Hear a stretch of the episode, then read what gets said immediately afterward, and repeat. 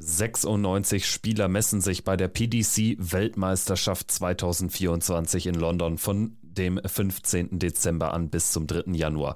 Grund genug, alle 96 Spieler vorzustellen, wie ihr das aus den vergangenen Jahren hier bei Checkout gewohnt seid. Dies wird der längste Darts-Podcast des Jahres. Viel Spaß!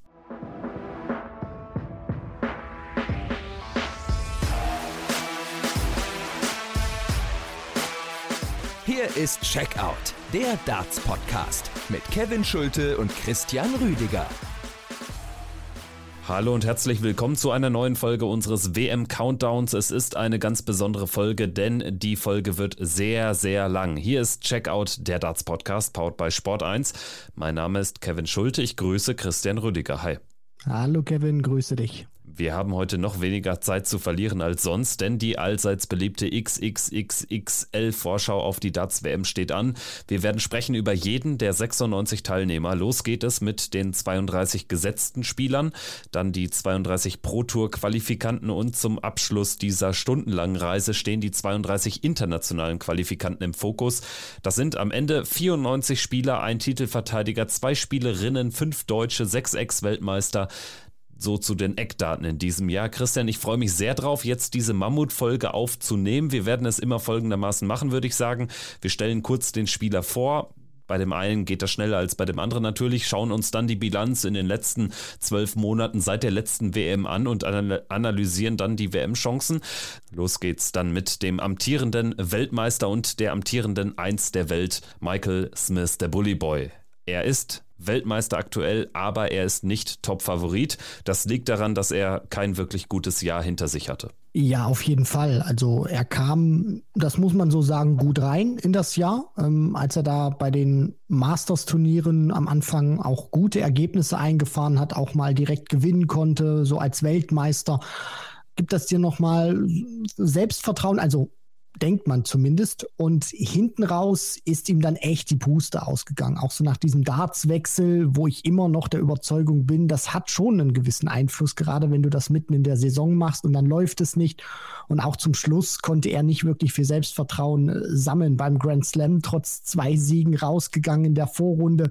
Players Championship Finals waren jetzt auch nicht wirklich, äh, ja, so brillant gewesen von ihm ergebnistechnisch. Also er geht jetzt äh, zumindest von den Resultaten her nicht mit sonderlich viel Selbstvertrauen in den Alexandra Palace und mal gucken, was er jetzt bei der WM fabrizieren wird, weil das muss man ja auch sagen, die WM ist nochmal ein anderer Schlag und da ja ist die Form sicherlich ein bisschen relevant, aber nicht äh, allzu ausschlaggebend, würde ich jetzt erstmal sagen. Er hat tatsächlich kein einziges Major-Finale erreicht seit der Weltmeisterschaft. Er hat was war es in Bahrain, äh, ja dieses äh, Turnier gewonnen auf der World Series. Er hat ein European Tour Event für sich entscheiden können in München im April, aber ansonsten war da tatsächlich nicht viel und trotzdem natürlich ist er im erweiterten Favoritenkreis zu nennen, gerade jetzt, weil er weiß, was es auch heißt zu gewinnen auf der Eli Pelli Bühne. Er ist eben jetzt ein vollkommener Spieler. Er hat den Sport mehr oder weniger durchgespielt. Das ist dann allerdings auch immer eine Schwierigkeit natürlich, sich dann wieder zu motivieren für die Titelverteidigung. Er wird zum Auftakt treffen auf Kevin Dötz oder Stowe Buns. Keine Aufgabe, die man so komplett beiseite wischen sollte, aber eine, die er bestehen muss und wahrscheinlich auch wird, oder am ersten Abend. Ja, definitiv. Also wenn du Weltmeister werden willst, das klingt immer blöd. Du kannst das äh, Turnier in der ersten Runde nicht gewinnen, aber du kannst es verlieren. Das ist äh, klingt banal. Das gibt immer drei, vielleicht auch fünf Euro ins Phrasenschwein, ist aber so was von wahr.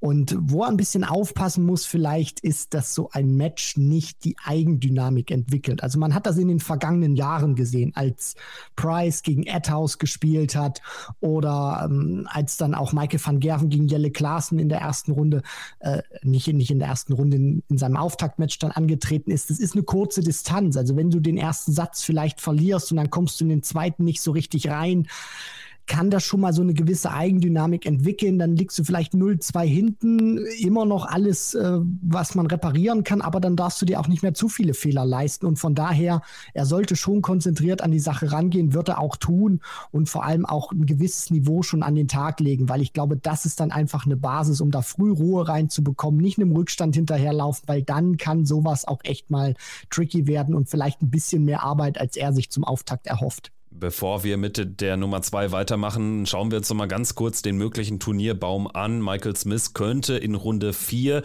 also in seinem dritten Spiel, dann auf Chris Doby oder Russ Smith treffen. Wäre das so die erste wirklich realistisch betrachtet richtig hohe Hürde? Also namenstechnisch äh, bin ich da definitiv bei dir. Chris Doby, extrem schwerer Spieler, finde ich, äh, den man zu bespielen hat, wenn es zu diesem Duell kommt. Auch einer, wo ich glaube, der kann bei der WM auch richtig weit kommen in diesem Jahr. Also ja, das könnte dann schon relativ früh im Turnier eine richtig harte Aufgabe und vielleicht auch die Endstation für den Titelverteidiger werden. Ja, bislang tippen ihn jedenfalls relativ wenige Spieler in ein Viertelfinale. Also mich eingeschlossen sehen da einige tatsächlich Chris Doby als mögliche Hürde im Achtelfinale und da könnte es dann richtig, richtig eng werden für den Bully Boy. Wir machen weiter mit dem unterlegenen Finalisten im Vorjahr, Michael van Gerven, der, der sich mit Michael Smith diese epische Finalschlacht geleistet hat und am Ende aber mal wieder ein WM-Finale verliert. Er hofft darauf, dass er so einen kleinen WM-Fluch bricht, denn für einen Spieler seiner Klasse sind drei Weltmeistertitel fast ein bisschen zu wenig. Er wird jetzt darauf hoffen, den ersten Titel einzufahren nach fünf Jahren. Damals hat er gewonnen gegen Michael Smith 2019, die letzte Weltmeisterschaft für Michael van Gerven. Er hat 2019 eine der unspektakulärsten Weltmeisterschaften, so möchte ich es vielleicht mal sagen. Die habe ich noch sehr gut in Erinnerung, wo es auch viele Überraschungen gab. Und Van Gerven hat dieses Turnier von vorne bis hinten dominiert, wo er dann auch im Viertelfinale gegen, ähm, jetzt fällt mir der Name wieder nicht, das ist so, ähm, Moment, es Ryan Joyce, so rum, jetzt haben wir es richtig, also lag mir gerade nicht auf der Zunge, den da auch abgefertigt hat. Also MVG hat schon viele bittere WM-Niederlagen dann auch ja erlebt und ja auch in diesem Jahr, er ist immer mit zu nennen, aber für mich nicht der Top-Favorit. Er zählt zum erweiterten Favoritenkreis, klar. Aber ich weiß auch ehrlich gesagt nicht, ob es in diesem Jahr wirklich WM-Titel Nummer 4 sein wird. Dafür hat er für mich zu wenig gespielt im Jahr. Dafür war auch zu schwankend für mich unterwegs. Und wenn es dann in solche richtig engen Duelle auch geht mit Spielern, wo ich sage, die sind auf Augenhöhe, ja, äh, habe ich Van Gerven jetzt nicht immer als ähm, ja, Favoriten dann auf dem Zettel. Von daher, ich glaube, WM-Titel Nummer 4, wenn ich es tippen müsste, wird es in diesem Jahr nicht. Ja, ist schwer zu sagen, wie er einzuschätzen ist. Ne? Also anders als Michael Smith hat er insgesamt vier Major-Finals äh, gespielt in diesem Jahr. Das vergisst man recht schnell, aber das liegt auch daran, dass diese Finals eben nicht immer von Erfolg gekrönt waren. Zum Beispiel dieses UK Open Endspiel. Es lebt einfach in der Retrospektive einzig und allein vom Sensationschampion Andrew Gilding. Er verliert also dort einen sicher geglaubten Turniersieg im Prinzip gegen äh, den krassen Außenseiter, gewinnt aber die Premier League und gewinnt auch auch die World Series Finals. Zwei Turniere, die nicht für die Rangliste zählen, aber vor allen Dingen die Premier League natürlich hat ein hohes Prestige. Es war der insgesamt äh, siebte Premier League-Titel. Hinten raus, jetzt hat er sehr viele Fragezeichen aufgeworfen, allen voran dann auch diese seltsam emotionslose Veranstaltung oder Performance beim Grand Slam, wo er dann auch im Achtelfinale folgerichtig an Damon Hatter scheitert. Danach allerdings PC Finals, Blaze Championship Finals, da ging es bis ins Finale gegen Luke Humphreys, auch stark gespielt, den Mann der Stunde wirklich in Schach gehalten, nur um dann am Ende, was waren es, sechs Lecks in Folge zu verlieren. Also Michael van Gerven hat in beide Richtungen sehr viel Interpretationsspielraum angeboten, was jetzt seine möglichen WM-Chancen betrifft, finde ich. Das äh, zeigt auch das komplette Jahr, was er eben spielt. Du hast es angesprochen mit den Major-Finals, dann auch der Triumph in der Premier League. Klar sind das Argumente, wo man sagen kann, Van Gerven hat auch äh, richtig große Dinger gewonnen in diesem Jahr. Nur wenn man das auch mal vergleicht mit den vergangenen Jahren, und da ist es nicht relevant aus meiner Sicht zu sagen, ja, die Dichte oder die, die Spitze ist auch in der Dichte wirklich komplexer geworden. Mehrere Spieler können jetzt auch noch ein 100er Average spielen, können auch so eine WM gewinnen, was auch anders ist als vor vier, fünf Jahren. Das hat ja erstmal mit der Leistung von Van Gerven nichts zu tun, sondern diese Schwankungen, die er einfach anbietet, die sind mir zu extrem geworden. Klar, äh, ragt da so ein Premier League-Sieg heraus. Nur ich bin mir nicht sicher, ob er das jetzt über zweieinhalb Wochen zeigen kann, weil die WM ist einfach sehr komplex. Du hast viele Matches, du hast dann auch gerade hinten raus sehr viele schwierige Gegner und ich weiß nicht, ob er dann ja auch diesen Test mehrmals hintereinander besteht. Dann machen wir weiter mit der Nummer drei und der Name ist bereits gefallen. Luke Humphreys, noch nie war er so hoch gesetzt in der Order of Merit. Das liegt an einem überragenden Jahr und das liegt an einer unfassbaren Siegesserie. Zuletzt hat er drei Titel eingeheimst. Den World Grand Prix, das war sein erster Major-Titel.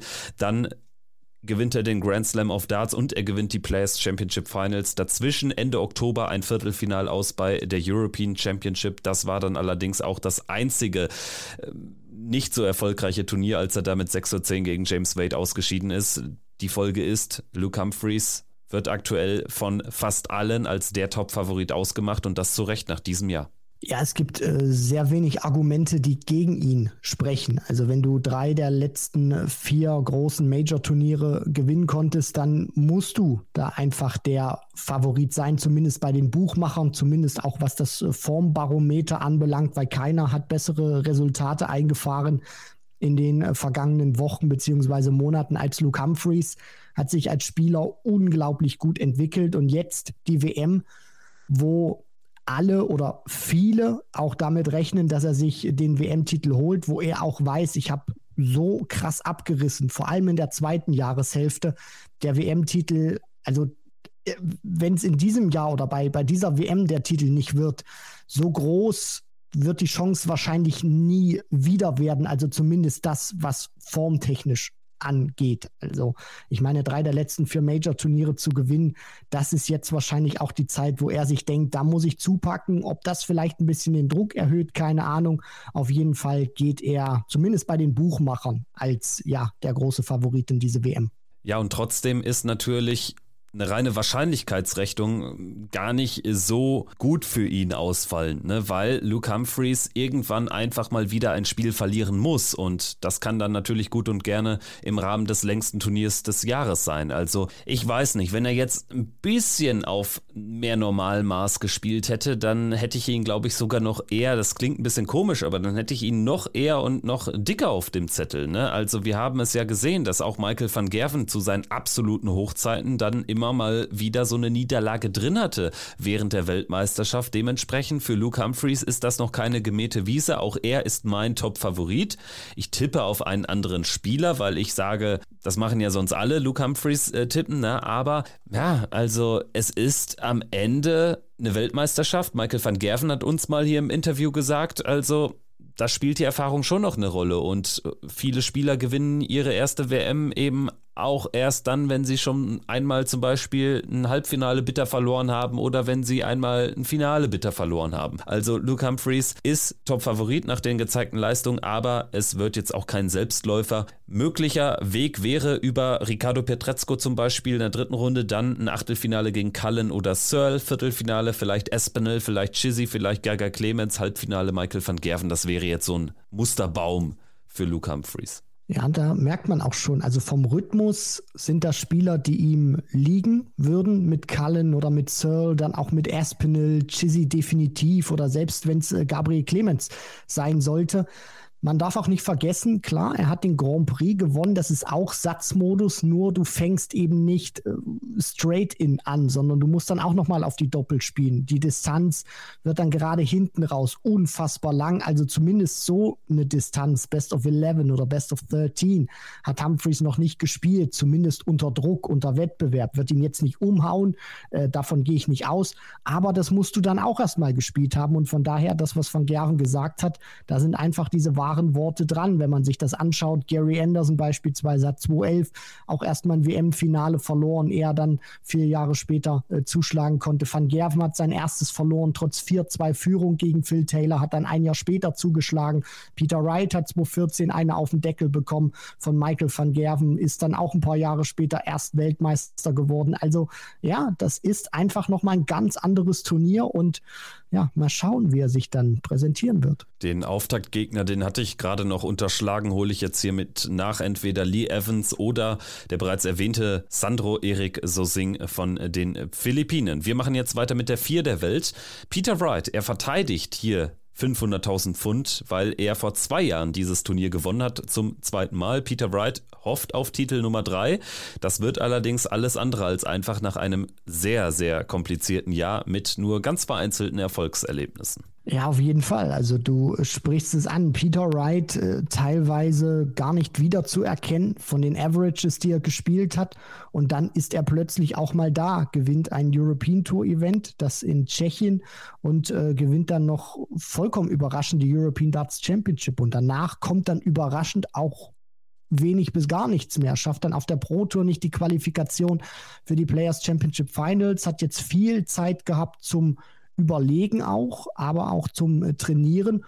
Ja, und äh, mal gucken, was Peter Wright tatsächlich imstande zu leisten ist im Alexandra Palace. So die vergangenen Jahre haben die Tendenz gegeben, entweder fliegt Peter Wright relativ früh im Turnier raus oder er wird Weltmeister. Und ich glaube, diese Tendenz wird es auch in, ja, bei der jetzigen Weltmeisterschaft geben. Also entweder der geht früh baden oder der geht tatsächlich bis zum Ende durch und ich will nicht sagen überrascht alle, weil dafür hat er immer noch eine Monsterqualität, aber würde sich den Titel nach einem nicht ganz so guten Jahr, um es mal so auszudrücken, dann unter die Fittiche nehmen. Dieses Szenario hatte ich ja auch schon aufgeworfen. Allerdings natürlich sein möglicher Auftaktgegner heißt sehr wahrscheinlich nicht Norman Madu, sondern es wird Jim Williams, der sich da durchsetzt und dann gegen Peter Wright ran darf. Und Jim Williams ist ein ekliger Gegner. Also da kann es wirklich schon zu Ende sein. Wenn Peter Wright da durchkommt, dann traue ich ihm allerdings auch noch einen durchaus tiefen Run zu. Er bekäme es zum Beispiel entweder mit Raymond van Barneveld zu tun, er könnte es danach mit James Wade in einem Achtelfinale zu tun bekommen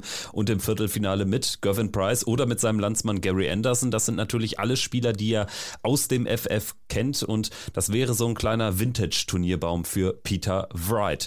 Wir machen jetzt weiter mit der 5, Gervin Price. Auch sein Name ist gerade gefallen. Er wird spielen zum Auftakt gegen den Briten, gegen den Engländer Conor Scott oder gegen den Polen, den polnischen Qualifikanten Christoph Kczuk. Ja, auch für Price sicherlich keine hohe Hürde, aber ja, so ein Selbstläufer ist dieses Turnier eben nicht. Er ging schon mal mit deutlich, ich sag mal, besseren Wettquoten in eine Weltmeisterschaft. Also ein ausschlaggebender Punkt werden auch die nicht so guten Major-Ergebnisse gewesen sein, weshalb er dann die Quote eben bekommt, die er von den Buchmachern ja dann eben ja auserkoren bekommen hat. Für mich trotzdem einer, und das habe ich auch schon gesagt äh, im Podcast, für mich derjenige, den ich an Nummer eins ranken würde, wenn man mich fragt, äh, hast du so ein äh, ja Weltmeister-Tipp. Da würde mein erster Name Gervin Price sein. Warum? Er hat mir das Jahr über gut gefallen. Die Reaktion auch nach diesem Viertelfinal aus gegen Gabriel Clemens fand ich gut, wie er sich verkauft hat. Er war sehr oft auch immer anwesend bei den Turnieren, hat gut gespielt. Das, was ich gesehen habe, hat mir gut gefallen. Klar, die Major-Turniere, Premier League-Finale, World Grand Prix-Finale, hat zwar kein großes Major gewonnen in diesem Jahr, dafür trotzdem sechs Titel. Und was er qualitativ gespielt hat, hat mir einfach gefallen. Und auch so diese Präsenz im Gegensatz beispielsweise zu einem Van Gerven, dass er halt sehr oft auch immer da war, hat mich beeindruckt. Und ja, ich glaube, dass, dass die Weltmeisterschaft nochmal abgekoppelt jetzt ist vom Jahr und Gervin Price eine gute WM spielt, wo ich dann auch sage, am Ende kann da wirklich der Weltmeistertitel stehen im Vorjahr rausgegangen am 1.1. in diesem denkwürdigen Spiel gegen Gabriel Clemens mit 1 zu 5 und den Ohrenschützern. Danach, ja, jetzt auch schwierig reingekommen. Die UK Open war nicht gut, das World Matchplay war nicht gut. Dafür dann das Finale erreicht beim World Grand Prix gegen Luke Humphreys, dann äh, klar verloren. Ansonsten hat er natürlich den World Cup gewonnen, genau im Juni mit Johnny Clayton als klare Favoriten ins Turnier in Frankfurt gegangen und dieses am Ende für sich entschieden. Und er hat das äh, Finale der Premier League Darts gespielt. Zum ersten Mal überhaupt hat er dort performt, nachdem er zuvor immer schon vor den Playoffs ausgeschieden war. Also das war eine gute Leistung. In der Phase war er auch wirklich ein absoluter Topmann. Danach hat er so ein bisschen dieses gewisse Extra verloren im Verlauf des Jahres, fand ich. Ja, du brauchst einfach für die WM nochmal diesen extra Hunger mehr. Das, das klingt immer blöd, nur er hat selber auch gesagt jetzt im Vorfeld der Weltmeisterschaft, das ist ein komplett anderes Turnier. Die größte Bühne, die es im Darts gibt. Vielleicht auch vom, vom Mantra her gehst du da anders rein in so ein Turnier, weil du weißt, Weltmeisterschaft, das Ding wollen alle gewinnen und da willst du einfach scharf sein. Da gibt es den richtig fetten Geldtopf und äh, mal gucken, also zweieinhalb Wochen irgendwie richtig mal am Riemen reißen und ja, dann kannst du auch einfach für dich nochmal ein ganz anderes Statement setzen. Und deswegen glaube ich, egal über wen wir sprechen, Smith, Van Gerven, Humphreys, Price, Wright, die werden sich alle auch ein Stück weit anders präsentieren, als das beispielsweise beim Matchplay oder beim Grand Prix der Fall ist, weil sie wissen, das Ding, das will jeder gewinnen. Die Auslosung für ihn ist sehr gut verlaufen. Also er ist da in einem Segment, was ihn im Viertelfinale oder im Achtelfinale, sorry, mit Gary Anderson zu zusammenführen würde. Das allerdings ist auch für mich der einzige Spieler in diesem, was ist es, ein Achtel, der Gavin Price gefährlich werden kann. Also da sind elf Spieler neben Gavin Price drin und auf dem Weg ins Viertelfinale ist Gary Anderson, wäre Gary Anderson der einzige Spieler, der ihn rausnehmen kann, finde ich. Ja, auf jeden Fall, wenn es zu diesem Achtelfinale kommt, hochinteressant, Price gegen Anderson, das hatte ich auch ähm, ja schon mal betont. Für mich geht der Sieger dann ins Finale, auch wenn das immer sehr Harakiri ist zu tippen, ich weiß, aber ich finde das einfach extrem cool und wir machen das ja auch immer, lehnen uns da ein bisschen aus dem Fenster und von daher Viertelfinale, James Wade, Peter Wright, Raymond van Barneveld, je nachdem, ob man jetzt mal nach den Setzlistenpositionen geht oder nicht, ist etwas, wo ich sage, wenn Price da wirklich sein A-Game auspackt, wird es verdammt schwierig für die anderen. Dieses Spiel gegen Anderson wird für mich so ein Knackpunkt sein, wo die Reise hingeht oder eventuell zu Ende ist. Weiter geht's dann jetzt mit der englischen Nummer 3 und der Nummer 6 der Welt insgesamt. Nathan Espinel, The Esp, der amtierende World Matchplay Champion. Ein Finale, was unfassbar dominant gespielt wurde von ihm. 18 zu 6 hat er damals gewonnen gegen Johnny Clayton, hat sich seinen zweiten Major-Titel eingeheimst. Er stand noch einmal in einem European Tour Endspiel in München. Ansonsten ein World Series Finals Endspiel hat er gespielt. Er war in Neuseeland im Finale. Also es war ein gutes, aber jetzt gerade hinten raus äh, kein sehr gutes Jahr. Also er hatte sich ja für die Players Championship Finals nicht mal qualifiziert, war bei der EM und beim Grand Slam jeweils im Achtelfinale rausgegangen. Also es fing sehr gut an und hatte so im Sommer eine super Phase, aber danach war es jetzt nicht mehr so pralle, weshalb er jetzt auch kein Mitfavorit auf den Titel ist. Ja, du sprichst es an. Der Sommer mit dem Matchplay-Titel war der Höhepunkt. Danach hatte er in der World Series auch nochmal gut performt, wo es dann nach Down Under ging, hat diesen Schwung mitgenommen. Der ist dann aber ja äh, abgeflacht gegen Ende dieses Jahres und ja, Espinel zweimaliger WM-Halbfinalist, 2019, 2020, 2019 damals, das darf man auch nicht vergessen, weil man denkt, er ist jetzt schon so ewig dabei. Das war damals seine erste WM, da hat er dann Price zum Auftakt rausgenommen, völlig überraschend nach 0-2 äh, Satzrückstand. Ist für mich auch nicht einer, der zum erweiterten Favoritenkreis zählt. Warum?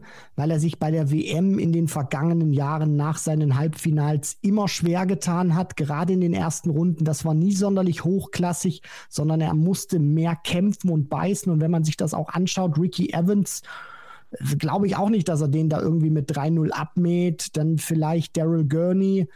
Dave Chisnell, also das sind dann auch so umkämpfte Partien, wo ich sage, da muss sich Espinel dann auch erstmal durchsetzen. Gerade wenn es gegen Chizzy gehen sollte, will ich es dann erstmal sehen. Und ich weiß nicht, ob er ja so häufig dann enge, umkämpfte Matches gewinnen kann. Von daher für mich jetzt keiner, wo ich sage, der wird am Ende die Sid Waddell Trophy in die Höhe strecken.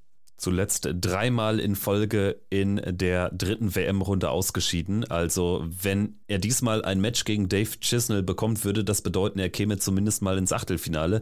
Also das wäre im Vergleich zu den letzten drei Weltmeisterschaften schon eine Verbesserung. Machen wir weiter mit einem Spieler, der ebenfalls noch nie so hoch platziert war in der Order of Merit. Es ist Danny Noppert, die Sieben der Welt, die niederländische Nummer zwei, auch ziemlich deutlich durch diesen starken Leistungsabfall bei Dirk van Dijvenbode. Danny Noppert ist ein Spieler, der wie kaum ein anderer Topspieler sehr, sehr unter dem Radar läuft. Das würde jetzt wahrscheinlich sehr respektlos klingen, wenn ich das sage, weil du hast es ja angesprochen, die Nummer sieben der Welt an sieben gesetzt.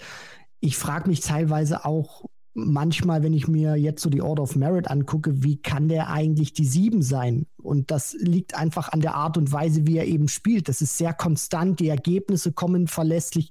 Dann sind auch mal größere Ergebnisse auch mit dabei, bis teilweise Turniersiege. Aber nie, wo du denkst, der kann jetzt mal den ganz, ganz großen Coup landen, mal abseits seines UK Open Triumphes damals, der ja auch sehr überraschend war. Und gerade die Weltmeisterschaft, ich denke, wenn er so ein, so ein Viertelfinale spielen würde, das jetzt mal unabhängig von den Gegnern, vom Turnierbaum genommen, wenn er ein Viertelfinale erreichen würde, dann wäre das aus meiner Sicht für ihn ein Riesenerfolg. Aber ja, alles andere wäre absoluter Bonus, wäre für mich auch eine Überraschung, wenn es darüber hinausgehen sollte. Das ist halt wirklich krass. Ich meine, du hast es so eingeleitet, es ist keine Respektlosigkeit, aber man hat ihn irgendwie nicht so richtig auf dem Zettel. Er hat sich durch Konstanz diesen siebten Platz in der Order of Merit aber verdient. Er hatte ja seine Ergebnisse. Er ist selten jemand, der total abfällt in der Leistung, aber was für ein Urteil. Ne? Wir reden über die sieben der Welt. Es ist ein natürlicher Viertelfinalist in dieser Auslosung, in diesem Draw. Und für uns wäre es ein überragendes Ergebnis. Ne? Sehr, sehr spannend. Danny Noppert bislang bei der Weltmeisterschaft, das gehört auch zu weit dazu, noch nicht so richtig performt, um es wohlwollend auszudrücken. 2019, zweite Runde, danach vier viermal Drittrunden aus, also ein Achtelfinale wäre tatsächlich schon das höchste der Gefühle für Danny Noppert, wenn man sich die WM-Historie von ihm anschaut. Gut, dann machen wir mit der 8 der Welt weiter und den dürfte man deutlich weiter oben auf dem Zettel stehen haben, auf dem Favoritenzettel oder zumindest mit Favoritenzettel Rob Cross der Weltmeister von 2018. Er ist die Acht der Welt und wird zum Auftakt spielen gegen entweder Mario van den Bogart oder Thibaut Tricol. Das dürfte keine Hürde für ihn darstellen, denn dafür ist er aktuell zu gut in Form. Rob Cross, einer, wo ich sage, dem traue ich es zu, dass er sich in seinem Fall den zweiten Stern auch auf seinem Kragen ja dann äh, sticken darf oder sticken lassen darf nach der Weltmeisterschaft hat für mich eine gute Entwicklung auch in diesem Jahr genommen hat für mich sehr konstant gespielt gute Ergebnisse eingefahren und das Scoring also auch diese Stärken sind bei ihm wieder zurückgekommen die man damals bei seiner bei seinem sensationellen Weltmeisterschaft Triumph gesehen hat. Die Triple 18 ist wieder ein wesentlicher Bestandteil seines Spiels. Für mich auch der beste Triple 18 Werfer auf der gesamten Tour. Also wenn er da wirklich in Form ist, gibt es keinen besseren, der diese Triple 18 da treffen kann. Und wenn man sich auch mal den Turnierbaum so anschaut von ihm, mögliches Viertelfinale mit der Nummer 1 der Welt, Michael Smith.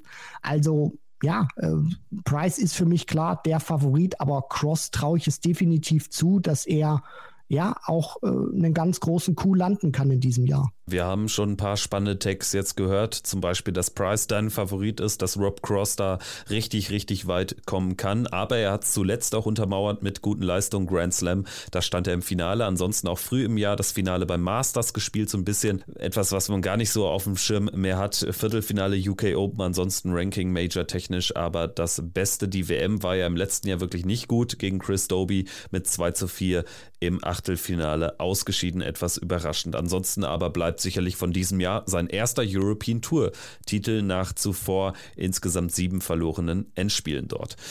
Gut, machen wir weiter mit der neuen Johnny Clayton. Da sprechen wir über einen Spieler, der gut reingekommen ist, der hat erneut Erfolge feiern können, zum Beispiel ja dann auch Mitte des Jahres äh, den World Cup ge gewonnen an der Seite von Gavin Price. Beim World Matchplay hatte das Finale erreicht, aber rund um das World Matchplay begann ja dann die private Leidenszeit und die hat ihn deutlich zurückgebracht. Sein Vater ist verstorben und das hat ihn sichtlich mitgenommen. Dementsprechend hat er jetzt eine harte Zeit auch sportlich hinter sich. Ja, also dass da der Fokus auch woanders liegt, das ist vollkommen verständlich und auch äh, menschlich. Und ich glaube, da würde auch kaum jemand äh, eine andere Reaktion äh, zeigen. Und gerade dann in diesem Sport, wo der Kopf, die mentale Verfassung so eine elementare Rolle spielt, weil man eben um Millimeter kämpft und immer über Millimeter redet. Also ein Millimeter weiter nach rechts und du hast statt 60 Punkten drei Punkte. So brutal ist dieser Sport, obwohl der Dart vielleicht nicht wesentlich schlechter geworfen ist. Nur in der Endabrechnung, ja, ist das dann auch einfach sehr brutal, was dann am Dartboard passiert. Und Johnny Clayton, trotz dieser Probleme, die er auch hatte privat und diesen Rückschlägen, finde ich, hat sich auch in diesem Jahr einfach als Topspieler etabliert. Man weiß, was man von ihm bekommt, wenn er Normalform hat, wenn er im Kopf auch wirklich nur Darts ja auch hat. Und von daher die Weltmeisterschaft im vergangenen Jahr war sein erstes so richtig gutes Ergebnis mit dem Viertelfinale damals gewesen. Wenn er das in diesem Jahr erreichen könnte, würde ich sagen, mit all dem, was jetzt so ab Sommer passiert ist, wäre das ein gelungener Jahresabschluss beziehungsweise dann Anfang in die neue Saison. Ja, du meinst, WM-technisch war das mit Abstand das beste Ergebnis. Das ist richtig. Das Viertelfinal aus gegen Dimitri Vandenberg, der Durchbruch, der kam ja 2021 während Corona, als er den World Grand Prix gewann, die Premier League, das Masters, die World Series Finals, vier Major-Titel in einem Jahr. Danach ist dann auch eben in Anführungsstrichen nur noch der World Cup in diesem Jahr hinzugekommen und ich denke mal, es wird jetzt kein weiterer Major-Titel so schnell dazu kommen. Er wird zum Auftakt spielen gegen Steve Lennon oder Owen Bates. Sicherlich keine Aufgabe, die die man komplett unterschätzen sollte. Wenn er das gewinnt, könnte Christoph Ratajski warten. Da sehe ich ihn schon eher auf der Verlierer- als auf der Siegerstraße. Machen wir weiter mit der 10 der Welt. Auch er stand noch nie so weit oben. Damon Hatter, mittlerweile längst die australische Nummer 1 und auch er ein Spieler, ein bisschen wie Daddy Noppert hat man nicht immer so auf dem Schirm. Er hat jetzt auch abseits des Sportlichen, vor allen Dingen auf der European Tour oder auch generell auch bei, bei anderen Turnieren mit ähm, sehr wilden Walk-ons auf sich aufmerksam aufmerksam gemacht. Aber steckt da noch mehr hinter? Ist da noch mehr Potenzial als Platz 10? Ich, ich finde ihn ja da sehr wohlwollend gerankt. In ihm sehe ich eher so einen Spieler zwischen 12 und 16, wenn ich ehrlich bin. Was mir bei Hatter gut gefällt, ist seine Einstellung zu diesem Sport. Das brauchen wir jetzt auch nicht nochmal ausführlicher beleuchten, der eben nach seinem World Series Triumph damals gesagt hat, also ich versuche diesen Schritt in die ja, äh, Darts-Elite zu gehen. Ich versuche auch, ähm, ja, den Schritt dann nach England zu machen, aber ich mache das nicht, um irgendwie die 40 der Welt zu sein, sondern dann will ich ganz vorne stehen.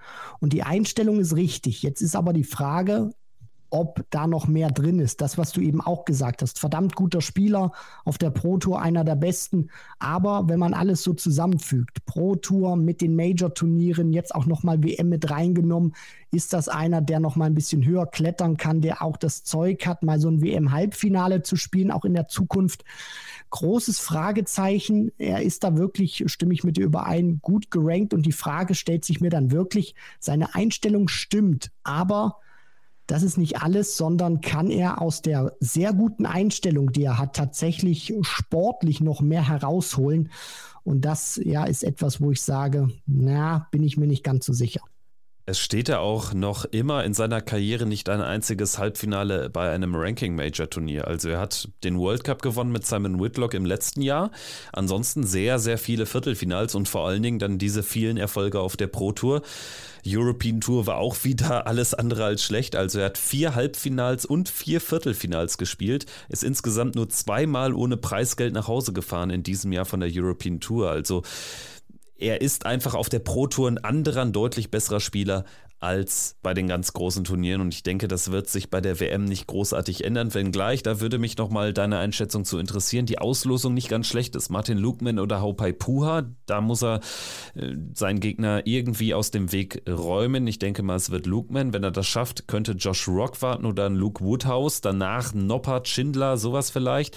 Also, wenn er an Rock vorbeikommt, dann ist hier auch ein Viertelfinale drin. wenn man sich zumindest nur mal den Baum anguckt, beziehungsweise äh, dann auch die Hälfte beispielsweise, wo er einsortiert ist.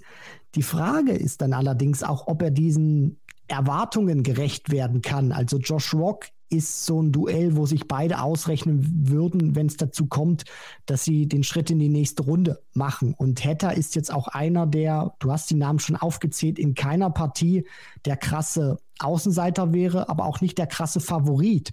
Also es ist jetzt nicht so, dass er jetzt irgendwie gegen Van Gerven, dann nächste Runde könnte Humphreys warten, dann danach irgendwie Gervin Price, um es jetzt mal nur namenstechnisch durchzugehen, wo du auch einfach weißt, der kann da eine Überraschung schaffen, sondern da wäre es jetzt nicht wirklich, wo wir von einem ganz großen Upset sprechen und das dann mehrmals hintereinander auch sich dieser Chance bewusst zu sein und dann auch einfach sein Spiel zu spielen, um sich nicht diesen Druck zu machen, zu wissen, ey, ich habe hier echt eine Möglichkeit, weit zu kommen bei dieser WM. Äh, das muss er aus der Hirse kriegen oder zumindest nicht reinlassen und dann kann es auf jeden Fall erfolgreich werden. Auch der nächste Spieler ist auf der Proto deutlich erfolgreicher, was Titel betrifft, als bei Majors, denn er wartet noch immer auf seinen allerersten Major-Titel. Dave Chisnell, er ist die Elf der Welt und wir wissen nicht so richtig, was wir mit ihm anfangen sollen. Also er kann jederzeit Michael van Gerven mit 5 zu 0 von der Platte hauen. Er kann allerdings auch gegen jeden verlieren und das zeigt auch seine Major-Bilanz in diesem Jahr. Erstrunden aus beim Matchplay, Erstrunden aus, beim Grand Prix, Erstrunden aus bei der EM und beim Grand Slam in der Vorrunde gescheitert. Die WM war im letzten Jahr auch nicht gut, also Dave Chisnell, ja, er hat ein bisschen Druck, muss man sagen. Da muss langsam mal wieder was kommen. Ja, definitiv, Kevin. Also Dave Chisnell irgendwie auch zu tippen, formtechnisch oder ihn da einzusortieren, das ist, ist ja fast schon pervers. Also du hast das angesprochen. Das, das, das kann man sich nicht erklären. Der fegt da Van Gerven äh, von der Bühne und du denkst dir, was ist das für ein Monster? Ist der Typ überhaupt ein Mensch? Und dann äh, gefühlt drei äh, Stunden später äh, geht dann gar nichts mehr oder so. Oder also er ist wirklich einer, wo du nicht einschätzen kannst, was, was bekommt man von ihm. Und jetzt mal abgesehen auch von diesem Van Gerven-Match, einer, der bei der WM auch viele umkämpfte Matches hatte und das, das, das wird auch in diesem Jahr, glaube ich, zumindest bei der WM nicht für den ganz großen Wurf reichen. Mal gucken, wie weit es geht, aber ich denke, wenn es zu so einem Match kommen würde mit Gaga oder so, wäre das schon umkämpft. Dann die nächste Runde Gurney oder Aspinall. Auch das wäre wieder so ein Match, wo ich sage, könnte über die volle Distanz gehen und äh, eine WM dann auch zu gewinnen, wo du in jedem Match einfach über gefühlt fast die Maximaldistanz gehen musst oder gehen kannst, wird einfach nicht reichen. Von daher, Chizzy, ja, äh, kann in der dritten Runde rausgehen, kann auch ins Halbfinale gehen. Mal schauen, was es wird. Ja, also gegen Menzies oder Rusty Jake Rodriguez sollte es klappen im Auftaktspiel, dann allerdings direkt nach Weihnachten gegen Gaga Clemens, gegen Gian van Veen. Ich denke, da ist es allenfalls 50-50, wenn man sich die Form zuletzt anschaut. Es war irgendwie ein ganz, ganz komisches Jahr auf der European Tour. Ja, auch teils überragende Matches gespielt und dann geht er in der ersten Runde der EM gegen Chris Doby wirklich sang- und klanglos raus. Also Dave Chisnell, wie er leibt und lebt. Machen wir weiter mit der 12. Da sprechen sprechen wir jetzt über das wohl größte Sorgenkind unter den mindestens Top 16, Dirk van Dijvenbode. Der Zauber ist komplett verflogen und du kannst uns ja mal so ein bisschen mitnehmen, was da so war in diesem Jahr. Dirk van Dijvenbode, er hat ja mit mehreren äh, Aspekten äh, zu kämpfen. Also sicherlich spielt äh, der Kopf da auch eine Rolle, aber vor allen Dingen auch rein physisch läuft es oder lief es bislang nicht rund in diesem Jahr bei Dirk. Nein, überhaupt nicht. Äh, zu Beginn echt stark unterwegs gewesen, wo er da auch äh, drei Players Championship äh, Turniere gewinnen konnte. Also der hatte bis Mitte April dann drei Players Championship Turniere auf seinem Konto allein in diesem Jahr unfassbar stark gespielt, wo man auch wieder die Diskussion angefeuert hat, Premier League nächstes Jahr und dieser Major-Titel oder der Titel vor TV-Kameras, wenn der so weiterspielt, ist das nur eine Frage der Zeit in diesem Jahr. Und dann kam der komplette Einbruch von Dirk van Dijvenbode. Es ging average-technisch nichts mehr. Also, wenn er wirklich gut gespielt hat, dann kam er da vielleicht nochmal an die 90-Punkte-Marke ran oder so. Aber das war ja eigentlich schon das höchste der Gefühle. Und ähm, ja, von daher kaum noch Matches gewonnen zuletzt. Und auch, ähm, ja, auf der European Tour war es ja, glaube ich, gewesen in diesem Jahr wo er dann auch mal ja, sehr stark seinen Einzug zelebriert hat. Dann ist er da auch weggeknickt äh, mit dem Knie. Äh, das muss wohl auch noch ein paar Nachwehen gegeben haben.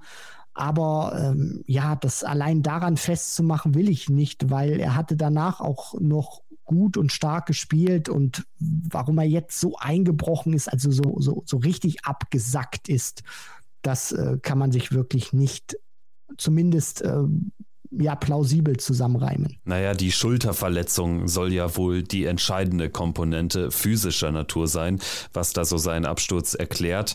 Ich denke mal, in der Konsequenz müssen wir bei Dirk davon reden, wenn er ein Spiel bei dieser WM gewinnt, wenn er sein Auftaktspiel erfolgreich bestreitet gegen Keegan Brown oder gegen Boris Kritzmer, egal wer es wird, kein einfaches Los, das kommt noch hinzu, dann ist es eine gute Weltmeisterschaft. Also mehr traue ich ihm nicht zu und ich denke sogar, er wird eher gegen Brown oder gegen Kritzmer auch rausgehen. Ja, die Distanz ist auch schon lang, das darf man nicht vergessen. Also es werden mindestens neun Lecks äh, gespielt, aber gehen wir mal davon aus, dass äh, jeder auch ein paar gewinnt, dann kommst du da auch über die Distanz, die du auf der European Tour spielst. Das kann auch mal richtig, richtig lang werden, gerade ähm, ja, wenn es dann über fünf Sätze geht, die äh, Sätze auch eng, um, eng umkämpft sind und wir haben auch die ja, körperlichen Schwierigkeiten, auch gerade von Dirk van Dijvenbode angesprochen. Und je länger es geht, umso schwieriger wird es auch für ihn, die Partie zu gewinnen.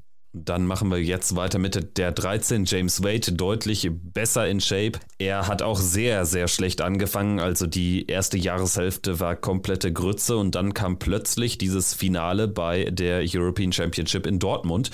Danach noch ein Halbfinale beim Grand Slam nachgelegt. Auch die Players Championship Finals waren gut mit einem Viertelfinale.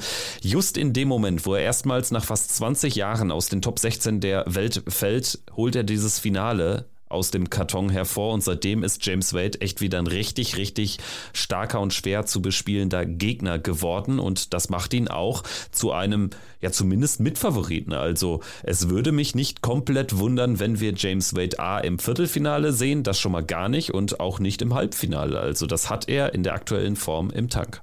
Ja, und James Wade äh, kennt die Bühne im Alexandra Palace auch so gut wie kaum ein anderer Spieler. Also seitdem man in den Ali Pelli damals auch gegangen ist, immer dabei gewesen. Das können jetzt so viele im Starterfeld auch nicht von sich behaupten. Von daher, der weiß, wie es sich anfühlt, da auch Halbfinals zu spielen. Klar, den ganz großen Triumph gab es noch nicht. Nur man muss ihn immer auf dem Zettel haben. Und was ihn auch so gefährlich macht, ist, dass er überhaupt nicht schaut, gegen wen könnte ich spielen oder wie ist da jetzt meine Auslosung. James Wade interessiert das nicht. Er hat so diese herrliche, ist mir egal Einstellung und die hat ihn auch sehr erfolgreich bislang gemacht in seiner Karriere. Von daher, der nimmt jeden Gegner, wie er kommt. Und äh, was mich auch so ein bisschen positiv stimmt, dass er eine gute WM spielen kann, ist, dass er auch so gefühlt der Einzige war, der den Überspieler Luke Humphreys in den vergangenen Wochen mehrfach vor Probleme gestellt hat. Und äh, das können nicht so viele von sich behaupten. James Wade wird spielen gegen Matt Campbell oder gegen Lawrence Ilagan. Danach könnte Luke Littler warten und in einer möglichen vierten Runde käme es zum Aufeinandertreffen mit Barney oder mit Peter Wright, um da zwei oder die prominentesten Beispiele zu nennen. Machen wir weiter mit der 14 der Welt, Joe Cullen, auch ein sehr schwer einzuschätzender Spieler in diesem Jahr. Joe Cullen, auch so ein, so ein ewiges heißes Eisen, was man immer mal wieder im Mitfavoritenstatus auf dem Zettel hat, aber ja, so richtig viele Argumente hat er nicht geliefert. Zwischendurch Halbfinale Matchplay, Halbfinale Grand Prix, aber jetzt hinten raus war da nicht mehr viel. Also für den Grand Slam gar nicht qualifiziert. Die PC Finals war nix, die EM war nix. Also Joe Cullen wirft doch ein paar Fragezeichen auf komplexes Jahr gewesen für den Rockstar, hat die Einladung für die Premier League nicht bekommen. Das hat ihm wehgetan. Auch am Anfang hat man das gesehen in seinen Leistungen, er konnte sich nicht wirklich auf das Hier und Jetzt fokussieren, sondern war noch in der Vergangenheit, dass dieser eine Dart, den er knapp vorbeigeworfen hat an der Doppel 16, ihm zum Verhängnis geworden ist und er nicht eingeladen wurde für die Premier League in diesem Jahr. Hat sich dann, wie du schon ansprichst, stabilisiert. Zum Schluss, auch wenn die Ergebnisse gefehlt haben, fand ich es nicht mehr äh, ja so schlecht, wie das in der Anfangszeit war von 2023. Von daher, äh, ohne den großen Wurf jetzt von ihm zu erwarten, glaube ich schon, dass er eine gute WM spielen kann und dass er auch in einem potenziellen Achtelfinale Luke Humphreys richtig äh, Feuer unterm Hintern machen kann. Und das wäre ein cooles Spiel, auch vom Rhythmus her. Und ja, auch eine gute WM für Cullen, wobei ich auch sage, der könnte auch Humphreys schlagen, ja, aber dafür muss er dann eben auch den Joe Cullen zeigen, den wir im Sommer gesehen haben oder dann im vergangenen Jahr, vor allem in den Premier League Playoffs. Seine Pflichtaufgabe heißt entweder Jules Van Dongen oder Darren Penhall, also gegen Van Dongen, ein Spieler, der zuletzt sehr, sehr stark performt hat. Da kann es auch böse enden, aber Kall natürlich der klare Favorit und dann entscheidet sich, glaube ich, seine WM an dem möglichen Drittrundenspiel gegen Ryan Searle. Also das wird ein sehr, sehr ausgeglichenes Duell. Wenn er es gewinnt, dann ist die WM schon mal positiv, weil gegen Luke Humphreys kann jeder verlieren. Gut, weiter geht's mit der 15. Dimitri Vandenberg im Vorjahr im Halbfinale gestanden und dann krachend mit 6-0 raus gegen Michael van Gerven. Michael van Gerven ist generell sein absoluter Angstgegner. In diesem Jahr ist es nicht ganz so gut für ihn gelaufen und erschwerend kommt hinzu, dass Michael van Gerven bereits im Achtelfinale warten würde in London diesmal. Ja, die Vorzeichen sind nicht sonderlich prickelnd für Dimitri Vandenberg, dass er sehr, sehr lange im Turnier mit dabei ist. Er hat mir in diesem Jahr auch unfassbar wenig gegeben, auch von seiner Ausstrahlung her, von seiner Art und Weise, wie er sich auf der Bühne präsentiert. Spielerisch gesehen hat er mich auch nicht überzeugt über das komplette Jahr.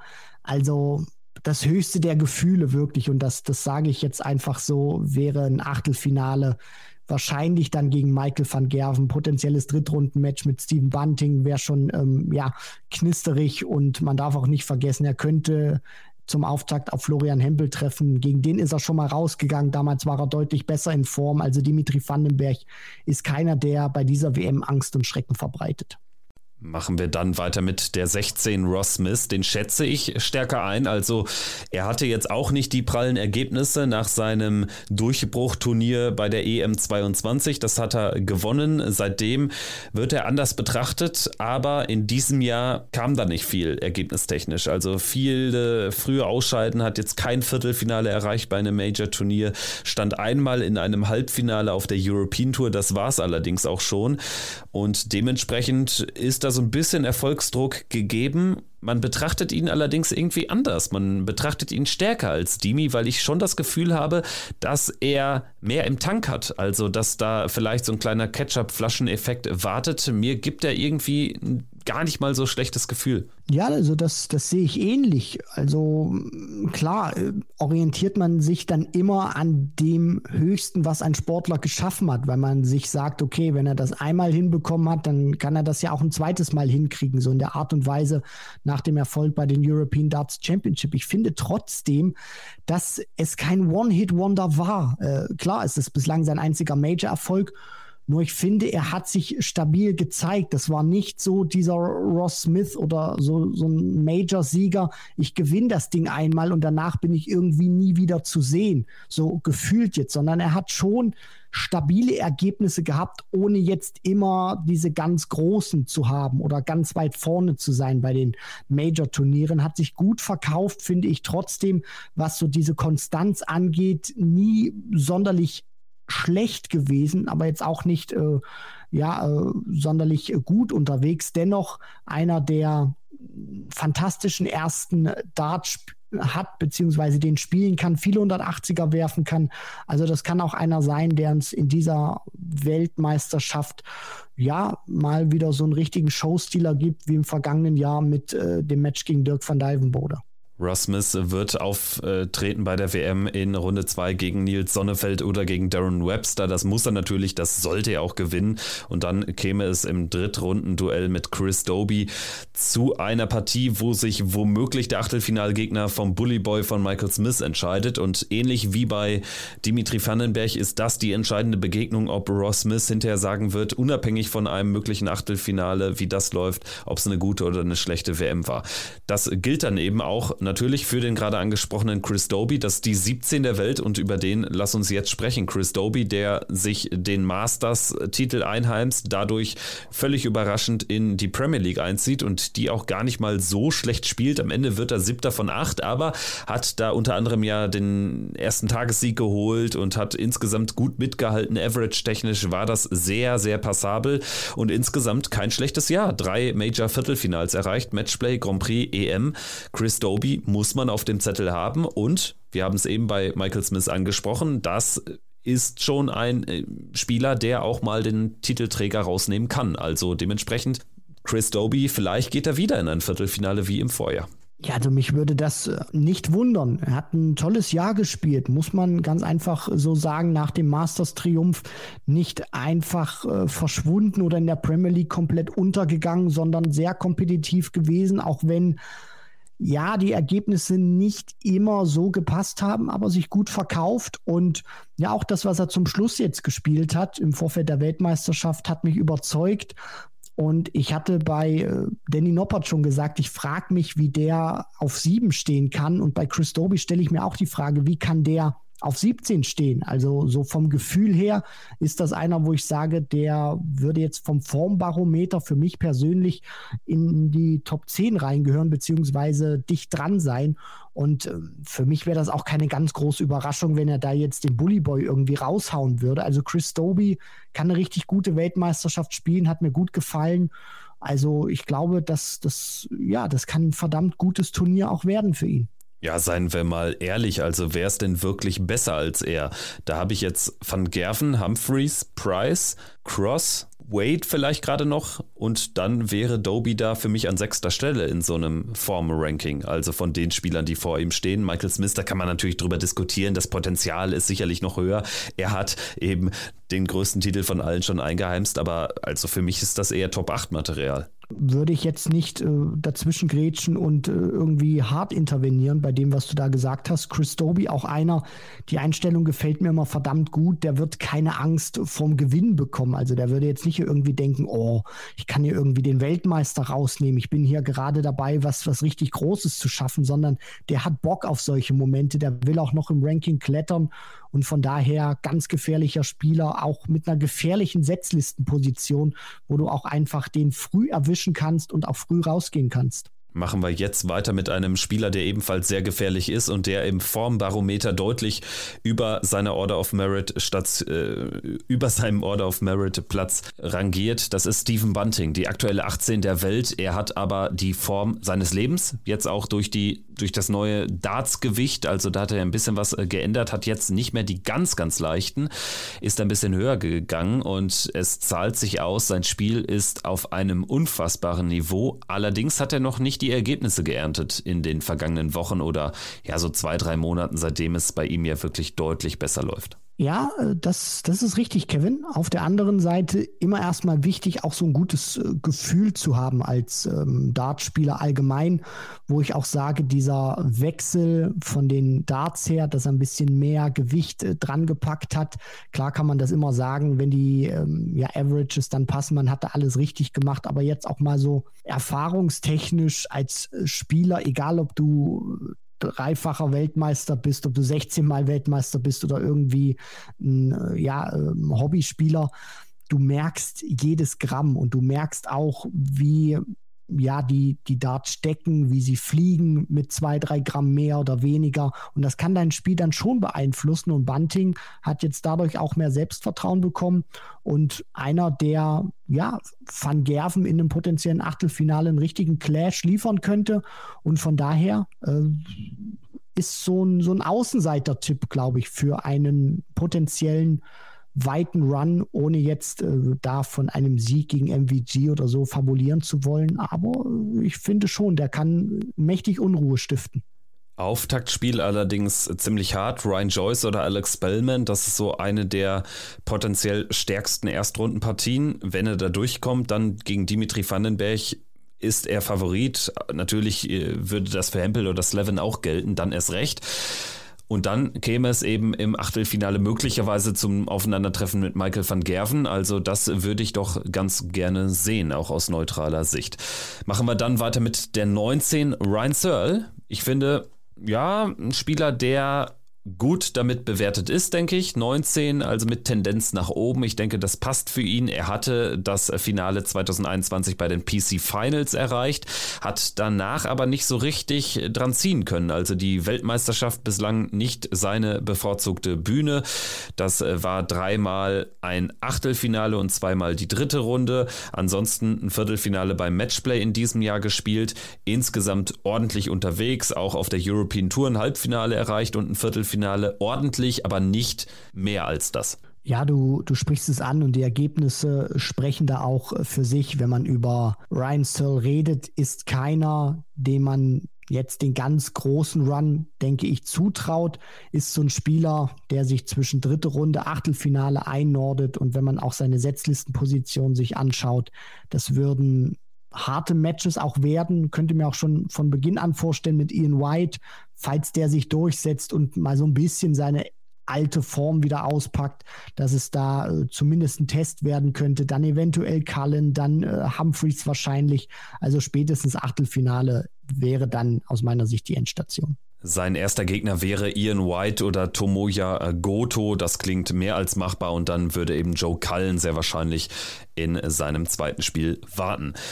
Geht's jetzt weiter mit Andrew Gilding. Da reden wir über einen Major Champion und doch ist so ein bisschen der Zauber verflogen, nachdem er die UK Open gewinnt im März. Kam da noch ein Viertelfinale beim World Grand Prix dazu, ein Achtelfinale beim Grand Slam. Das war's aber auch. Nichtsdestotrotz auf der Pro Tour ordentlich gespielt und immer noch einen deutlich höheren Standard als im Vergleich zu vor drei, vier, fünf Jahren, als er ja mal eine Zeit lang wirklich gar nicht am Start war. Also er ist ein deutlich besserer Spieler geworden, aber es wird ganz, ganz schwierig für ihn, diese Ranglisten Position, die er aktuell hat, auch auf längere Zeit zu halten. Also da sehe ich dann doch eher eine leichte Tendenz nach unten, wenngleich er natürlich in diesem Jahr noch gar nichts verteidigt, denn vor zwei Jahren war er nicht mal qualifiziert für die Weltmeisterschaft. Ja, das ist einfach sensationell, was Andrew Gilding in diesem Jahr geschaffen hat. Diese UK Open, das war wahrscheinlich das Once-in-a-Lifetime-Erlebnis. Also du stehst da einmal im Major-Finale und dann musst du auch zupacken. Er hat zugepackt, wird für immer ein Major-Champion auch bleiben. Auch immer in den Geschichtsbüchern wird da sein Name stehen. Und ähm, ja, davon äh, zehrt er äh, selbstverständlich auch in der Rangliste.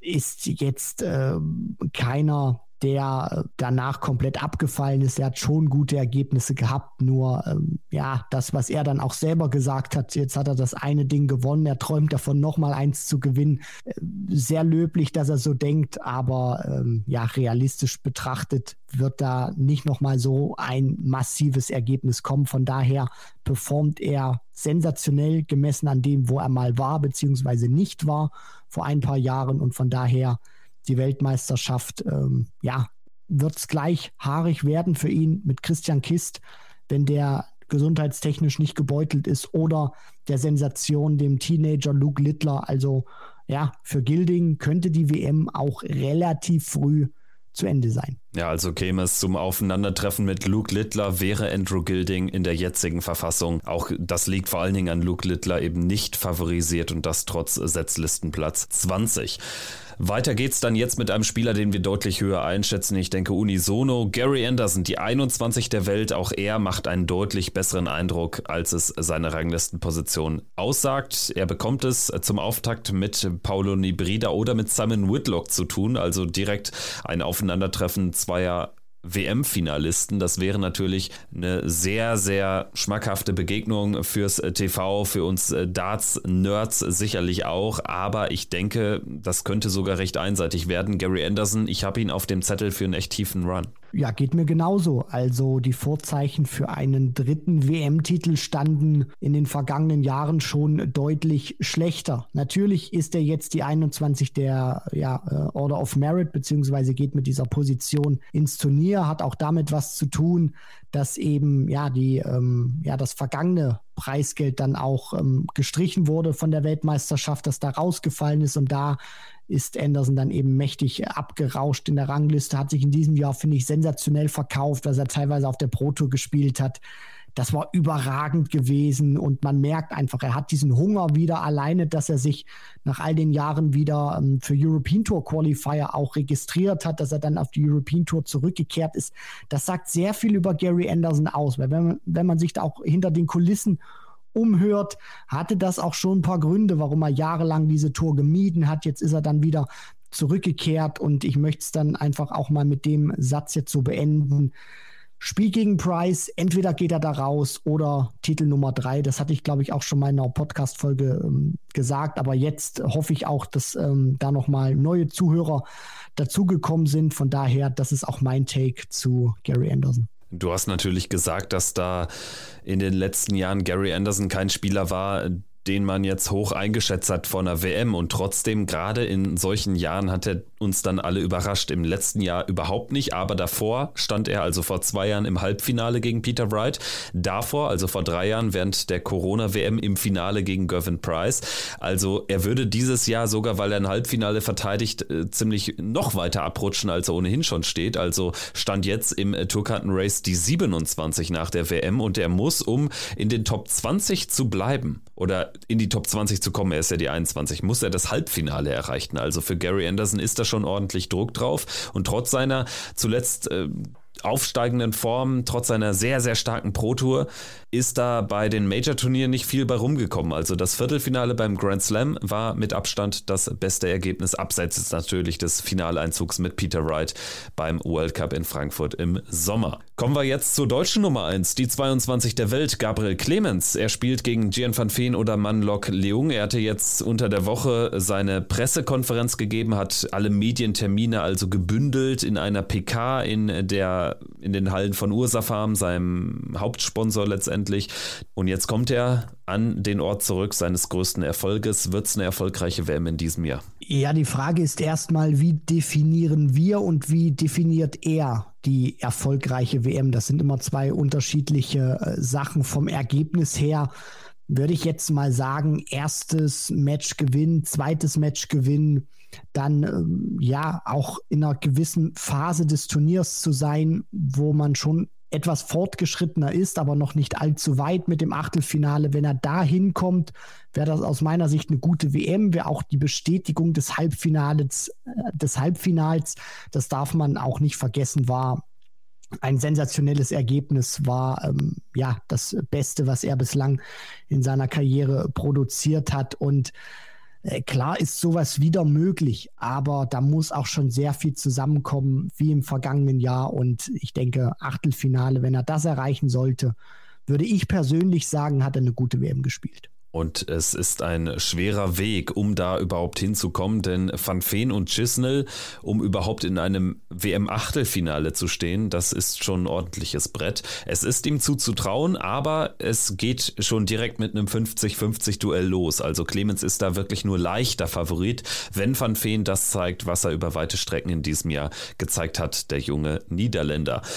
Gut, weiter geht's mit einem ebenfalls sehr, sehr jungen Spieler, einem Spieler, der zum zweiten Mal dabei ist, nachdem er ein sehr, sehr starkes Debüt hatte mit dem Achtelfinaleinzug im Vorjahr. Josh Rock, die nordirische Nummer 1 mittlerweile. Er war die Nummer 3 vor einem Jahr, also da hat sich auch am Status einiges verändert. Es war ein überragendes Jahr, ein Rookie-Jahr 2022, wo er alle in Grund und Boden gespielt hat teilweise. Jetzt ein bisschen mehr Normalmaß und trotzdem, ja, ich würde sagen, immer noch ein Spieler, Spieler, den man für einen tiefen Run auf dem Zettel haben sollte, beziehungsweise ja, sein Niveau hat sich ein bisschen eingenordet, aber das muss ja nichts Schlechtes heißen. Also er ist jetzt auch schon über den Status hinweg, dass man sagen kann, ah, der hatte jetzt mal ein gutes Jahr und ist danach völlig weggebrochen. Das ist ja auch nicht der Fall, im Gegenteil. Richtig, du sprichst das auch äh, an. Gerade der Grand Slam, muss man auch sagen, hat er wieder äh, gezeigt, was er ja, imstande ist zu leisten. Und man darf auch nie vergessen, die Wahrnehmung, das hast du auch gesagt, die verändert sich. Also zu Beginn, wo er dieses Rookie-Jahr hatte, er ist neu und man weiß auch nicht, wie man ihn einzuschätzen hat. Und dann sieht man eben diese krassen Ergebnisse. Dann ist er eben the new kid on the block. Und dann hat man als Referenz, was irgendwie auch immer ein bisschen böse ist, dann in seiner Bewertung dieses krasse Rookie-Jahr. Und dann denkt man sich, okay, alles, was da drunter ist, was nicht mehr ganz so herausragend ist, was so diese Superlative auch anbelangt, ist irgendwo ein Leistungsabfall. Das ist aber überhaupt nicht der Fall. Ich finde, der hat sich schon ähm, wirklich stabilisiert. Er hat gute Ergebnisse gezeigt, auch in der Konstanz, mal mehr, mal weniger, aber auch keiner, wo ich sage, der ist ähm, ja komplett eingebrochen, sondern der hat sich gut verkauft, auch in diesem Jahr. Und äh, von daher hat er eine gute Entwicklung genommen und äh, ich denke auch etwas gesünder jetzt äh, gewesen als in diesem ersten Jahr, was wirklich äh, ja alles überstrahlt hat. Möglichkeit reicht hier in meiner Sicht von einem Viertelfinale bis hin zu einem Aus in der zweiten Runde, also in seinem Auftaktspiel, denn der Auftaktgegner entweder Luke Woodhouse, mein Favorit, oder Barry van Peer, das verspricht schon echt haarig zu werden. Also gerade Woodhouse hat eine tolle Form. Das hätte einfacher kommen können. Danach allerdings könnte es gegen Damon Hatter weitergehen, danach gegen Noppert. Also da ist dann ein tiefer Run, ähnlich wie im letzten Jahr, echt möglich und das kann er sogar noch toppen, wenn es ins Viertelfinale geht. Gut, weiter geht's jetzt bei uns hier mit der 24 der Setzliste mit der polnischen 1 mit Christoph Ratajski. Die Ergebnisse waren nicht da, abseits der German Darts Open in Jena, denn die hat der Pole gewonnen. Und das hatte sich so ein bisschen angebahnt, denn spielerisch war das über weite Strecken dann wieder relativ viel von dem alten Ratajski. Er konnte allerdings lange Zeit keine Ergebnisse einheimsen in diesem Jahr. Das hat sich dann auf der European Tour in Jena im September war es geändert. Ja, das war für ihn erstmal ein ganz, ganz wichtiger Erfolg, da diese 30.000 äh, Pfund auch mitzunehmen, neben dem äh, Turniersieg, was dir dann auch logischerweise nochmal einen ja, Boost an Selbstvertrauen gibt für mich aber keiner mehr, wo man sagen kann, das ist ein Geheimfavorit für Major Halbfinals oder vielleicht auch mal den ganz großen Coup, den er landen kann. Das war vor ein paar Jahren auch noch äh, anders gewesen, wo er da auch ja in dem einen oder anderen Halbfinale dann auch mal aufgetaucht ist bei Major Turnieren oder vor allem dann auch Viertelfinals gespielt hat. Hier sage ich schon, auch wenn Johnny Clayton gerade nicht in der besten Verfassung ist, ja, da könnte schon die Endstation sein. Zu Beginn Jamie Hughes, David Cameron sollte er schon dann auch machen, aber keiner mehr, wo ich jetzt sage, ja, äh, dem, den habe ich als Geheimtipp auf dem Zettel, ein sogenanntes Dark Horse, könnte man auch sagen, ähm, wie es die Engländer immer bezeichnen, für ein potenzielles Halbfinale oder so. Ich sehe es ein bisschen anders in Bezug auf Clayton. Da äh, muss ich eher mit Ratajski gehen. Das heißt, ich würde auch sagen, ich würde so weit gehen. Er ist die 24 der Welt, aber wenn er es nicht bei diesem Draw unter die letzten 16 schafft, dann hat er eine schlechte WM gespielt. Also insgesamt die Auslosung für ihn finde ich nicht so schlecht. Von daher Christoph Ratajski schon Spieler, den ich im Achtelfinale sehe. Ein Spieler, den ich eher nicht im Achtelfinale sehe, ist die 25 der Welt, José de Sousa. Da muss man hier nur ganz bisschen hochscrollen und dann kommt man zur 25 de Sousa. Er wird spielen gegen Richie Erdhaus oder gegen Jeffrey de Graaf. Da ist der Favorit, allerdings seine Form auch nicht die beste. Das äh, ist doch ein schleichender Abgang. Jetzt nicht so, dass er wirklich so spielt wie Dirk van Dijvenbode, aber die Topzeit ist dann doch jetzt schon mindestens so anderthalb Jahre zurückliegend. Also seitdem habe ich jetzt nicht mehr viel von ihm gesehen. Ja, das ist äh, auf jeden Fall äh, sehr schön und auch noch sehr zart auch für ihn äh, formuliert. Also was der damals gespielt hat, neben dem Grand Slam Erfolg, auch auf der Pro Tour, was das für eine 180er Maschine war. Dann gab es auch mal diesen 127er Average äh, Back-to-Back-Titel bei Players Championship Turnieren. Der hat so rotzfrech auch äh, gespielt. Dann auch diese Interview-Aussagen, naja, eine 180 zu werfen, das ist äh, für mich doch easy. Und mittlerweile ist er von dieser spielerischen Leichtigkeit meilenweit entfernt.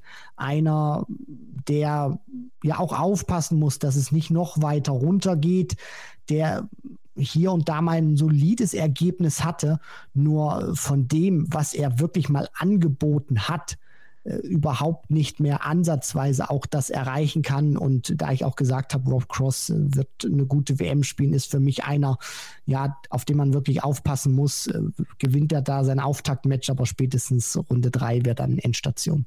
26 der Welt ist Martin Schindler. Das ist schon eine sehr gute Nachricht. Eine gute Nachricht ist auch, dass er gegen Jermaine Vatimena oder Fallon Sherrick Favorit sein sollte, wenngleich er ja vor allen Dingen Sherrick nicht unterschätzen darf. Danach könnte Danny Noppert warten, danach Hatter Rock. Also das klingt auch nicht nach der schlechtesten Auslosung. Martin Schindler hat dazu auch wirklich ein passables Jahr gespielt. Vor allen Dingen aber die erste Jahreshälfte. Danach kam nicht mehr so viel, beziehungsweise es gab nur noch einen Ausreißer nach oben das Viertelfinale beim World Grand Prix. Dieses Ergebnis, was vielleicht auch ein bisschen alles oder zumindest das, was in der zweiten Jahreshälfte äh, passiert ist, ähm, beschönigt hat oder so ein bisschen Make-up auch drüber getan hat über die Leistung von äh, Martin Schindler, ergebnistechnisch uns nicht mehr so verwöhnt, wie er das normalerweise getan hat. Jetzt darf man auch immer nicht alles von den Ergebnissen abhängig machen. So dieses Gefühl, das, was ich gesehen habe von ihm, stimmt mich jetzt nicht so unfassbar positiv, dass er bei der WM jetzt etwas länger dabei ist.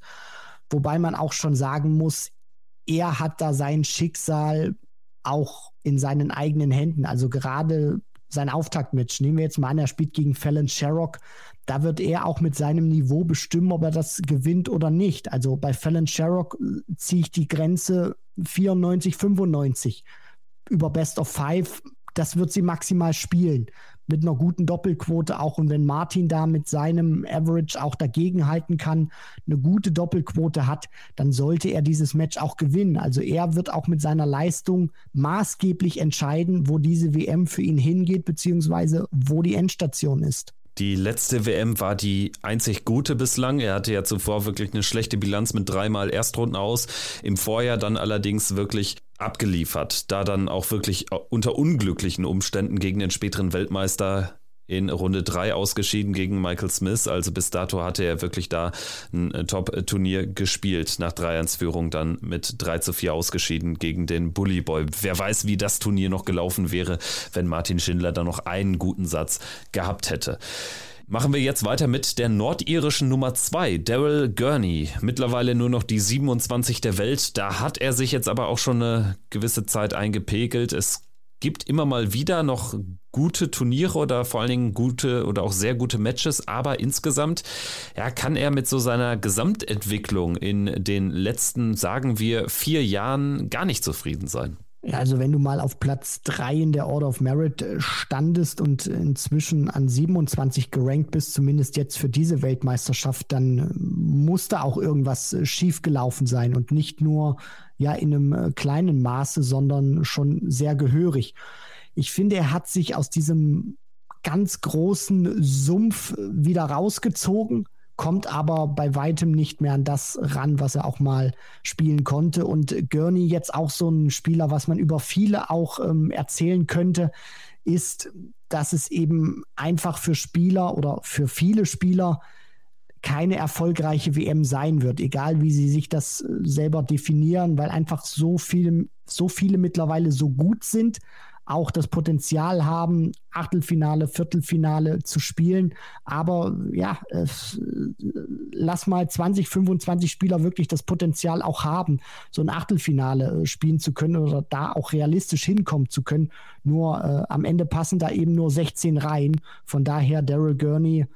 Ähm, ja, sagen wir mal so, eins, zwei Runden überstehen, sage ich mal, ist er da voll im Soll mit seinen ähm, aktuellen Kapazitäten.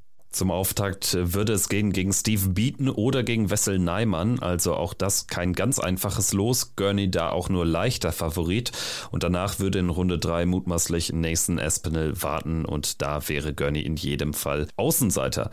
Machen wir jetzt weiter mit der nordirischen Nummer 3, Brandon Dolan. Die 28 der Welt. Da hält er sich jetzt auch schon eine sehr lange Zeit. Anders als bei Gurney ist diese Ranglistenplatzierung aber ein gutes Zeichen, denn er wird auch nicht jünger, ist mittlerweile auch über 50 und sich so lange jetzt auch schon in den Top 32 zu halten, nachdem er ja so in den Jahren 17, 18, 19 auch mal rausgeputzelt war, das ist doch à la Bonheur. Ja, auf jeden Fall. Also das darf man nicht äh, zu klein reden. Man darf das auch nicht unterschätzen, was das für eine Leistung ist, sich eben in den Top 32 der Welt zu halten, weil es auch viele prominente Beispiele gibt, die dann abgefallen sind, die es eben nicht mehr geschafft haben. Und Brandon Dolan ist da weiterhin auch ein ähm, ja sehr hartnäckiger Kämpfer, ohne jetzt die ganz großen Mega-Ergebnisse einzufahren. Immer einer, der ja auch mal so ein Upset landen kann, wie beim Matchplay, wo er den Van Gerven dann mal rausnimmt. Und ähm, ja, dritte Runde gegen Price würde ich mir gerne angucken. Wäre vom Tempo her vielleicht nicht ganz so äh, schnell, wie man sich das gerne erhofft. Aber einer, wo ich sage, ja, über Best of Seven kann er dem Iceman schon zwei Sätze abluchsen und uns ja gut unterhalten in dieser Partie. Price gegen Dolan, das war doch auch mal ein Best of Seven Match, was am Ende nur mit 4-3 an den Iceman ging, wenn ich mich richtig erinnere in den letzten Jahren. Ja, das äh, stimmt. Da, wo du es äh, gerade auch nochmal sagst, also ähm, man merkte auch schon an den Ausführungen, gerade auch was er in dem Jahr nochmal äh, gezeigt hat, Brandon Doan, das Potenzial hat er schon, ist dann nochmal ein anderer Schritt, komplett über die Ziellinie zu gehen, aber wie ich das ähm, gerade auch schon gesagt habe, da bleibe ich auch dann dabei. So ein Match in der dritten Runde, das könnte ganz unterhaltsam werden. Dafür muss er aber erstmal vorbei an seinem Landsmann Mickey Menzel oder an dem Chinesen Xiao Zhen Song. Wir machen jetzt weiter mit der 29. Da sind wir bei Raymond van Barneveld. Er spielt gegen Radek Saganski oder gegen Marco Kantele. Barney, wir haben es oft genug gesagt, er hat Respekt verdient dafür, dass er nach seinem Comeback wirklich erstmal diese Ochsentour gegangen ist und die auch erfolgreich gegangen ist. Wer hätte gedacht, dass wir Raymond van Barneveld nochmal in einem PDC Major Halbfinale sehen? Das war 2022 beim Grand Slam der Fall. Seitdem auf der Pro Tour immer so gut, dass es so gerade reicht, um sich für alles zu qualifizieren. Auf der Bühne dann allerdings nicht mehr so die ganz großen Leistungen. Er hatte in diesem Jahr müsste es gewesen sein, auch einmal Michael van Gerven auf der European Tour geschlagen. Es gibt punktuelle Erfolge, aber jetzt gerade hinten raus wurde es eigentlich immer seltener mit den Erfolgen in diesem Jahr. Ja, und das Ding ist auch, dass diese Erfolge dann Grand Slam Halbfinale oder auch Van Gerven jetzt mal, mittlerweile muss man das sagen, European Tour im TV vor TV-Kameras geschlagen hat, die sind einfach eine Seltenheit. Klar freut man sich immer noch, wenn man äh, Van Barneveld gegen Van Gerven liest oder auch potenziell dritte Runde Van Barneveld gegen Wright.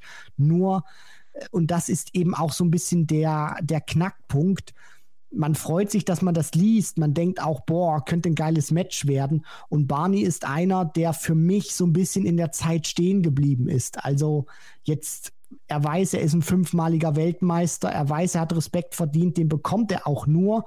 Er macht für mich auch so ein bisschen in seiner Ausstrahlung, in seiner Art und Weise, wie er auch seine Ziele formuliert, so ein bisschen den Fehler, dass er nicht weiß, dass mittlerweile 2023 beziehungsweise dann auch 2024 ist. Er ist nicht mehr dieser Überspieler, er ist nicht mehr der Mann, den alle fürchten, sondern ja, er ist einfach ein Spieler, der mittlerweile in den Top 32 steht mit einer relativ großen Vita, aber mehr auch nicht. Und von daher, ja, er würde auch wieder sagen, also ja, mindestens Halbfinale. Das wäre dann schon eine gute WM für mich. Alles darunter ist nicht zufriedenstellend, nur leistungstechnisch, realistisch betrachtet, muss man schon sagen, wenn er Peter Wright schlagen würde, wäre das äh, schon eine große Überraschung, auch in der aktuellen äh, Form, in der sich Snakebite befindet. Also du forderst mehr Realismus bei Raymond van Barneveld. Das wäre vermutlich auch ein, ein guter, ein wichtiger Schritt, um ein bisschen lockerer in diese Turniere zu gehen. Ich glaube nur nicht, oder ich denke, ich weiß es, dass man Raymond van Barnevelds Mindset nicht mehr ändern wird. Also, der Mann ist 56, der hat seine Macken, der hat seine Stärken und ich denke, dabei wird es bleiben. Ich bin gespannt, wie er sich in den nächsten Jahren weiter verhalten wird auf der Tour, ob er weiter so mitschwimmt in diesem Dunstkreis, ob es irgendwann ihm dann aber auch komplett reicht und er dann zum zweiten Mal und dann endgültig zurücktritt. Also ich denke, das wird auch nicht mehr in so allzu ferner Zukunft liegen. Nein, also da äh, bin ich äh, vollkommen bei dir und das ist auch gerne so ein Take, den hätte ich dann gerne nochmal gemacht. Also wer weiß auch, wie oft man Raymond van Barneveld noch auf dieser Bühne sieht. Deswegen, äh, das Alter spielt auch eine Rolle und vor allem, das darf man auch nicht vergessen, er ist eben zwar wieder in den Top 32, das ist fantastisch, dass er das auch in dem Alter nochmal geschafft hat. Unfassbar schwierig, sich da wieder reinzuspielen. Nur, er ist eben auch in einer Position, wo er sich nicht zurücklehnen kann, wo er auch mal das ein oder andere Turnier auslassen kann, sondern er muss alles konstant weiterspielen. Und ob er dafür dann auch die Energie hat, weil er fällt ja manchmal schon so in alte Muster zurück, gerade in den Interviews. Ja, jetzt habe ich da wieder verloren und da wieder kein gutes Ergebnis. Also man merkt schon, der geht zu einem Turnier und ist enttäuscht, wenn er es nicht gewinnt. Wobei man auch sagen muss, es ist einfach ja nicht mehr ähm, ja 2010. Wir sprechen dann jetzt über einen immer noch ganz jungen Mann, die 30 der Welt, Kellen Ritz. Er verteidigt ein Viertelfinale von vor zwei Jahren. Damals war es eine riesige Sensation. mittlerweile ist er ein etablierter Spieler. Allerdings auch ein Spieler, der Sorgen bereitet. Bisschen auf Van Dijvenbode Niveau, teilweise wirklich unterirdische Spiele absolviert und das macht ihn in einem möglichen Auftaktspiel gegen Ricardo Pietrezco auch zum Außenseiter und deshalb sage ich, wenn Kellen Ritz eine Partie gewinnt bei dieser WM, ist es bereits eine erfolgreiche. Ja, also weiter wird es dann wahrscheinlich auch nicht mehr gehen, weil dann mit Luke Humphreys sehr, sehr wahrscheinlich die Endstation wäre.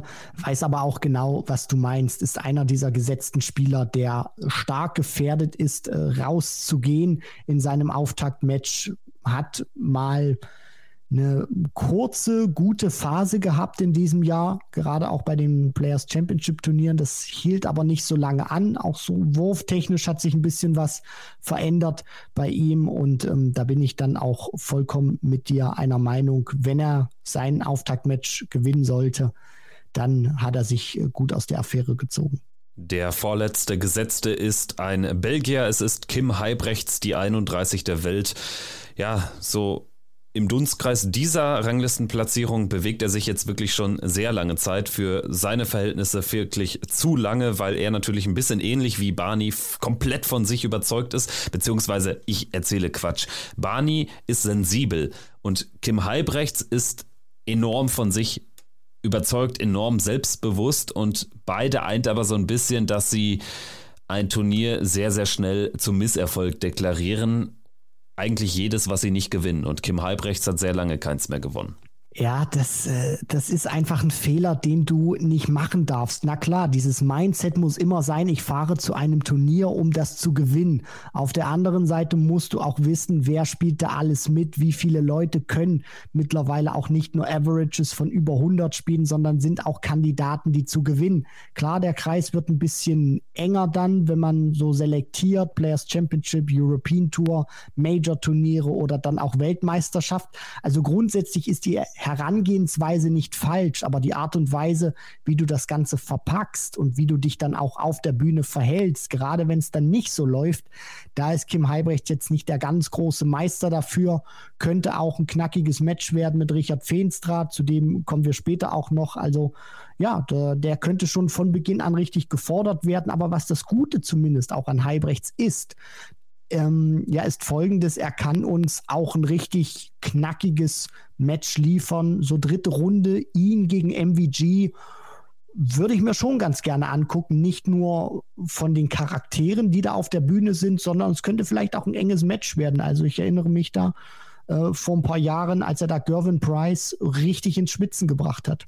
Ja, vor zwei Jahren ging dieses Match in den Decider und es war ebenfalls eine Drittrundenpartie zwischen Kim Halbrechts und Gervin Price und Kim gegen Michael van Gerven. Das wäre natürlich wirklich ein absolutes äh, Testosteron-Match. Da habe ich richtig Bock drauf, wenn ich dann im Ali Pelli die beiden sehe und wenn es vor allen Dingen dann ein enges Match wird. Das braucht, also Kim Halbrechts braucht dafür eine absolute Topleistung, die er manchmal ganz, ganz punktuell immer noch im Tank hat und dann, so scheint es mir vor allen Dingen, wenn es gegen die ganz großen Spieler geht. Also dementsprechend, wenn er gegen Richard Feenstra oder Ben Robb weiterkommt, dann könnte man eine durchaus enge Partie gegen Michael van Gerven erwarten. Wir machen dann jetzt weiter mit der 32 der Welt. Zum ersten Mal überhaupt gesetzt. Madas Rasma aus Lettland. Er wird spielen gegen Mike de Decker oder gegen Dragutin Horvat. Alles andere als ein leichtes Los zum Auftakt, aber was will man als 32 der Welt erwarten? Ich denke, er ist erstmal happy, dass er überhaupt gesetzt ist. Das ist schon ein großer Erfolg. Also ein kontinuierlicher Lauf auch dann wirklich äh, hin zum 32. Setzlistenplatz. Das darf man dann auch nicht gering schätzen. Er ist da so ein Einzelkämpfer in Lettland und das macht er in den letzten Jahren aber wirklich richtig, richtig gut. Ja, definitiv. Also äh, wir haben ja auch ein gewisses äh, Rahmenprogramm jetzt bei dieser Weltmeisterschaft im Vorfeld auch für euch zusammengestellt. Und weil du Einzelkämpfer eben ansprichst, Äh, frag auch mal ein paar Leute außerhalb äh, von England oder UK. Also reisekostentechnisch äh, ist das nicht ganz billig, was sich da mittlerweile auch ähm, abspielt. Und von daher ist Rasma auch einer, wo man das wirklich ähm, schätzen muss, dass er immer wieder sich da reinbeißt, dass er ja da teilweise vielleicht auch mal spielt, um dann nur ein paar hundert Pfund wirklich äh, Gewinn zu machen, weil eben sehr viel für Flug, für die Reisekosten, für die Unterbringung dann eben drauf geht. Und jetzt ist er an 32 gesetzt, da wird sich das Portemonnaie erstmal freuen. Und ähm, ja, der Fluch ist dann irgendwie auch immer, dass du dein erstes Spiel womöglich gewinnst, klar, das ist kein Selbstläufer. Und dann triffst du eben als 32 auf die 1 der Setzliste, das ist in dem Fall Michael Smith, ist jetzt nicht so eine Ricky Evans MVG Kombination, aber ja, von der Setzliste her klare Verhältnisse und äh, dann mal gucken, ob er äh, ja da noch ein bisschen mehr rausschlagen kann, aber dritte Runde, das wäre erstmal richtig gut für ihn. Und das hat er bislang auch noch nicht geschafft. Bislang war immer in Runde 1 oder in Runde 2 Endstation.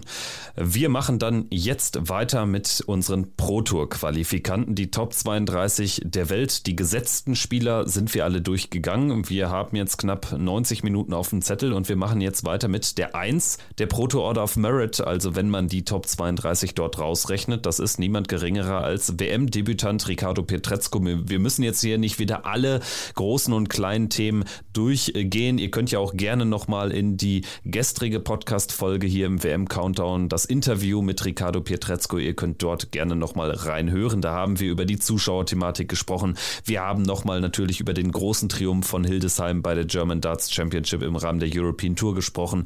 Wir haben über die EM gesprochen und natürlich eben auch über sein Auftaktlos, Mikuru Suzuki. Wenn er das schafft gegen Kellen Ritz, wäre er kein Außenseiter. Also die dritte WM-Runde kann man schon erwarten? Kann man es so forsch formulieren, Christian? Also, ob man es so, so forsch formulieren kann, weiß ich nicht. Es ist auf jeden Fall realistisch. Ich denke, so äh, kann man das auch stehen lassen. Was ich gern auch noch als Take mit reinbringen würde, klar, die Verhältnisse jetzt auch, weil er eben gegen Mikuru spielt mit dem Publikum, haben wir auch schon aufgedröselt. Für mich persönlich, wenn ich das jetzt so von außen betrachte, ist wichtig, dass er erstmal ein Match gewinnt. Nach diesem guten Jahr, was er gespielt hat. Du hast dich für den, ähm, für den Eli Pelli qualifiziert, für die WM dort geh auf die Bühne, saug diese Atmosphäre auch auf und gewinn das erste Match. Und das ist einfach aus, aus meiner Sicht wichtig. Egal gegen wen du spielst in der zweiten Runde. Erstmal diesen Auftakt gewinnen, alles weitere ist Bonus. Ja, ich weiß, Kellen Ritz, wir haben das auch schon mal beleuchtet, nur trotzdem erstmal so dieses Gefühl haben, yo, ich habe da oben eine Partie gewonnen. Und wenn er das hat, kann ihm das auch nochmal für das Turnier einen Auftrieb geben. Nur dieses erste Spiel wird das mal wichtig sein. Ricardo Pietrezco hat ja tatsächlich tolle zwei Jahre hingelegt, egal wie die WM ausgeht. Also es ist immer noch erst das zweite Jahr nach dem Gewinn der Tourkarte. Was ist da deiner Einschätzung nach in Zukunft noch drin? Ist Ricardo Pietrezco ein Spieler, der wirklich aus der erweiterten Weltspitze, so habe ich es im Interview mit ihm ausgedrückt, tatsächlich den Sprung nach ganz oben, also auch in die Top 16 relativ zeitnah schaffen kann? Boah, das ist, das ist eine Herkulesfrage, die du mir da stellst, weil es auch immer bedeutet, dass äh, Spieler dann auch nicht mehr ihre Form haben, beziehungsweise da rausgehen. Also wenn ich jetzt nur mal auch so diese Leute sehe, mal abseits der, der Top 10, die da aktuell stehen, Chizzy, dann die L, Van Dyvenbode, Wade, Cullen, Vandenberg, Ross Smith beispielsweise, dahinter Doby, Bunting, also das sind ja auch welche, die sich anschieben, in die Top 16 reinzugehen, Anderson. Also das, das, das ist ja auch immer ein Zusammenspiel. Also erstmal musst du gut spielen über einen längeren Zeitraum, mindestens zwei Jahre, um dann auch so viel Preisgeld einzuspielen. Auf der anderen Seite müssen mehrere Spieler dann auch nicht so eine gute Form haben, damit sie eben auch Preisgeld verlieren. Also das, das ist immer verdammt schwierig. Ich glaube, man muss das immer so ein bisschen momentumstechnisch sehen und vor allem auch muss er stabil bleiben und ähm, alles andere wird dann kommen. Nur dann diese ganz großen Schritte zu erwarten, ist, ist schwierig und ich glaube auch einfach, dass in Zukunft die Order of Merit Position nicht mehr ganz so relevant sein wird, wie das noch vor fünf, sechs Jahren der Fall war. Gian van Veen ist ebenfalls WM-Debütant und er ist Top 32 bereinigt, die zwei der Proto Order of Merit. Auch das spricht für sein überragendes Jahr. Er hat als bestes Ergebnis ein Halbfinale bei der European Championship in Dortmund eingefahren, hat dort Michael van Gerven besiegt und ist erst gegen James Wade ausgeschieden. Da hat er sich so ein bisschen von der Erfahrung besiegen lassen, die James Wade einfach hat. Da war sogar noch mehr drin und das alleine ist schon ein starkes Stück, denn Gian van Veen ist ein Debütant in diesem Jahr auf der Pro Tour. Also er hat ja erst seit dem 15. Januar überhaupt eine Tourkarte. Was für ein Spieler ist das? Und wahrscheinlich schon bald die niederländische Nummer zwei, also vielleicht in zwei, drei Jahren. Das ist ihm zuzutrauen, oder? Ja, auf jeden Fall. Also das, was er aktuell spielt und uns auch ähm, ja, in den vergangenen Monaten gezeigt hat, spricht für ihn sehr erfrischendes Gesicht auf der Tour. Und was mich auch dann beeindruckt, ist, dass er nicht nur temporär mal gut gespielt hat, sondern das war jetzt auch schon nachhaltiger gewesen. Und das sind immer gute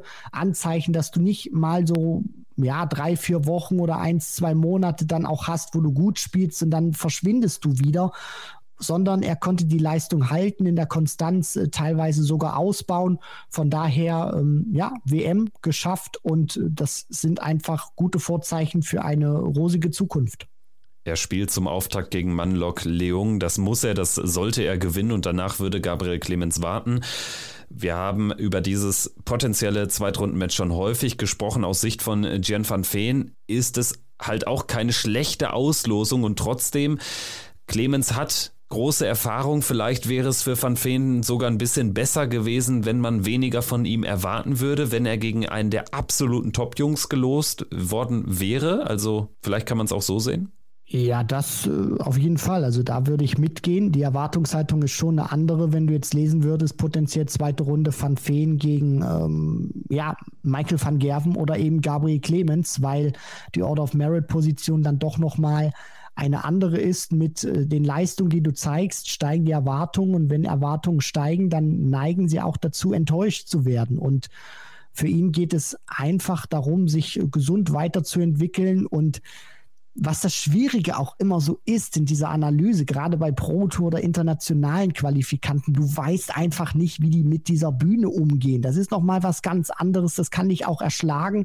Und äh, da bin ich auch mal gespannt, wie sich äh, Van Feen da präsentieren wird, wie er auch ja dieses Abenteuer Elli Pelli für sich verpacken kann. Die drei der Proto Order of Merit ist ein arrivierterer Spieler. Es ist Ryan Joyce, beim WM-Debüt vor fünf Jahren im Viertelfinale gestanden. Sensationell.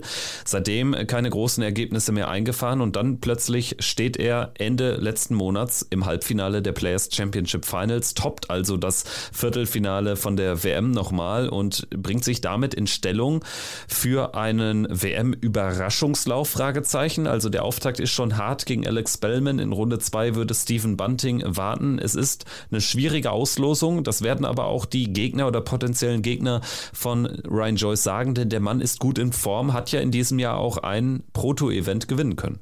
Ja, das stimmt, das ist richtig. Und auch einer, der diesen Lauf schon mal gemacht hat im Alexandra Palace. Der weiß also, wie das geht. Und er wird auch Respekt haben bei den arrivierten Spielern, bei den gesetzten Spielern, weil sie wissen, der hat vor TV-Kameras auch schon mal größere Leute rausgenommen. Äh, bestes Beispiel unter anderem auch mit äh, Peter Wright oder James Wade hat er dann beispielsweise, ähm, glaube ich, auch mal äh, geschlagen. Also er ist einer, der ist gefährlich, der kann auch mal so einen Run hinlegen und von daher, ja, sollte man gegen ihn schon seine besten Darts auspacken, weil man nie so richtig weiß, ob man einen Ryan Joyce auch bekommt, der an diesem Abend oder an diesem Tag auch das Format hat, jemanden rauszunehmen. Aber die Gefahr besteht immer. Einer, der auch für eine Überraschung sorgen kann, ist Luke Woodhouse. Von ihm war nicht wirklich viel zu sehen. Dann Plötzlich in Ungarn qualifiziert er sich durch einen Viertelfinaleinzug beim vorletzten European Tour Event auf den allerletzten Drücker für den World Grand Prix, unter anderem vorbei an Gian van Veen und an Ricardo Pietrezco, qualifiziert sich für das Double-In, Double-Out Major und schafft es dort auch noch in die zweite Runde, nachdem er gegen Dave Chisnell völlig überraschend gewinnt. Also Ungarn war der absolute Turning Point in diesem Jahr für Luke Woodhouse. Am Ende jetzt noch ein Viertelfinale bei den Players Championship Finals. Er stand noch nie zuvor zuvor in einem Viertelfinale bei einem Major. Also bei Luke Woodhouse hat sich einiges auf den letzten Metern der Saison zum Positiven gedreht. Er spielt in der ersten WM-Runde gegen Barry van Peer und würde dann der erste Gegner sein im Falle eines Sieges von Josh Rock. Ja, also Luke Woodhouse, jemand, der auch das Gefühl kennt, bei der WM einen großen Namen rausnehmen äh, zu können. Der Bullyboy müsste es, glaube ich, damals gewesen sein, oder? Richtig, müsste der Bullyboy gewesen sein. Und dann ist Woodhouse in Runde 3 ausgeschieden gegen Dimitri Vandenberg. Ja, und das äh, fand ich damals auch sehr interessant, weil wir dann diese Diskussion auch ähm, ja, entfacht haben. Nachdem er eben Smith rausgenommen hat, ist das jetzt einer, der in etwas ähm, ja, tiefere Regionen der Order of Merit vordringen kann? Die Antwort war bislang nein. Nur jemand, der es äh, punktuell auch schafft, gute Ergebnisse einzufahren und zuletzt auch ja uns alle nochmal überrascht hat mit dem, was du gerade aufgelistet hast. Von daher, Luke Woodhouse muss man bei einer WM auch mal eine Überraschung zutrauen. Ob er das schafft, keine Ahnung, werden wir sehen. Wobei man dann auch sagen muss, klar, sein Gegner in der zweiten Runde mit Josh Rock, das wäre jetzt keine ganz, ganz große Überraschung. Nur von der Setzlistenposition her, von der Konstanz her, wäre es dann schon eine. Von daher mal gucken, ob äh, Woodhouse so ein paar Vibes, die er am Pelli schon mal aufgesammelt hat, wieder aufleben lassen kann. Ich traue es ihm durchaus zu. Also Luke Woodhouse ist ein Spieler, der dann relativ unbemerkt auch das ein oder andere Highscoring mitgehen kann und dementsprechend auch Josh Rock gefährlich werden könnte. Aber auch die erste Runde ist halt schon nicht einfach. Barry van Peer ist einer der sicherlich stärksten internationalen Qualifikanten. Ähnlich sieht die Auslosung aus für Mike de Decker. Er bekommt es in Runde 1 mit Dragutin Horvath, dem deutschen Super League-Sieger, zu tun. Das kein Selbstläufer, de Decker sicherlich aber trotzdem Favorit als Nummer 5 der Pro Tour. Er würde es im Falle eines Sieges mit Madas Rasma zu tun bekommen, mit der 32 der Welt. Und da wäre De Decker jetzt alles andere auch als Außenseiter. Also dementsprechend, man kann die Auslosung in zwei Richtungen deuten. Horvath, kein leichtes Los, aber insgesamt in diesem Segment mit der 32 kann sich ein Mike De Decker auch sagen, hier muss mein Ziel die dritte WM-Runde sein. Ja, und was man bei den Spielern auch immer nicht vergessen darf, über die man dann äh, spricht, ist, dass sie diese Leistung im Tank haben, aber auf der anderen Seite ist es auch nicht selbstverständlich, dass sie die tatsächlich auch abrufen. Und gerade bei Mike de Decker, ja, er ist auf dem Papier der Favorit gegen Dragutin Horvath. Dragutin muss erstmal seine Leistung bringen. Auf der anderen Seite muss de Decker auch erstmal performen und seine Leistung abrufen. Und das eher ja ein gewisses Niveau an den Tag legen wird, äh, da würde ich äh, nicht meine Hand ins Feuer für legen im Ellie Pelli, sondern auch da möchte ich erstmal sehen, was er in diesem Spiel dann auch wirklich leisten kann. Machen wir weiter mit einem arrivierten Spieler, mit einem ganz alten Hasen, mit Ian White, mittlerweile 53. Er kommt nach dem er es im letzten Jahr gar nicht geschafft hat in den Ali wieder zurück. Er ist für meine Begriffe ein bisschen überraschend hier die Sechs der bereinigten Proto Order of Merit. So gut habe ich ihn über weite Strecken gar nicht gesehen. Liegt vielleicht daran, dass der letzte Eindruck nicht so pralle ist. Zuletzt keine großen Ergebnisse mehr, auch auf der Pro Tour. Immerhin aber die WM-Qualifikation nach einem Jahr Abstinenz wieder gepackt und Ian White wird spielen gegen den Japaner Tomoya Goto. Ist der Favorit, das muss er gewinnen. Ansonsten Ansonsten ist es wirklich eine miese WM gegen Ryan Searle, gegen den gesetzten Spieler, sehe ich ihn allerdings nicht weiterkommen. Ja, richtig. Also Ian White ist auch einer, der so ein bisschen das bestätigt, was man vor ein paar Jahren auch äh, gesagt hat. So ab 50 geht die Leistungskapazität ein bisschen runter, hat sich jetzt wieder gefangen, genau wie du das auch äh, beschrieben hast am Anfang des Jahres. Wirklich sehr ordentlich unterwegs. Da hatte man schon so ein bisschen das Gefühl oder den Eindruck, na, der kann sich wieder ein bisschen stabilisieren, aber mittlerweile auch weit von der Form entfernt, die er mal hatte, als er in den Top 10 der Welt stand, als er bei der WM auch ja von den Experten ähm, immer ein Tipp war, Viertelfinale. Davon ist absolut nichts mehr zu spüren. Es ist einfach schön, dass er zumindest zurückkehren kann in den Alexandra Palace. Aber äh, ja, äh, wenn wir jetzt mal rundentechnisch vorgehen, wird er nicht allzu weit kommen. Ian White hat sich für acht der ersten neun European Tour Events in diesem Jahr qualifiziert. Deshalb hat man sicherlich noch den Eindruck, dass er so richtig in Shape war. Danach allerdings äh, kam nichts mehr und auch auf der European Tour hat er bis auf zwei Spiele dann auch keins gewonnen. Also er war bei den Qualifiern stark. Das ist natürlich wichtig, um sich dann auch für die WM zu qualifizieren. Davon zehrt er halt bis zum Ende des Jahres. Weiter geht's jetzt mit Jim Williams, der Waliser, der gegen Gabriel Clemens auf bittere Art und Weise im Vorjahr ausgeschieden war. Er wird es zu tun bekommen zum Auftakt mit Norman Madu, dem Lateinamerika- und Karibik-Qualifikanten. Das wird er gewinnen, das wird er sehr souverän und deutlich gewinnen und danach würde Peter Wright warten. Also Jim Williams hat das Glück, einer von wenigen Spielern zu sein, die wirklich eigentlich von vornherein wissen, sie werden in der ersten Runde nicht ausscheiden und sich dementsprechend schon auch mit ihrem Zweitrundengegner beschäftigen können. Und Peter Wright ist vielleicht jetzt gar nicht mal so das los, was er unbedingt vermeiden wollte. Also da kann was gehen in diesem Jahr für Jim Williams. Ja, also man darf auch nicht vergessen, wo Jim Williams herkommt. Bei der BDO damals schon äh, gute Leistungen gezeigt und auch äh, bei der PDC jetzt schon seine Fußstapfen hinterlassen. The Quiff, einer, der mir gut gefällt und der auch scoring-technisch mithalten kann mit einem äh, Peter Wright. Mal schauen, wie lange er das auch ähm, aufrechterhalten kann. Nur Best of Five ist eine Distanz, wo ich sage, ja, da hat er das Potenzial, ihn auch äh, zu schlagen. Und da reden wir jetzt nicht davon, dass Peter Wright irgendwie indiskutabel spielt, sondern Jim Williams ist ein richtig guter Spieler, der auch besser ist als seine aktuelle Position in der Order of Merit. Also da kann man sich auf eine gute Zweitrundenpartie einstellen, wenn es dazu kommt. Wir gehen alle davon aus. Und ähm, ja, ich glaube jetzt auch nicht, dass Jim Williams da irgendwie gegen Norman Badu, äh, Madu, Madu äh, mit der linken Hand irgendwie spielen wird. Von daher bin ich da auf deiner Seite. Das wird er gewinnen und dann kann man sich einfach freuen auf diese Partie gegen äh, Snakebite Peter Wright. Ja, Jim Williams, er hat äh, Potenzial, hat aber auch vieles einfach deshalb nicht abgerufen, weil er dann auch manche Qualifier gar nicht gespielt hat und so. Ne? Also ist ja einer der wenigen Spieler, die wirklich, wo Darts nicht die oberste Priorität hat. Er ist sehr genügsam unterwegs, um es so zu formulieren. Ja, das ist auch absolut ähm, verständlich beziehungsweise auch nicht verkehrt. Jeder setzt seine Prioritäten so, wie er das auch äh, für richtig hält. Und äh, von daher, Jim Williams äh, spielt trotzdem tolle Darts und ja, man kann sich dann einfach freuen, dass es zu diesem Match sehr wahrscheinlich kommen wird. Und ich sehe ihn auch immer sehr gerne spielen. Dann freuen wir uns jetzt auf einen WM-Debütanten. Es ist die Nummer 4 aus Belgien. Es ist Mario van den Bochade.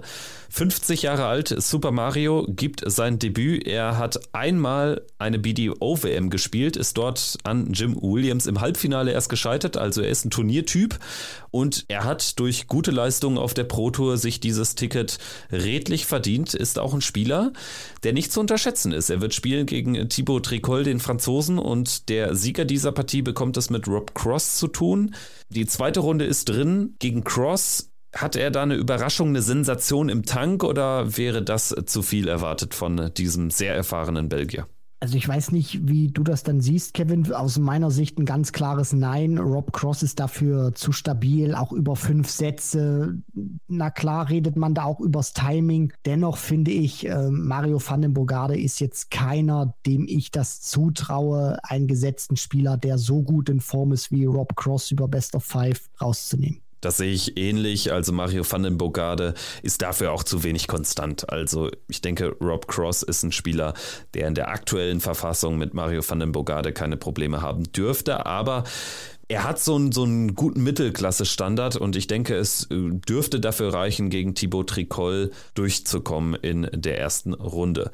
Jetzt kommt ein weiterer Debütant, der allerdings auch nicht mehr der jüngste ist. Es ist ein Pole, der in Irland lebt und als Busfahrer arbeitet. 44 Jahre alt, Radek Saganski. Er spielt um die Tourkarte und da wäre es wichtig, die erste Runde schon mal zu überstehen gegen den Finnen Marco Kantele. Radek Saganski hat in diesem Jahr, und da kommen wir jetzt zu einer der größten Sensationen des Dartsjahres. Er hat ein Players Championship Event gewinnen können in einem aberwitzigen Finale gegen Connor Scott und dadurch ist er ganz weit nach vorne gespielt worden in der Proto Order of Merit. Ja, diese 12.000 Pfund, die du da einstreichst, die machen sich bemerkbar. Hat danach auch nochmal ähm, ja, ein gutes äh, Turnier auch äh, gespielt. Auch vom Ergebnis her, vom Standard her konnte er viel Selbstvertrauen sammeln nochmal in den äh, vergangenen Monaten. Von daher, ich gehe jetzt, äh, stand jetzt mal davon aus, dass er die Partie gegen Marco Kantele gewinnt. Und äh, was Saganski auch ja auszeichnet, so möchte ich es mal formulieren, ist, dass er einer der Spieler auf der Tour auch ist, der nicht um seine Existenz spielt oder spielen muss. Also für den geht es jetzt nicht darum, auf Biegen und Brechen irgendwie immer gute Ergebnisse einzufahren, der nimmt das mit. Klar würde der auch immer äh, gerne auch mal in solche Sphären öfter vordringen, nur der weiß einfach, egal ob er in der ersten Runde ausscheidet oder ja, äh, gegen Barney rausgeht oder da die Überraschung schafft. Der hat einen Job, der hat sein Einkommen und alles, was er damit Darts macht, ist Bonus und das macht ihn vielleicht auch ein bisschen gefährlicher. Und trotzdem scheint er natürlich Blut geleckt zu haben, denn nach diesem sensationellen Triumph hatte er wirklich mehrere gute Ergebnisse noch eingefahren, hat auch einen Standard gespielt, den wir so von ihm noch nicht kannten und der kommt zur richtigen Zeit, denn damit hat er überhaupt erst noch die realistische Chance, die Tourkarte zu halten. Er muss dafür Kantele schlagen und auch an Raymond van Barneveld vorbei und dann dürfte es sehr, sehr wahrscheinlich reichen für den Erhalt der Tourkarte. Also Radek Saganski, genau wie übrigens auch Mario van den Bogade, einer der Konkurrenten von Florian Hempel in diesem sehr engen und spannenden Rennen um die Tourkarte. Van den Bogade, der dürfte wahrscheinlich schon bei einem Sieg über Tricol safe sein. Saganski braucht zwei Siege über Kantele und Van Barneveld. Wir kommen jetzt äh, zum nächsten Spieler und das ist Richard Feenstra. Auch er ist ein Debütant, auch er ist nicht mehr ganz so jung, 42, aber das liegt bei ihm natürlich maßgeblich daran, dass er eines der ganz bekannten Gesichter der BDO über Jahre war, dort auch schon im WM-Halbfinale stand 2022, dort auch ansonsten ein paar Major-Finals wie die World Trophy 2019 erreichen konnte und der auch bei der PDC jetzt zeigt, seit diesem Jahr hat er ja die Tourkarte, dass mit ihm zu rechnen ist. Das ist ein gefährlicher Spieler, sicherlich kein Spieler, der jetzt die Hallen füllt, um es mal so auszudrücken, aber 50.000 Pfund bereits eingespielt, das WM-Preisgeld inkludiert, das ist wirklich richtig, richtig stark. Da ist nur Van Feen in diesem Jahr von den 2023er äh, Q-School-Gewinnern noch besser. Also über die Distanz Best of Five ist äh, Flyers, so sein Spitzname, ein verdammt gefährlicher Spieler. Du sprichst die WDF-WM an aus dem vergangenen Jahr. Der hat da fast den Neuner gespielt und er hat vor allem auch im Lakeside einen Rekord pulverisiert, der über eineinhalb Dekaden Bestand hatte von Raymond van Barneveld damals, was den Dreidart Average angeht. Damals hat er mit Luke Littler aber mal so kräftig den Boden gewischt mit dem damals 15-Jährigen, als er da über 104 Punkte spielte, über Best of Five. Also der hat das im Tank und er kann auch das richtig krachen lassen auf der Bühne. Dafür hat er das Händchen, das hat er gezeigt in der Vergangenheit. Aber Tor.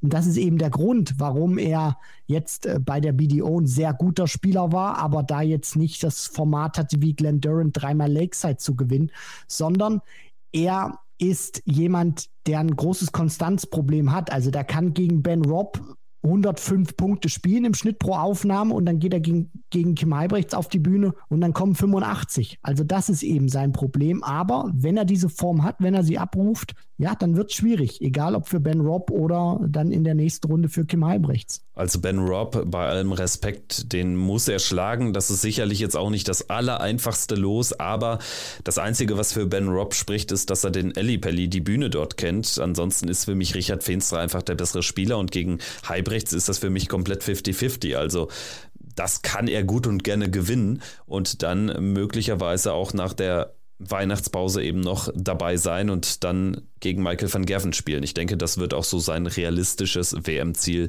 sein bei der ersten Teilnahme. Alles andere als zum ersten Mal dabei ist der folgende Spieler. Wir sprechen über den 59-jährigen Bronx Adonis, über Steve Beaton, den WM-Dauerbrenner. Schön, dass er dieses Mal erneut dabei ist. Er wird versuchen, anders als im Vorjahr, als er gegen Danny van Treib 0-3 verloren hat, einen jungen, aufstrebenden Niederländer diesmal in die Schranken zu weisen. Er spielt gegen Wessel Neimann. Ja, Steve Beaton, der ehemalige BDO-Weltmeister, ist eine absolute Legende. Schön, dass er wieder dabei ist und wir haben so oft auch immer über Konstanz gesprochen und man nimmt das auch bei diesen Top-Leuten immer so selbstverständlich wahr. Nur man darf auch nicht vergessen, das ist so harte Arbeit, die da drin steckt.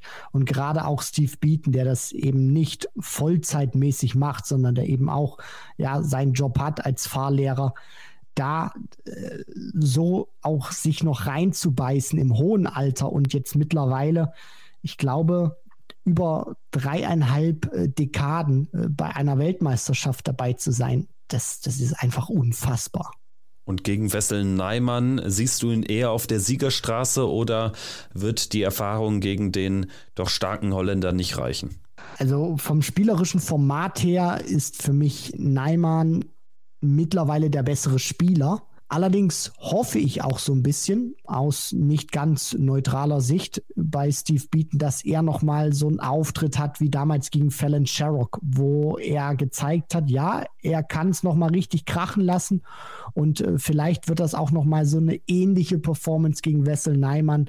Ich würde es mir wünschen. Ansonsten glaube ich, dass der erste Auftritt auch der letzte bei dieser WM sein kann für Steve Beaton. Steve Beaton hatte vor zwei Jahren ja dieses Erstrundenmatch gegen Fallon Sherrock. Da haben viele eher mit einem Sieg von Fallon Sherrock gerechnet. Da allerdings hat er dann wirklich eine überragende Partie geliefert. Also es war von vielem etwas dabei. Mehr meistens allerdings steht da ein Erst- oder ein Zweitrunden aus. Die einzige Ausnahme in den letzten Dekaden war 2020, als er gegen Darius Labanauskas im Achtelfinale erst ausgeschieden ist. Schauen wir jetzt auf einen jungen Mann. Also wir machen hier einen kleinen Generationenwechsel. Wir gehen jetzt zu Dynamite, zum 21-jährigen Keen Barry. Der Ire im Vorjahr raus in der ersten Runde am ersten Abend gegen den Südafrikaner Grant Sampson. Das war eine absolute Blamage. Da hat er grottenschlecht gespielt und Michael van Gerven, möglicher Zweitrundengegner von Keen Barry, sofern der Reinaldo Rivera schlägt, hat wahrscheinlich auch deshalb gesagt,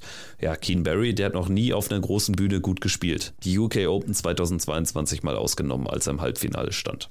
Ja, man kann ja äh, Van Gerven auch für seine scharfen Aussagen auch mal kritisieren oder an den Pranger stellen. Nur diese Ehrlichkeit, die er an den Tag legt, finde ich erstmal gut. Und vor allem darf man auch nicht vergessen, das ist nicht nur äh, Geschwätz oder mal so schnell über die Lippen gegangen von MVG, sondern da sind auch immer sehr viele Argumente, die da mit dranhängen. Und auch bei dem Satz, den er über Keen Barry verloren hat, stimme ich ihm zu. Und von daher, äh, erste Runde Gewinn, damit ist er dann im Soll und gegen Van Gerven ja, äh, weiß MVG wahrscheinlich auch. Der fürchtet mich wahrscheinlich ein bisschen, auch wenn er es nicht zugeben würde. Und äh, er wird dann nicht sein Spiel so auspacken können, wie er das gerne von sich ja, sehen würde. Und von daher, zweite Runde wäre dann Endstation. Rivera könnte das so ein Grand Samson 2.0 werden. Ich meine, die Asiaten, die können auch alle gut spielen. Der hat sich da über die Asian Tour qualifiziert. Und Keen Barry, wir kennen halt so seine schwankenden Performances auf der großen Bühne. Ja, das, das Ding ist ja eben auch, dass äh, Rivera da nicht über sich hinauswachsen muss, sondern äh, Keen Barry könnte ihm da auch, um es jetzt mal salopp äh, zu formulieren, entgegenkommen. Also ich sage jetzt nicht, dass hier Rivera mit einem 85er Average die Partie nicht gewinnen könnte, sondern das teilte ich auch schon im Bereich des Möglichen, weil Keen Barry eben auch gezeigt hat, da ist deutlich was drunter auch noch möglich für ihn vom Average. Und von daher das ist keine gewehte Miese, äh, keine gemähte Miese, so rum Miese, das war jetzt auch. Boah, das müssen wir drin lassen, das ist so schön. Ja, das lassen, lassen wir auch definitiv drin, gerne. Dafür bin ich immer zu haben. Also Keen Barry muss da wirklich auch schon seine Leistung bringen. Das ist kein Selbstläufer. So, ich gehe jetzt mal mit den Schraubstollen über die Miese ja. und äh, scha schaue auf einen ganz arrivierten Mann, auf Simon Whitlock, WM-Finalist von 2010. Das ist mittlerweile 14 Jahre her und gerade so in den letzten drei Jahren, nachdem er ja diesen Michael van Gerven Fluch kreiert, kreiert hat, der irgendwie bei drei aufeinanderfolgenden Major-Turnieren an Simon Whitlock gescheitert war, nach dieser kurzzeitigen Zwischenhochphase ist dann sein Stern in den letzten Jahren aber doch merklich untergegangen. Ja, das äh, auf jeden Fall. Es ist irgendwie aus neutraler Sicht schade, dass er in einem potenziellen Zweitrunden-Match nicht auf Michael van Gerven trifft. Also das hätte ich mir gerne angeguckt, auch mit dieser Vorgeschichte, gerade auch weil van Gerven da wieder den einen oder anderen Satz äh, verloren hätte. Somit äh, könnte es ein Duell ja mit Gary Anderson geben, wäre jetzt auch nicht so schlecht. Und Simon Whitlock hat einfach das Problem, dass er nach wie vor das Spiel hat. Er schafft es aber nicht, es so häufig zu zeigen, wie er es zeigen müsste. Und vor allem auch kommt er oftmals gar nicht mehr in diese Position, das überhaupt zu zeigen, weil er auf der Proto nicht abliefert. Und äh, da kommt er dann teilweise auch gar nicht mehr äh, auf die großen TV-Bühnen, um dann zu zeigen, was im Wizard noch steckt. Auch er spielt genau wie Keen Barry gegen einen Mann von den Philippinen, gegen Paulo Nibrida. Der war im Vorjahr schon dabei. Sicherlich auch kein Gegner, den er unterschätzen sollte. Die Erfahrung spricht hier allerdings ganz klar für Simon Whitlock. Und dann hätten wir eben unser WM-Finalisten-Duell zwischen Gary Anderson und dem Wizard. Schauen wir jetzt rüber zu einem Niederländer, der Debütant ist in diesem Jahr und der ordentlich Druck hat. Es ist die 14. der bereinigten Proto Order of Merit. Kevin Dötz also souverän für die Weltmeisterschaft qualifiziert, aber noch keine sichere Tourkarte für das nächste Jahr. Da braucht er ganz dringend den Erstrundenerfolg. Das wird ein Do-or-Die-Match um die Tourkarte. Kevin Dötz direkt zum Auftakt der Weltmeisterschaft die Scheinwerfer werden auf ihn gerichtet sein, wenn er gegen Stowe Buns spielt. Buns mit dem Viertelfinale beim Grand Slam gezeigt, was er kann. Also da ist mächtig Druck drauf und dann wird ihm wahrscheinlich das spätere Spiel an dem Abend, sollte er es bekommen, gegen den Bullyboy Michael Smith mehr oder weniger egal sein. Da kann er dann ganz befreit auftreten, denn dann wäre ihm die Tourkarte vermutlich nicht zu nehmen. Ja, dieses Erstrundenmatch gegen Stowe Buns unterscheidet sich massiv von allen anderen Erstrundenmatches, weil es die WM eröffnet, weil du auch weißt, da gucken sie alle drauf und vor allem, und das ist auch immer so ein bisschen brutal für die Leute, die das Auftaktmatch bestreiten, du weißt einfach, wenn du an diesem Abend nicht zwei Matches gewinnst, dann ja, kannst du zwar in der zweiten Runde stehen, aber für dich ist die WM schon vorbei, obwohl äh, ja, das Turnier noch nicht mal richtig begonnen hat und das ist einfach brutal. Dann stehst du da, zweite Runde erreicht und dann geht es weiter, 16., 17., 18. Dezember und so weiter. Du siehst die ganzen Erstrunden-Matches und weißt, ich bin an Tag 1 rausgegangen, habe die zweite Runde erreicht. Es ist immer so ein, so ein bisschen tricky. Auf der anderen Seite, ja, äh, kann man nur hoffen, dass er das aus seiner Sicht gut verpackt, vom Nervenkostüm her. Bei Stobanz, ich glaube, dem wird es relativ egal sein. Der ist einfach so ein Showman, der wird da sein Spiel abrufen. Und ja, Kevin Dötz muss da einfach auch seine Nerven im Griff haben. Von Kevin Dötz haben wir jetzt also schon einen kleinen Abstecher über den Atlantik gemacht zu Stowe Buns und wir bleiben jetzt in Übersee und wir schauen auf die 15 der bereinigten Proto Order of Merit, Matt Campbell aus Kanada. Anders als Dötz kein Debütant mehr. Jemand, der durchaus den Anschein gemacht hat, dass er auch in Richtung Top 32 gehen kann, der Ginger Ninja. Aber gerade auf der WM-Bühne hat er jedes Mal komplett enttäuscht. Vier Spiele, vier Niederlagen, das will er unbedingt ändern. Wird es ihm auch gelingen, ist die Frage gegen Lawrence Ilagan schwierig, weil der Mann von den Philippinen schon ein gewisses Grundniveau auch hat. Bei Matt Campbell wissen wir, wir haben ihn auch öfter gesehen mittlerweile, klar was er spielen kann, äh, sowohl positiv als auch negativ. Und du hast diesen, ja, Fluch, möchte ich es mal bezeichnen, oder Negativserie, um es jetzt nicht ganz so drastisch zu formulieren, auf der Bühne im Alexandria Palace ähm, angesprochen. Manchmal ist es auch so, das können sich Spieler teilweise auch nicht erklären, warum es dann einfach nicht läuft. Und äh, ja, aus seiner Sicht wäre es cool, wenn er dann diese schwarze Serie dann mal durchbrechen könnte, aber es wird äh, ja eine schwere Aufgabe mit Illigan. Ja, und Matt Campbell hat jetzt auch kein überragendes Jahr gespielt. Also hat einmal den Finaltag auf der European Tour erreicht, hat insgesamt äh, sich für sechs Turniere immerhin qualifiziert. Also das war solide, aber es äh, fehlen da jetzt auch irgendwelche herausragenden Ergebnisse. Also hat sich jetzt auch ähm, für, für kein äh, großes Turnier abseits der Weltmeisterschaft qualifiziert, wenn wir jetzt mal die UK Open oder die PC Finals rausnehmen. Dafür ist die Qualifikation natürlich auch ein bisschen leichter. Weiter geht's mit einem Debütanten The Sniper, Connor Scott, 27 Jahre jung, der Engländer. Er ist die Nummer 69 im Tourkartenrace. Das heißt, knapp hinter dem ominösen und wichtigen entscheidenden 64. Platz. Er bräuchte unbedingt den Erstrundensieg gegen den Polen Christoph Getschuk und er muss, und das macht es zu einem Himmelfahrtskommando, die Mission Tourkartente. Er muss danach auch gegen Gervin Price gewinnen. Also das wäre eine Riesensensation. Aber die zweite WM-Runde, die ist drin gegen Christoph Getschuk. Ja, das auf jeden Fall. Und äh, vor allem sollten diese Spieler dann auch ja, ich, ich, ich weiß, ich stecke da nicht drin und das ist auch immer sehr einfach aus meiner Position dann äh, formuliert, sich nicht mit dem beschäftigen, was nach der Weltmeisterschaft kommt, sondern erstmal das Hier und Jetzt mitnehmen, versuchen die zweite Runde zu erreichen, dann auch zu gucken, was gegen Price geht, ohne jetzt da von ganz großen Dingen zu ähm, fabulieren, sondern ja, einfach dieses Turnier nehmen und noch nicht, was ist mit der Tourkarte und was nicht, weil das sind alles auch Nebengeräusche, die den Fokus von dem lenken können, was du da eigentlich ja machen willst. Und das ist eine gute WM spielen. Alles andere wird kommen oder nicht. Das kann man auch nur bedingt beeinflussen mit seiner eigenen Leistung. Von daher ja, ist die WM auch immer so ein, so ein bisschen brutal, weil da gerade auch für Spieler wie Connor Scott dann so viel dranhängt. Tourcard, ja oder nein, Planung, Spon Sponsoren, geht man wieder in die Q-School, etc. Das ist alles nicht so einfach. Wir bleiben in England, gehen aber vom Sniper zu Smash, von Scott zu Martin Lukeman. Martin Lukeman im Vorjahr in der zweiten Runde gegen Martin Schindler ausgeschieden. Das war sein WM-Debüt, nachdem er ja wirklich richtig gut performt hatte. Unter anderem stand er ja 2022 im Viertelfinale beim World Grand Prix. Daran hat er in diesem Jahr nicht anknüpfen können und lange Zeit sah es auch echt so aus, als könnte er sogar die WM verpassen.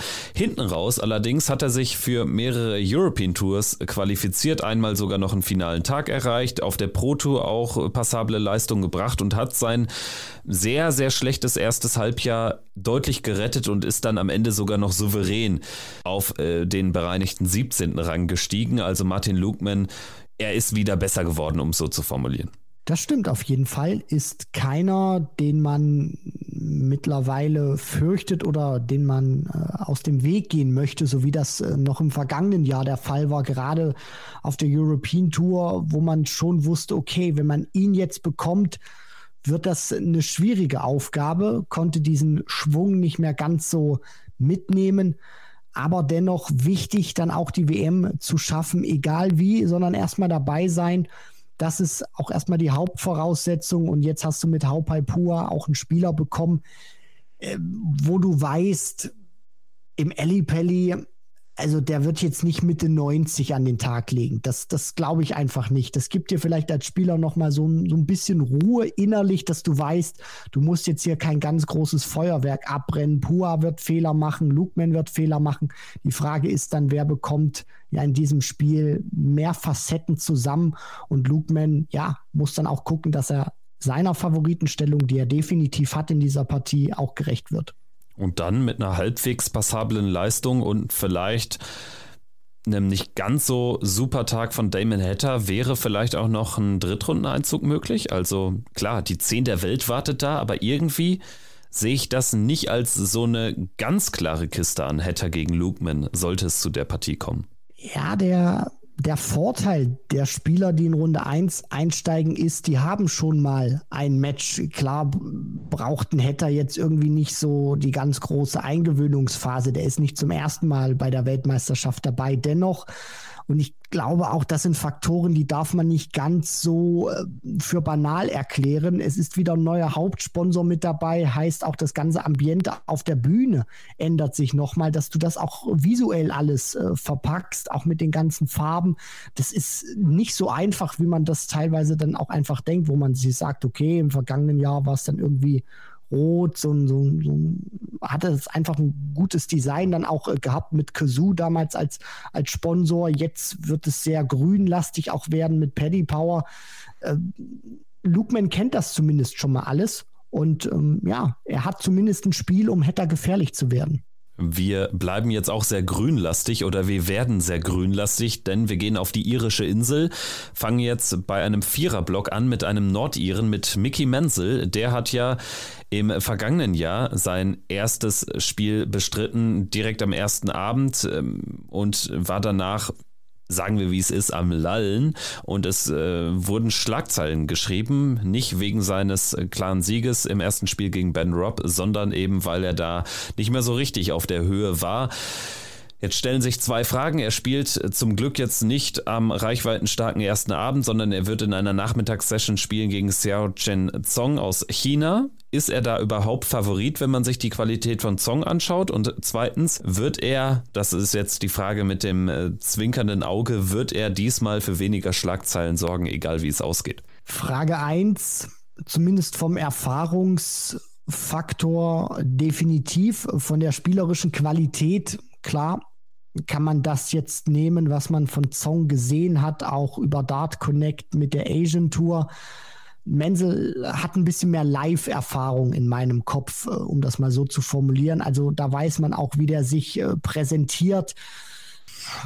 Ja, also ich sage mal so, das ist jetzt äh, ja keine Partie, wo ich sage, er ist der Favorit, sondern er musste auch erstmal ein gewisses Niveau an den Tag legen und äh, um da Zong zu schlagen. Und die zweite Frage, äh, ja, war eine lustige Story im vergangenen Jahr. Äh, ich sage mal so, ähm, hat vielleicht auch den Anschein erweckt, dass es hinter den Kulissen nicht nur Wasser äh, gibt bei der PDC, ohne das jetzt beurteilen zu können.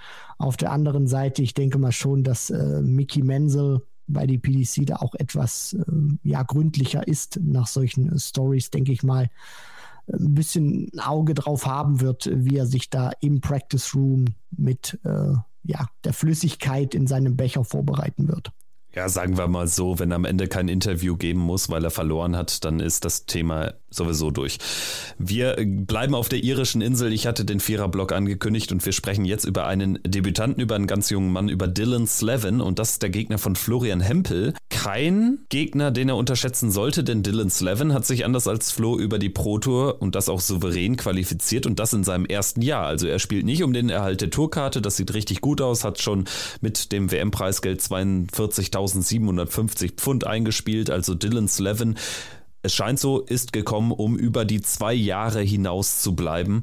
Und er hat einen ganz guten Eindruck gemacht, ohne jetzt allerdings auch so dieses eine Peak-Ergebnis zu haben. Er spielt einfach einen konstant guten Fall. Ja, das, das stimmt. Das ist nicht äh, sonderlich herausragend. Das ist auch nicht megamäßig schlecht. Das ist ein gutes Niveau, sehr solide, was er an den Tag legen kann.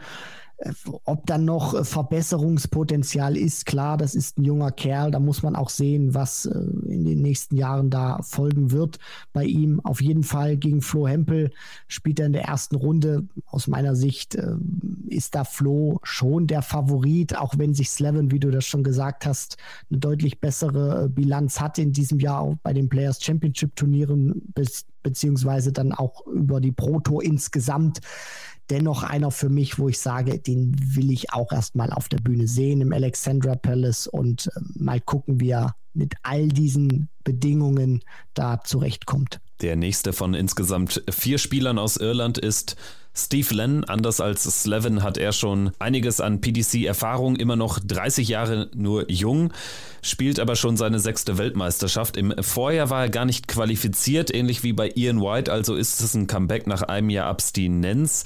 Es sah schon mal richtig gut aus mit ihm. 2019 an der Seite von William O'Connor mit Team Irland im Finale beim World Cup gestanden. Er stand auch mal so rund um Position 40 in der Order of Merit, ist da jetzt aber deutlich abgefallen und deshalb ist die Tourkarte gefährdet. Steve Lennon muss sein erstes Spiel gegen den jungen Engländer Owen Bates gewinnen und selbst das könnte am Ende nicht genug sein. Also um ganz sicher zu gehen, für den Erhalt der Tourkarte braucht Stephen, Steve Lennon die dritte WM-Runde. Das heißt Siege über Owen Bates und Johnny Clayton.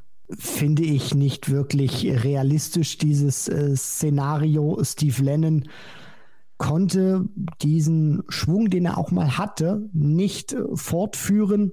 Auch einer, der äh, auf der Bühne wenig ausstrahlt. Also Emotionen. Um nicht zu sagen kommen. gar nichts. Ja, richtig. Äh, formulieren wir es einfach mal wirklich äh, ohne, ja, äh, ohne ein Blatt vor den Mund äh, zu nehmen. Ich glaube auch, dass sein Gegner Owen Bates äh, ein schwieriges Auftaktmatch für ihn ist. Bates hat ein gutes Jahr auch aus seiner Sicht gespielt. Von daher, äh, ja, die WM könnte nach dem ersten Match äh, zu Ende sein. Das halte ich für ein realistisches Ereignis.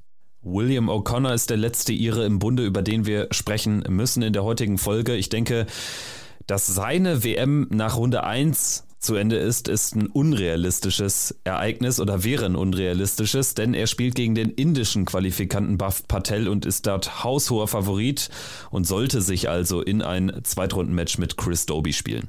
Ja, definitiv. Also Willie O'Connor ist dafür auch einfach zu gut, dass über Best of Five so wenig geht, um die Partie zu lieren. Buff Patel werden wir dann auch noch ähm, ja, äh, thematisieren, auch nur reingekommen, weil eben Prakash Jiva gesperrt wurde. Und ähm, ja, deswegen ist er jetzt der Gegner vom Magpie, Willie O'Connor, einer, der ja, aus seinem spielerischen Potenzial aus meiner Sicht zu wenig macht. Also da könnte auch in der Konstanz mehr kommen.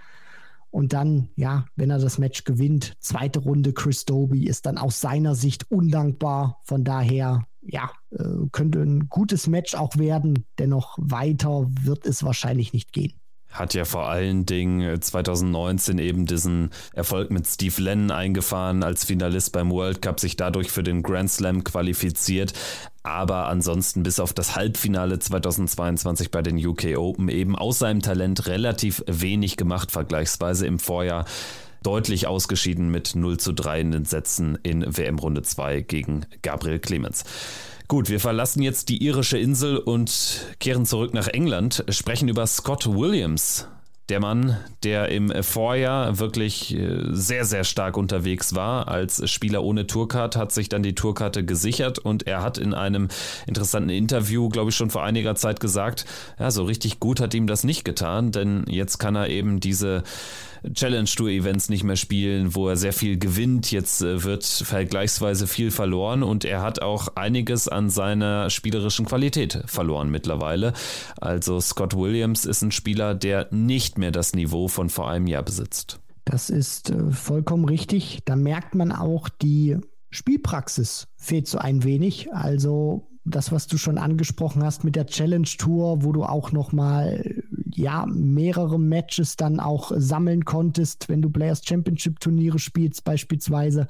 Das ist dann nochmal ein ganz anderes Kaliber, auch von der Qualität her. Da bist du früher raus, dann äh, schaffst du es auch nicht so häufig zu den TV-Turnieren, wenn du da nicht gut performst. Und dann leidet das Selbstvertrauen, dann leiden auch ähm, ja, die, die Matches, die du nicht absolvieren konntest. Und von daher konnte diesen Drive, den er hatte, nicht fortführen. Und ja, bei der WM geht es einfach erstmal darum, sich in die zweite Runde zu spielen und erstmal überhaupt, ja, dann Match äh, zu gewinnen in diesem Jahr. Wird ihm das gelingen gegen Haruki Muramatsu, den PDC Asian Champion? Er ist Favorit, aber Muramatsu ist jetzt auch ein erfahrener Spieler. Kann der für eine Überraschung sorgen gegen Scott Williams oder lässt der das nicht zu und wird sich das Aufeinandertreffen erspielen mit Danny Noppert? Oh, ich denke, es wird ein zähes Match werden, weil auch Muramatsu einer ist, der ja, sich als Japaner da nicht aus der Ruhe bringen lassen wird. Der hat da sein, seinen Rhythmus, den wird er spielen. Es wird viele Darts geben, die am Doppel vorbeifliegen. Also das kann sich auch ein bisschen ziehen. Dennoch sollte das Scott Williams machen, weil ich mir auch denke, Muramatsu hat dann nicht diesen absoluten Killerinstinkt, wie die Top-Elite das im Darts eben besitzt um dann die Fehler so hart auszunutzen. Von daher sollte das Scott Williams, auch wenn es mit Hängen und Würgen ist, gewinnen. Weiter geht's jetzt mit dem ersten Spieler, den wir besprechen, der keine Tourkarte hat. Es ist wirklich ein Riesenerfolg für Christian Kist, der mit unter anderem einem Finale und einem Halbfinale als Nachrücker über die Challenge Tour dann eben, ähm, es ist ein Riesenerfolg für Christian Kist, der als Nachrücker über die Challenge Tour bei den Players Championship Turnieren mitmachen durfte und dort dann einmal ein Halbfinale und ein Finale an, ein, an einem Wochenende erreicht. Und sich dadurch eben in dieses Feld spielt, bei der WM dabei ist, bei den PC Finals dabei war gegen Ricardo Pietrezco, ausgeschieden ist und dort auch wieder mit der Gicht, mit seiner schweren Krankheit zu tun, zu kämpfen hatte. Und die Gicht wird wahrscheinlich auch darüber entscheiden, ob er mit einer guten Tagesform gegen Luke Littler einen heißen Tanz bieten kann oder ob er krachend mit 0-3 rausgeht. Ja, ich hoffe, dass er Luke Littler einen guten Fight liefern kann. Und man darf auch nicht vergessen, also klar, Luke Littler jetzt durch diesen Erfolg bei der World Youth Championship der Favorit. Auf der anderen Seite, wenn das alles passt bei Christian Kist, ist das einer, wo ich sage, wenn er den Littler schlägt, ist das für mich dann auch keine Überraschung. Also der ist bei der BDO sensationell auch unterwegs gewesen, hat mich richtig gefreut als ich das verfolgen konnte bei Dart Connect und gesehen habe, wie gut der auch spielt, das, was du eben gerade auch angesprochen hast in diesem Jahr. Und von daher sensationeller Spieler, wenn er nicht durch andere Faktoren gestoppt wird. Und das ist eben auch eine entscheidende Frage, die man sich stellen muss. Ansonsten finde ich, hat er sich gut präsentiert, hat er auch eine gute Form gehabt, wo gesundheitlich alles gepasst hat. Und von daher Daumen sind gedrückt, dass es ein, ja, dass ein guter Christian Kiss zu sehen sein wird im Alexandra Palace und dann wäre auch ein Sieg über Luke Littler für mich keine Sensation. Aber selbst ohne Gichtprobleme wäre er wohl Außenseiter, wenn man sich Littler anschaut. Also ich sehe da kaum Szenario, in dem Kist weiterkommt. Also das ist auch etwas, das würde ich mir gerne dann noch aufsparen, wenn wir über Luke Littler sprechen, weil wie interpretiert man ihn dann auch? Also was ich höre, was ich lese, es sind viele davon überzeugt, dass Luke Littler auf diese Bühne kommt, dass er einfach spielt und dass er auch vom Standard her, ich will jetzt nicht sagen teilweise dreistellig äh, uns verzücken wird, aber schon nah daran kommt. Das, das finde ich sehr interessant und deswegen halte ich da auch ein bisschen dagegen und sage, Unterschätzt diesen Christian Kist nicht, das werden viele auch nicht tun. Nur dennoch sage ich, der hat das Potenzial, auch von alleine aus eigener Kraft heraus Luke Littler zu schlagen, ohne dass Littler jetzt vollkommen in die Binsen greift an diesem Tag. Ja, finde ich, ist ein spannender Take und ich freue mich dann auf die Diskussion, wenn es um Luke Littler geht, dann im Block der internationalen Qualifikanten. Wir machen jetzt erstmal mit unseren Pro Tour Qualifikanten weiter und da ist der nächste auf der Liste Ricky Evans. Der schnelle Engländer wird diesmal, genau wie im Vorjahr, nicht als die 32 ins Turnier gehen. Das heißt, er ist schlechter geworden, aber ihm droht eben kein typisches Drittrundenmatch mit Michael van Gerven, was es zwei Jahre in Folge Folge gab. Das ist erstmal die gute Nachricht und trotzdem, dass er in die dritte Runde kommt, sehe ich bei bestem Willen nicht.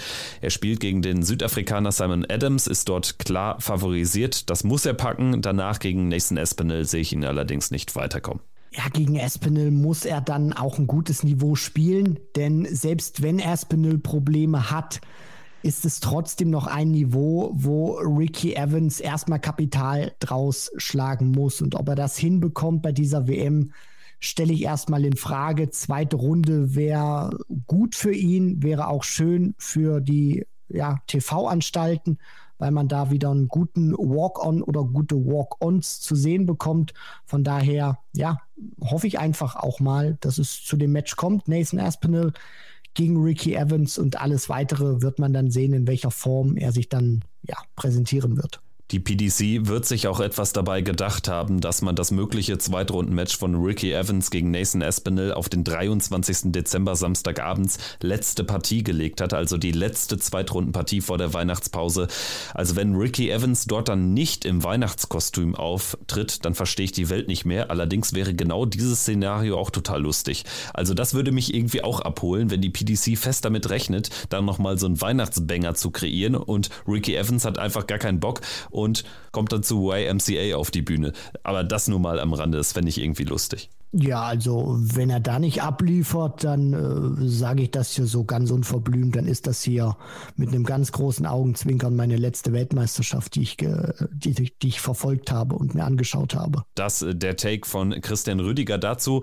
Ich würde sagen, wir gehen weiter den seriösen Weg und sprechen jetzt über Cameron Menzies, wobei das Thema Seriosität bei Menzies auch irgendwie nicht so richtig passt, denn das ist ein komplett bunter Vogel. Er spielt seine erst zweite PDC-WM, nachdem er von der BDO gewechselt war, im vergangenen Jahr die Tourkarte gewann und dann immerhin die zweite Runde erreichte bei seinem Debüt. Das muss, das wird auch in diesem Jahr wieder das Ziel sein. Cameron Menzies bekommt es mit Rusty Jake Rodriguez zu tun kein leichtes Auftaktlos für ihn. Nein, das äh, überhaupt nicht. Und er wird aus seiner Sicht auch hoffen, dass er den Standard spielen kann, den er in dieser Saison in den Anfangsrunden bei den Players Championship Turnieren spielen konnte. Also da hat er mir überwiegend gut gefallen. Klar gab es da auch mal Ausreißer nach unten. Dennoch, wenn ich das so overall betrachte, finde ich, hat er einen guten Standard auch gespielt. Und wenn er das gegen Rusty auch ans Board bringen kann, bin ich positiv gestimmt, dass er die nächste Runde erreichen kann, um dann gegen Dave Chisnell zu spielen. Sehe Cameron Menzies auch unglaublich gerne, weil der für mich so echt und so authentisch ist, auch ja, wenn mir das immer schwerfällt, über Spieler zu sagen. Nur bei dem hast du wirklich auch den Eindruck, alles, was der macht, äh, so, so verhält er sich auch zu Hause, wenn der mit äh, Fallon Sherrock am Trainingsboard steht oder ja, äh, abends auf der Couch sitzt und ja, da mal durchs TV-Programm sippt. Ja, sagen wir mal so, er wird sicherlich sehr froh sein, dass er nicht gegen Fallon Sherrock ran muss, also gegen seine Partnerin. Das wäre natürlich auch ein Mega-Match in der ersten Runde gewesen, aber er spielt nun also gegen Rusty Jake Rodriguez. Und wir kommen nach diesen zwei bunten Vögeln Ricky Evans und Cameron Menzies nun zu einem eher seriöseren Spieler, einem Neuling auf der Tour, aber direkt im ersten Jahr für die WM qualifiziert. Er wirkt ein bisschen farblos, hat aber echt ein paar gute Darts gespielt. Lee Evans auf der European Tour unter anderem mal gegen Michael Smith, wenn ich mich richtig entsinne, gut unterwegs gewesen. Zum ersten Mal im Ali Pelli dabei. Er wird spielen gegen Sandro Erik Sosing und das Ziel muss sein, die erste Runde zu überstehen und dann gegen Luke Humphreys. Ja, da stelle ich mir jetzt nichts anderes vor, als dass er da Krachen verliert. Also sagen wir mal so, so viel Fantasie habe ich jetzt auch nicht, um mir irgendein Szenario auszudenken, in dem Lee Evans irgendeine Chance hätte, Luke Humphreys da zu bezwingen. Er wird froh sein über sein Los. Auf der anderen Seite vielleicht auch eine gewisse Unbekannte, weil du eben ja noch nicht gegen diesen Spieler gespielt hast und auch nicht weißt, was dich so erwartet. Klar kannst du da so ein bisschen Videorecherche und Internetrecherche betreiben, aber wie das Ganze dann sich auch äh, physisch äh, darstellen wird auf der Bühne ist noch mal was ganz anderes. Dennoch Lee Evans hat die größere ja, Match-Erfahrung auf der PDC-Tour und sollte das dann schon machen gegen Luke Humphreys, sind die Blicke so oder so nicht auf ihn gerichtet. Ein ebenfalls eher farbloser Spieler ist nicht despektierlich gemeint, aber ich denke, ihr könnt das oder da alle relaten, ist Richie Atthaus, deutlich erfahrenerer Mann als Lee Evans. Richie Atthaus, der unter anderem mal Gervin Price damals als Titelverteidiger, meine ich, äh, einen Satz abnahm, den ersten Satz sogar abnahm und einen richtig heißen Tanz geboten hatte. Bei, was war das dann, die WM 21? Nee, 22 müsste es gewesen sein im ersten Spiel. Er wird zum Auftakt antreten. Richie Atthaus gegen wo habe ich ihn denn jetzt hier gegen Jeffrey de Graaf? Sicherlich favorisiert danach Jose de Sousa. Na, ist die dritte WM-Runde drin? Mal hart gefragt. Ich, ich glaube es eher nicht. Also es ist ja dann auch klar, es sind zwei unterschiedliche Matches. Aber man darf auch nicht äh, vergessen, er muss dann zweimal schon eine Leistung bringen. Klar, gegen de Sousa noch mal ein bisschen mehr als gegen de Graaf. Dennoch glaube ich nicht, dass er das Format jetzt hat, zweimal Best of Five zu gewinnen, um sich dann bei der WM in die dritte Runde zu spielen. Ja, und auch De Graaf ist wahrscheinlich jetzt auch kein Gegner, den er im Vorbeigehen bezwingt. Also deswegen, da muss es erstmal die, die Losung sein, da überhaupt durchzukommen, oder? Ja, auf, auf jeden Fall. Also Spieler, die sich jetzt auch in dieser Region der Pro Tour Order of Merit äh, befinden, wissen äh, ganz genau, erste Runde, wenn sie die überstehen oder schaffen, dann haben sie schon mal sehr, sehr viel bei dieser Weltmeisterschaft ähm, ja, leisten können. Einer, der sich auch in dieser Region der Proto Order of Merit bewegt, der sich also auch ganz, ganz knapp hat qualifizieren können, ist Jermaine Vatimena. Er spielt insgesamt jetzt schon seine zehnte Weltmeisterschaft. Bis auf zwei Drittrundenteilnahmen 19 und 21 nichts Weltbewegendes dabei gewesen. Zuletzt zweimal in Folge in der ersten Runde raus und das könnte ihm auch diesmal drohen, denn er spielt gegen Fallon Sherrock und Jermaine Vatimena, das habe ich auch schon in der Folge nach der Auslosung gesagt, ist für mich einfach ein Spieler, der so gar nicht passt zu einem Sherrock-Match weil er, glaube ich, die Nerven verliert. Also er ist für mich einfach ein Spieler, der immer seine Nerven zeigt und wenn er nicht sein Top-Niveau bringt und das von Anfang an läuft, dann wird er die Nerven auch gegen Fallon Sherrock zeigen. Ja, das Ding ist auch, man kennt das aus der Vergangenheit. Es wird dann so getan, als ob man ganz überrascht ist. Das Publikum ist nicht auf ähm, meiner Seite und äh, wie, wie können die nur, obwohl er ganz genau weiß, er muss sich darauf einstellen und ja, ist auch so ein bisschen schade zu sehen bei Jermaine Vatimena, welche Entwicklung er im negativen Sinn genommen hat. Das war einer, der sich konstant wirklich Jahr für Jahr nach oben hieven konnte im Ranking, ohne jetzt auch mal äh, Titel einzufahren. Aber die Entwicklung ging in die richtige Richtung, war auch mal gesetzt gewesen auf der European Tour und ja, schafft jetzt. Und bei der WM ja auch, ne? Genau, und schafft jetzt ganz knapp die Weltmeisterschaft. Hatte auch mal ein sensationelles Match gegen Gary Anderson bestritten, was sehr, sehr eng war.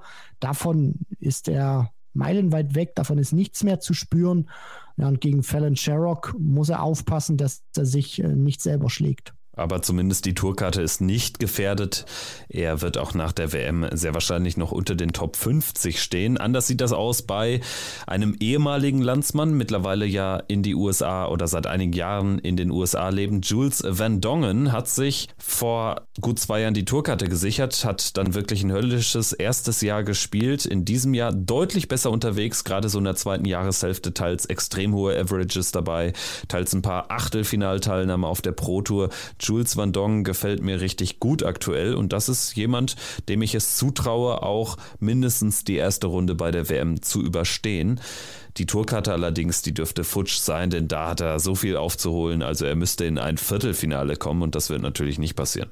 Aber erste Runde ist drin oder vielleicht sogar noch ein bisschen mehr. Was, was denkst du? Ja, ich denke, er sollte das äh, Schritt für Schritt auch angehen. Erste Runde halte ich für, für realistisch. Dritte Runde, da muss dann auch schon ein bisschen was äh, zusammenkommen, weil auch wenn er gut gespielt hat, zum Schluss jetzt war es dann nicht mehr ganz so gut wie vielleicht noch vor zwei, drei Monaten.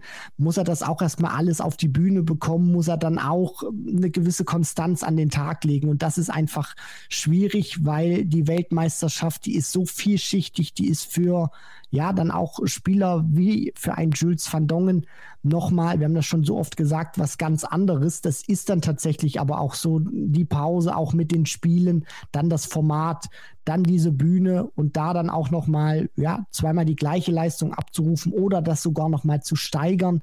Das ist schwierig und das muss er erstmal hinbekommen. Er wird spielen gegen Darren Penhall und im Falle eines Sieges bekäme er es in Runde 2 mit Joe Cullen zu tun.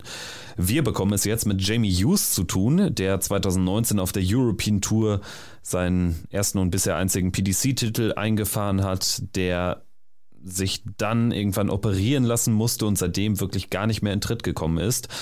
Immerhin reicht es für die WM-Teilnahme, das ist wichtig, um auch nicht komplett abzustürzen, aber das ist keine gute Entwicklung einfach. Man hatte sich dann doch deutlich mehr erwartet und er selbst wahrscheinlich auch von, von sich. Ja, definitiv. Was hat der für hohe Averages ins Board gebrannt vor ein paar Jahren? Dann kam die Verletzung hinzu und da war er auch ein Spieler gewesen, kann ich mich noch gut dran erinnern. Es war beim Grand Prix gewesen, als er da gegen MVG gespielt hat, gegen Michael van Gerven, wo auch die Experten gesagt haben, ja, der Van Gerven, der kann da rausgehen. Also dieser Jamie Hughes, der ist richtig gut drauf. Davon ist mittlerweile gar nichts mehr zu spüren. Er hat auch ja, diese Aura, die er da noch hat, in dem Moment komplett verloren. Von daher, dass er die WM geschafft hat um Haaresbreite, ist äh, für ihn schon ein Riesenerfolg. Jamie Hughes wird spielen gegen David Cameron in der ersten Runde. Das klingt nach einem 50-50-Duell. Es wäre also auch ein großer Erfolg wahrscheinlich, wenn er überhaupt die zweite Runde erreicht. Also ich sehe ihn da nicht unbedingt vorne gegen David Cameron, gegen den Kanadier. Sollte er es dennoch schaffen, wird er spielen gegen die 24, gegen Christoph Ratajski. Selbst wenn er allerdings in Runde 1 ausscheidet. Ich denke, er kann vorsichtig optimistisch sein, dass er die Tourkarte trotzdem behalten kann, aber dann auch wirklich nur hauchknapp. Kommen wir jetzt zu 31 in der Proto Order of Merit. Bereinigt ist das Nils Sonnefeld, hatte schon seine Tourkarte, hatte sie dann verloren, in diesem Jahr aber zurückgewonnen und spielt ein passables Jahr, über 40.000 eingespielt. Das bringt ihn zur Weltmeisterschaft und dort wird er in der ersten Runde gegen Darren Webster zumindest leicht favorisiert sein. Also zumindest von dem, was er gezeigt hat, jetzt auch in der jüngeren Vergangenheit, Darren Webster auf den letzten Drücker dann eben über den PDPA Qualifier, da hat Sonnefeld dann schon über die Pro Tour Order of Merit äh, gerichtet. Das ist für ihn auch ein richtig guter Erfolg. Also das darf man auch nicht äh, irgendwie zu klein reden, weil da auch gute Leute sind, die eben es nicht über diese Rangliste geschafft haben und Sonnefeld ist dabei als 31 ja, Darren Webster, ich glaube, das hängt auch ein bisschen davon ab, welchen Demolition Man wir dann sehen werden. Ich glaube jetzt nicht, dass es das ganz große Feuerwerk werden wird. Von daher ist äh, Sonnefeld da auch realistisch betrachtet in einer guten Position, die zweite Runde erreichen zu können. Ich denke, das gilt auch für Keegan Brown. Der wird sich auch Hoffnungen auf einen kleinen WM-Lauf machen gegen Boris Kritzmer in der ersten Runde. Das ist 50-50, ist aber ein selbstbewusster Typ, Keegan Brown natürlich, und der wird sich vor allen Dingen sagen, in der zweiten Runde wartet auf den Sieger der Partie Dirk van Dijvenbode. Da ist dann auch die dritte Runde drin und ich würde jetzt mal ketzerisch formulieren, für Keegan Brown ist die erste Runde schwieriger als die zweite oder ist das ein bisschen zu krass formuliert? Was sagst du zu der 32 Keegan Brown, der wirklich auf den allerletzten Platz dann hier in dieses Teilnehmerfeld gerutscht ist?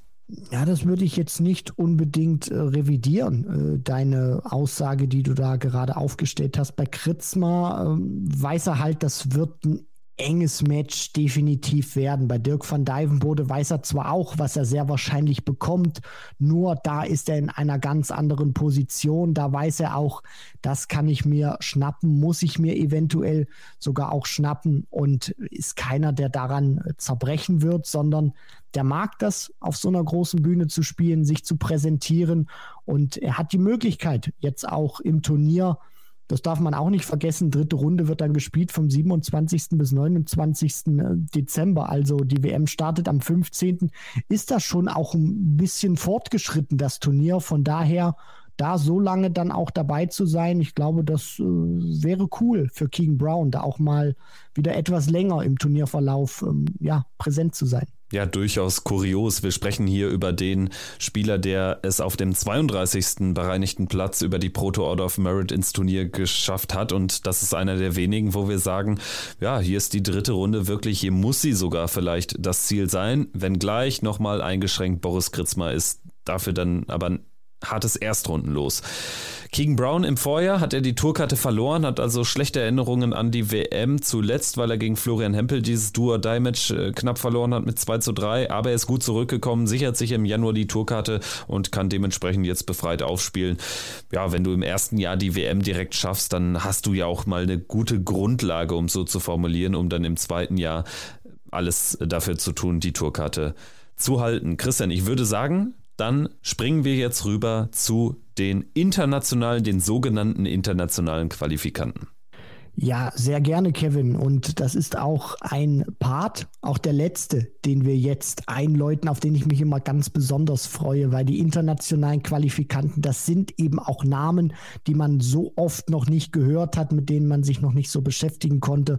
Und ja, da freue ich mich auch einfach, dass wir die jetzt thematisieren können, damit ihr erstmal über diese Spieler und Spielerinnen Bescheid wisst und dann auch, ja, mit den Informationen dann ein paar Tage später noch die Gesichter dazu bekommt. Tatsächlich sehr viele Unbekannte, aber auch einige bekannte Namen. Und mit einem bekannten Namen fangen wir an. Wir gehen äh, die Spieler, die 32 internationalen Qualifikanten nach der Reihenfolge, nach dem Zeitpunkt ihrer Qualifikation durch. Und der erste, der es geschafft hat, weil die Tour, die Nordic and Baltic Tour einfach sehr früh im Jahr schon beendet war, ist der Finne Marco Kantele zum insgesamt fünften Mal bei der PDC WM dabei. Ein ganz arrivierter Mann, hat schon in den 90er Jahren auf dem BDO-Circuit immer mal wieder gespielt und er ist jetzt allerdings auch keiner, von dem wir da eine große Überraschung erwarten dürfen. Marco Kantele spielt gegen Radek Saganski. Er wird seine Chance suchen, aber er ist dort natürlich Außenseiter. Ja, das auf äh, jeden Fall. Also wenn man den Experten immer mal so ein bisschen lauscht, auch aus England,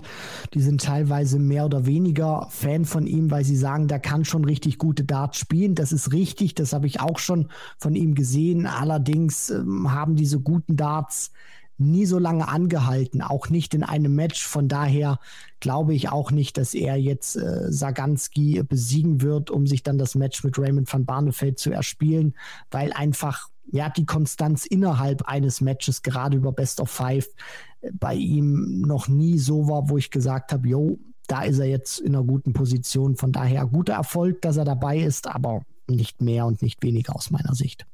Auch sehr frühzeitig Planungssicherheit hatte der Sieger der DPA Tour, das ist die Australien Tour, die gewann Darren Penhall. Der Name, der könnte euch ein bisschen was sagen, denn Darren Penhall, der ist als Engländer bereits auf dem PDC Circuit unterwegs gewesen, hatte auch mal die PDC-Tourkarte, hat sie dann verloren und ist nach Australien ausgewandert und über die DPA-Tour hat er es jetzt erstmals zur Weltmeisterschaft geschafft und das in sehr klarer Art und Weise, denn er hat mehr als zehn Turniere in Down Under gewonnen, also er hat diese Turnierserie dominiert. Ja, und ich finde, das spricht auch für ihn. Also gerade diese Tour dort im Ozeanienbereich, wo viele auch Spieler dabei sind, die man jetzt durch die World Series auch kennt, wo man auch weiß, okay, die können ein gewisses Niveau spielen, da mehrere Titel auch einzuheimsen, äh, spricht für ihn, ist auch ja etwas, wo man sagt, traut man dann schon zu, dass er den Schritt in die zweite Runde machen kann spielt gegen Jules van Dongen. Also ich bin auch mal äh, gespannt, was er da jetzt ähm, ja, bei seinem Debüt im Alexandra Palace so äh, kreieren kann von Nordic and Baltic nach Down Under, jetzt wieder zurück zu Nordic and Baltic. Die Nummer zwei der Nordic and Baltic Pro Tour in diesem Jahr ist der Schwede Jeffrey de Graaf und wir haben wirklich einige Spieler, die mal eine andere Nationalität hatten, die dann ausgewandert sind. Das ist bei Van Dongen so, das ist bei Penhall so und das ist auch bei Jeffrey de Graaf so, denn der hat als Niederländer bereits zweimal im Ali Pelli gespielt, ist jetzt das dritte Mal dabei, zum ersten Mal als Schwede, war 2015 Finalist auf der World Trophy der BDO, also der kann ein bisschen was, ist immer noch auch ein durchaus junger Mann. Aber jetzt so die ganz große Leistungsexplosion erwarte ich nicht, wenn er gegen Richie Etthaus ran muss, der 33-Jährige. Nein, das überhaupt nicht. Das ist so ein Spieler der Kategorie, die sind mal dabei, dann wieder nicht. Wenn sie dabei sind, ja, spielen sie ein ordentliches Niveau, aber nichts, was irgendwie auch nur Ansätze geben könnte, um auch mal eine Überraschungsweltmeisterschaft äh, zu spielen. Er wird froh sein, dass er dabei ist und äh, für ihn gilt auch wie für viele andere Spieler in dieser internationalen Liste und auch auf der Pro Tour Seite erste Runde gewinnt. Das ist das Wichtigste und dann ja hat man schon mal sehr viel erreicht bei dieser Weltmeisterschaft. Die erste Runde überstanden hat im Vorjahr Lawrence Illigan, der Mann von den Philippinen, ist bereits zum achten Mal in diesem Jahr bei der PDC-Weltmeisterschaft am Start. Er ist der konstanteste Spieler Asiens, hat auf der Asientour relativ frühzeitig das Ticket klargemacht hat dann bei der Asian Championship nicht triumphiert. Das hätte er sicherlich noch gerne mitgenommen, weil es gleichbedeutend gewesen wäre mit einer Qualifikation für den Grand Slam. Ist ihm nicht gelungen, aber wie gesagt, konstantester Spieler und nicht nur Wayne Mardell liebt ihn. Also ich finde seinen ganzen Habitus, wie er auftritt, seinen Wurfstil und Rhythmus, es ist großartig. Der Mann ist eine Erscheinung und der Mann wirkt immer noch, ich sage es jedes Mal, wenn wir über ihn sprechen, der Mann wirkt so unfassbar jung und ist aber schon 45. the Gunner. Und er ist unfassbar nett übrigens, seitdem ich ihn im Rahmen des World Cup of Darts in Frankfurt habe kennenlernen dürfen. Also großartiger Typ, ich freue mich auf den. Ja, du sprichst das Alter an. Ich äh, konnte es damals auch gar nicht glauben, als ich ihn zum ersten Mal auf dieser Bühne gesehen habe im Alexandra Palace, als ich ihn das erste Mal habe auch spielen sehen und dann habe ich das Alter gehört. Ich ja, konnte es einfach nicht glauben, musste da nochmal äh, nachschauen im Internet und dann war es äh, tatsächlich so. Also ja, scheint wahrscheinlich auch äh, einen guten Lebensstil zu haben, dass er offenbar nicht so äh, stressig unterwegs ist oder vielleicht auch gute Gene hat. Auf jeden Fall ist er ja ein sensationeller Spieler, so von der ganzen Persönlichkeit her. Sehen unglaublich gerne, freue mich, dass er dabei ist und ja, würde mir auch wünschen oder mich zumindest freuen, wenn er den Gang in Runde 2 antreten kann, um uns dann ein Match mit James Wade zu geben, weil ja, das, das ist ja dann nochmal das absolute Kontrastprogramm von der Persönlichkeit her. Ein absolutes Kontrastprogramm von der Persönlichkeit her im Vergleich zu Illigan ist wahrscheinlich auch Luke Littler, aber er ist wahrscheinlich der stärkste Spieler von diesen 32 internationalen Qualifikanten. Luke Littler, 16 Jahre jung, frisch gebackener Jugendweltmeister in diesem überragenden Endspiel in Minehead gegen Gian van Veen hat er am Ende 6 zu 4 gewonnen. Er hat auf der Development Tour mehrere Events für sich entschieden. Am Ende nur hauchzart hinter Van Veen dort die Nummer 2, aber er hat es ihm dann heimgezahlt, diese verpasste Grand Slam Quali mit dem Sieg in Minehead beim Jugend-WM-Finale Luke Littler. Wir haben schon über ihn gesprochen, als wir Christian Kist thematisiert haben, als wir Andrew Gilding thematisiert haben. Das wäre der Weg, Kist und Gilding in ein mögliches Drittrundenmatch mit James Wade und ich traue es ihm zu. Aber du wolltest ja ein bisschen was loswerden. Ja, also man spricht ja mit einer gewissen Selbstverständlichkeit davon, dass Luke Littler zur WM fährt, auf diese Bühne geht und dann einfach spielt. Also ich sag's mal so, so wie ich das derzeit wahrnehme, auch von den Ausführungen her immer, was ich so höre und lese über Luke Littler, habe ich das Gefühl, äh, keiner glaubt, dass er irgendwie unter 96, 97 Punkten so im Schnitt spielt, sondern dass er da einfach hochgeht, als ob er wie Steve Beaton seine 300. Weltmeisterschaft spielt, da alles in Grund und Boden dominiert und äh, ja, dann erst so richtig gefordert wird, wenn es dann äh, gegen die ganz großen Gesetzten gehen würde, wie beispielsweise in Peter Wright oder so. Teilweise reden Leute auch schon über ein Viertelfinale. Also um das jetzt mal so zu sagen, der ist verdammt gut. Äh, das äh, spreche ich überhaupt nicht ab.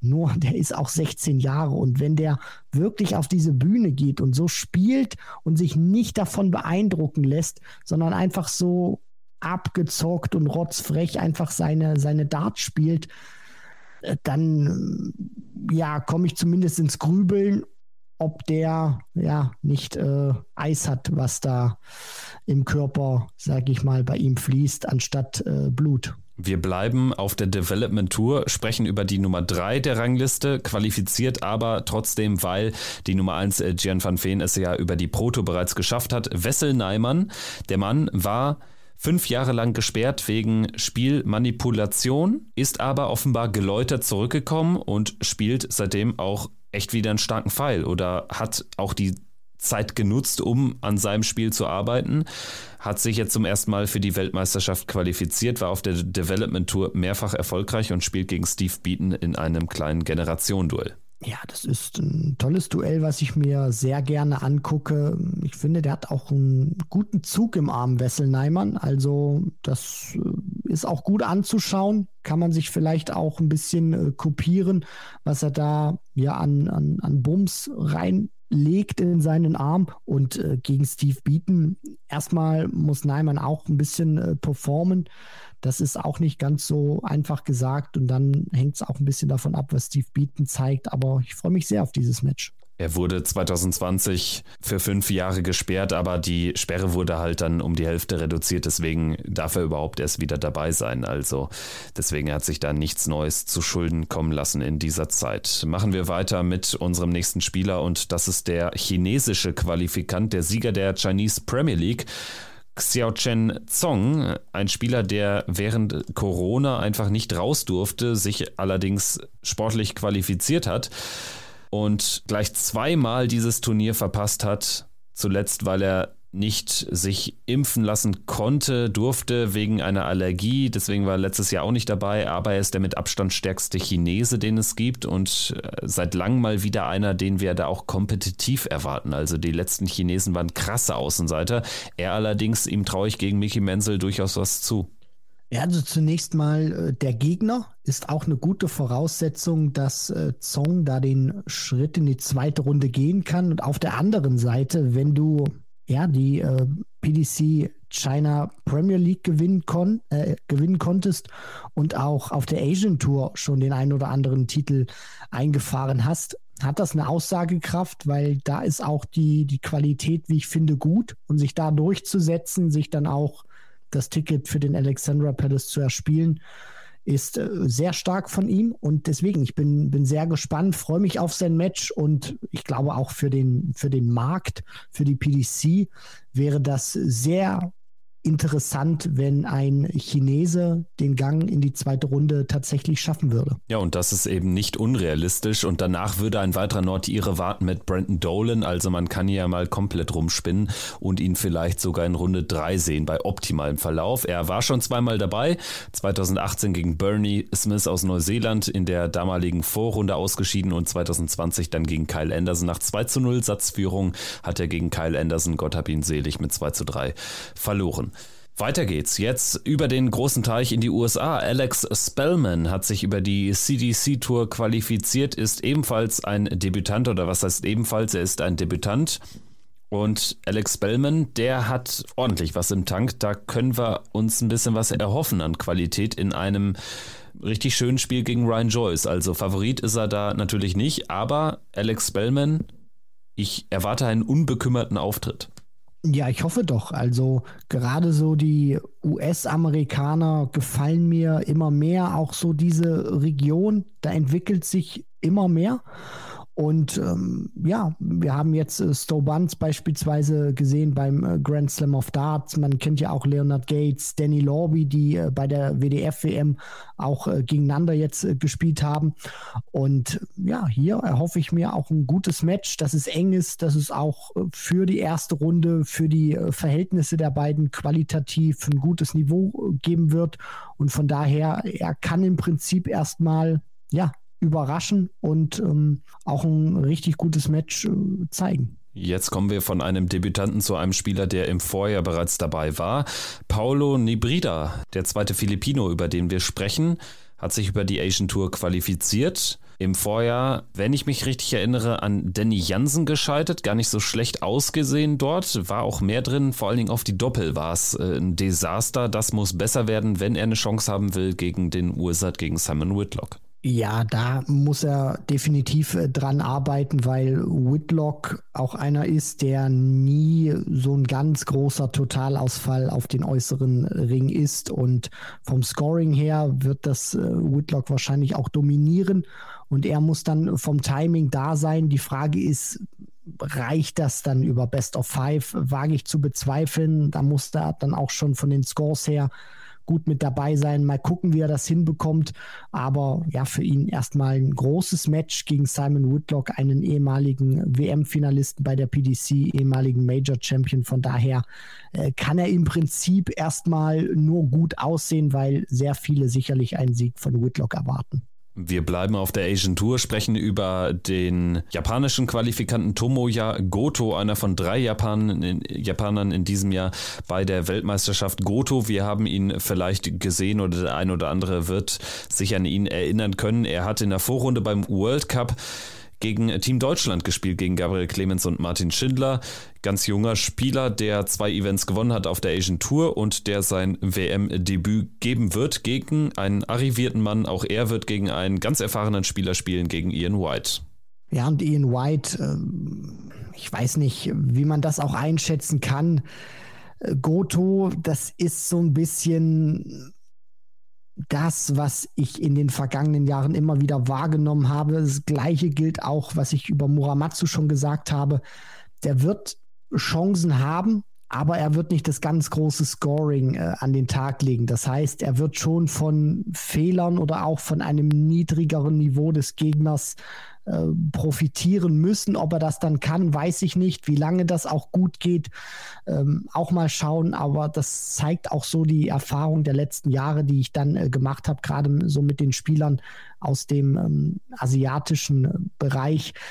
Er muss die Möglichkeiten, die er hat, muss er nutzen und darf auch nicht zu viele Darts am Doppel vorbeiwerfen und vom Scoring her auch ein bisschen konstant performen. Die Nummer 4 auf der Asian Tour ist der dritte philippinische Spieler, über den wir sprechen werden. Es ist ebenfalls ein Debütant, Reynaldo Rivera. Ein toller Name. Er wird spielen gegen Keen Barry. Als wir über Keen Barry gesprochen haben, haben wir auch dessen Match gegen Grant Sampson in Erinnerung gerufen und das sollte er auch machen, denn dann könnte vielleicht sogar was gehen. Reynaldo Rivera, ich freue mich auf ihn, immer schön neue Gesichter zu sehen und das philippinische Darts wird immer besser, gerade auch in der, in der Spitze immer breiter besetzt. Es gibt jetzt eben vier Filipinos in diesem Jahr. Das ist eine tolle Geschichte. Definitiv. Und man darf auch nicht vergessen, weil du das Spiel von Barry gegen Sampson angesprochen hast. Das war jetzt nicht so, dass äh, Samson da das Match seines Lebens rausgehauen hat. Und äh, das gleiche gilt wahrscheinlich auch äh, für Rivera. Der weiß, äh, Keen Barry kann auch mal brutal einbrechen. Ob das jetzt erneut passiert auf dieser Bühne, wird man ja äh, sehen müssen. Aber auf der anderen Seite, und das ist, glaube ich, die gute Nachricht aus Sicht des Filipinos, es muss jetzt nicht die Leistung seines Lebens sein, sondern erstmal so sein Niveau an den Tag legen, dann auch gucken, was Keenberry spielt, die Chancen, die er hat, nehmen. Und wenn du das auch erstmal machst, die Möglichkeiten, die du dir rausspielst, äh, wenn du die dann auch verwandeln kannst, dann hast du schon mal eine gute Position in diesem Match und ja, alles weitere wird sich dann auch im Matchverlauf entwickeln. Wir bleiben bei den Debütanten, sprechen jetzt über den Zweitplatzierten der CDC Tour in Nordamerika. Es ist ein unbeschriebenes Blatt gewesen, noch vor einem Jahr. Er hört auf den Namen Stowy Buns und er hat beim Grand Slam of Darts das Turnier seines Lebens gespielt. Das Viertelfinale erreicht, drei Top 20 Spieler besiegt im Laufe des Turniers mit Peter Wright, mit Stephen Bunting in der Vorrunde und mit Andrew Gilding im Achtelfinale. Dann in der zweiten Partie gegen Bunting im Viertelfinale gab es sozusagen das Rematch. Da war er chancenlos mit 16 zu 8. Aber ein überragendes Turnier. Natürlich maßgeblich erstmal befeuert durch diesen, diese Wahnsinnsperformance gegen Wright. Danach war es so ein, ich sag mal, okayer Standard. Und er wird die WM eröffnen. Er wird der erste Spieler sein, der von John McDonald auf die Bühne geholt wird zum Auftaktmatch gegen Kevin Dötz. Kann er es gewinnen und sich ein zweites Match an dem Abend sichern mit dem Titelverteidiger? Wie ist deine Prognose? Ja, also gewinnen kann er das auf jeden Fall. Und er wird eine Erscheinung sein auf der Bühne. Glaube auch nicht, dass die Nerven da groß bei ihm flattern werden. Der mag das. Also wenn du solche Klamotten trägst, dann ja, kannst du kein introvertierter Typ sein, dann musst du auch diese Bühne lieben, dann musst du auch in einer gewissen Art und Weise nervenfrei sein oder sie nicht so stark äh, flattern lassen, wie das bei anderen vielleicht der Fall ist. Warum sage ich, dass er es gewinnen kann? Ist erstmal kein Selbstläufer und man darf sich auch nicht von diesem Viertelfinale beim Grand Slam blenden lassen. Dieser Auftritt gegen Peter Wright, kurze Distanz, der war astrein, der war sensationell wie an der Schnur gezogen, aber danach kam dann nicht mehr so viel. Also das war dann kein Niveau, was Kevin Dötz Angst bereiten muss. Und ich glaube, das ist auch ja so das Niveau, was man von ihm erwarten kann. Also Peter Wright ausgeklammert, werden wir wahrscheinlich den Stowe Band sehen, den wir danach in seinen Matches noch bis zum Viertelfinal ausgesehen haben. Ja, also ich denke, das ist ganz wichtig zu erwähnen, dass dieses Wright-Match ein totaler Ausreißer war. Ne? Und ich äh, sehe nicht, wie in vielen Fällen eine 88 im Schnitt gegen Kevin Dötz reichen muss. Also da sehe ich ein komplettes 50-50-Spiel, was ein bisschen für Buns spricht ist, dass er sich wirklich ja gar keine Platte macht. Dötz spielt um die Tourkarte und Buns hat überhaupt nicht die Ambition, es nur bei der Q-School zu versuchen. Also für den ist das jetzt einfach nochmal eine Riesenmöglichkeit, dieses Turnier zu spielen. Aber es ist auch nicht das größte Turnier, auf das er hinarbeitet. Der freut sich vor allen Dingen auf den MSG, den Madison Square Garden. Das hat er auch im Interview gesagt ähm, beim Grand Slam. Das hat er immer wieder erwähnt. Das ist äh, sozusagen die heilige Halle für einen amerikanischen Dartspieler. Und dementsprechend, ich glaube, der nimmt das Turnier ganz ganz locker und Lockerheit kann einen natürlich dann auch weit bringen. Bleiben wir jetzt bei einem Spieler, der im letzten Jahr bei seinem Debüt gar nicht locker war, der allerdings dann nach einem Doppeldrama gegen Richie Adhouse doch über die Ziellinie kam. Ein sein erstes Match gewann, gegen Danny Noppert dann ausschied. Es ist David Cameron, der Kanadier, als äh, kanadische Nummer zwei hinter dem Proto, äh, Protospieler Matt Campbell dabei ja, was erwartest du von ihm? Er ist jetzt auch nicht mehr der jüngste, 54 Jahre, wird spielen gegen Jamie Hughes. Da könnte was drin sein. Ist so vom Matchup ein bisschen ähnlich wie im Vorjahr gegen Edhouse, finde ich. Ja, also David Cameron ist ein Spieler, auf den ich mich sehr freue, auch weil ich ihn äh, damals bei der World Seniors Tour äh, kommentieren durfte, auch weil ich ihn bei der WDF WM auch schon einmal begleiten durfte und er da verschiedene Gesichter gezeigt hat. Also bei der WDF WM unter 80 gespielt im Schnitt, das war überhaupt nicht gut gewesen und dann gewinnt er beispielsweise auch das World Senior Darts Masters, wo er dann im Finale Phil Taylor schlägt, wo er auch einen guten Standard spielt. Bei Cameron wird das Match mit den Doppeln stehen und fallen. Also der kann wirklich unfassbar viele Darts am Doppel vorbeiwerfen, auch bei Lex, die er dominiert, wo du denkst, das muss er eigentlich machen, wirft er so unfassbar viele auch teilweise vorbei. Wenn er die in den Griff bekommt, wenn er da eine gewisse Konstanz entwickeln kann, ja, dann kann er den Jamie Hughes auch definitiv schlagen, weil das Scoring dafür hat er, aber äh, die Doppel müssen dann eben auch funktionieren. Die Doppel sollten auch funktionieren, wenn Simon Adams eine Chance haben will gegen Ricky Evans. Simon Adams sicherlich einer der größten Außenseiter in diesem Jahr. Er ist auch schon über 50, gibt aber trotzdem erst sein Debüt. Der südafrikanische Qualifikant Devin Peterson er hat jetzt die Tourkarte auch abgegeben, ist jetzt kein Faktor mehr im südafrikanischen Darts. Er geht so ein bisschen dem Rampenlicht den Rücken und geht in den Hintergrund. Simon Adams hat die Chance in Südafrika beim African Qualifier genutzt, hat das Finale, ich meine, es war gegen Charles Losbar mit 8 zu 0 gewonnen, mit einem beachtlichen Average von Mitte 90. Gegen Ricky Evans aber klarer Außenseiter. Ich freue mich trotzdem drauf. Die Südafrikaner, die haben immer, bringen immer einen guten Vibe rein und sorgen auch für die ein oder andere Überraschung. Man erinnere sich an Grant Sampson im Vorjahr. Ja, das, das ist absolut richtig, Kevin. Die Frage ist, ob es äh, tatsächlich auch wieder passieren kann. Wage ich erstmal äh, zu bezweifeln für ihn. Unfassbar toller Erfolg, da dabei zu sein. Die Stimmung auch aufzusaugen. Für ihn wird es auch darum gehen, sich so gut wie möglich äh, zu verkaufen. Klar will der auch in die zweite Runde, aber erstmal geht es äh, wahrscheinlich darum, ein tolles Match äh, zu absolvieren, auch ähm, ja, sich von den Rahmenbedingungen nicht zu sehr beeindrucken zu lassen. Und dann wird er wahrscheinlich auch im Match merken, wie gut ist er drin, was geht, hat er wirklich die Möglichkeit, dann auch in die Runde in die nächste Runde einzuziehen. Aber ja, ich erwarte jetzt erstmal nicht so viel. Für ihn gilt, glaube ich, auch das Motto, dabei sein ist erstmal alles. Ich denke, mehr sollte sich auch Manlok Leung aus Hongkong nicht vornehmen. Der Mann hat es über die Asian Tour geschafft, zum ersten Mal zur WM zu kommen, hat drei Events dort auch gewonnen, hat auch eine ordentliche Konstanz an den Tag gelegt, war beim World Cup unter anderem zu sehen, eben im Team Hongkong dort auch gegen Gaga Clemens und Martin Schindler in der Vorrunde gespielt, genau wie die Japaner. Er hat allerdings mit Gian van Veen ganz am Ende der Auslosung wirklich ein absolutes Horrorlos erwischt. Also da dürfte es äh, für ihn dann schnell nach Hause gehen. Ja, so, so sehe ich das auch. Also da haben die beiden Losfeen, Dennis Priestley und äh, Phil Taylor, ihm äh, keinen Gefallen getan. Ist äh, sicherlich einer, der da schon äh, ja, Eindrücke hinterlassen hat im asiatischen Darts, aber gegen äh, Gian van Veen ist da, ich glaube, aktuell kein Kraut gewachsen.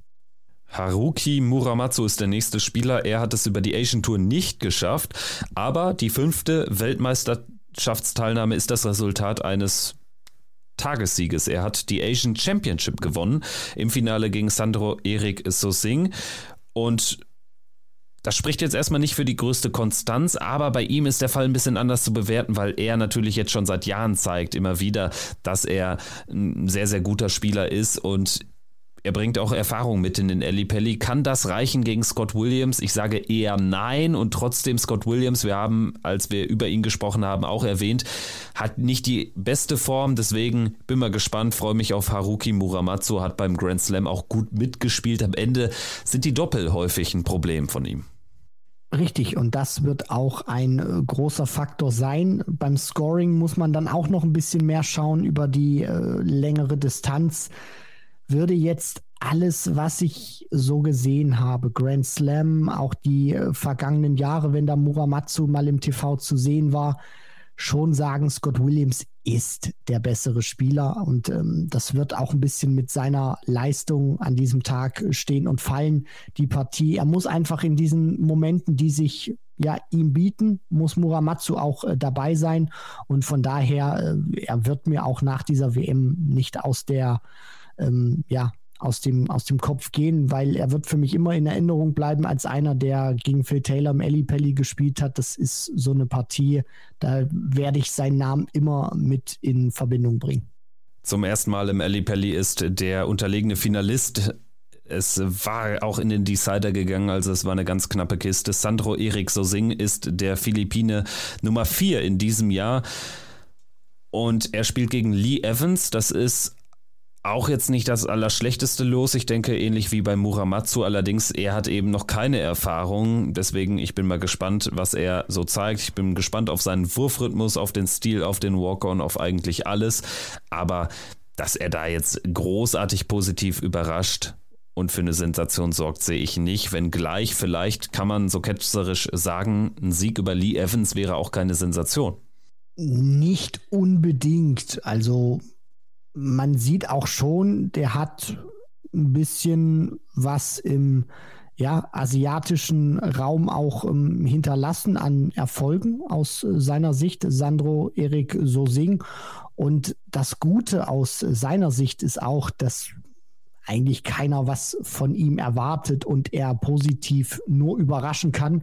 Und vielleicht nutzt er das auch, dass er mit einer gewissen Unbekümmertheit da spielt, auch wenn sich das sehr einfach sagen lässt, wahrscheinlich unfassbar schwierig umzusetzen, weil das, was er im Alexandra Palace vorfinden wird, das hat er in seinem Dartsleben so noch nie erlebt und mal gucken, wie er das alles verpackt.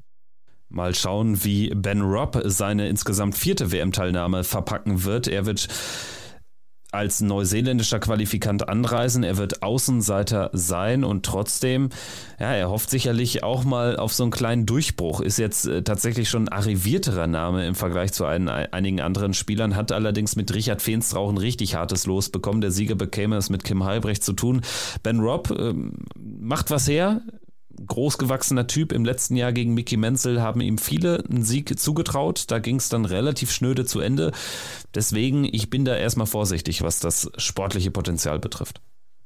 Ja, also du hast die Körpergröße angesprochen, ist auf jeden Fall ein, ein echter Baum, wenn man ihn da sieht. Also der füllt das äh, TV-Bild auch gut aus.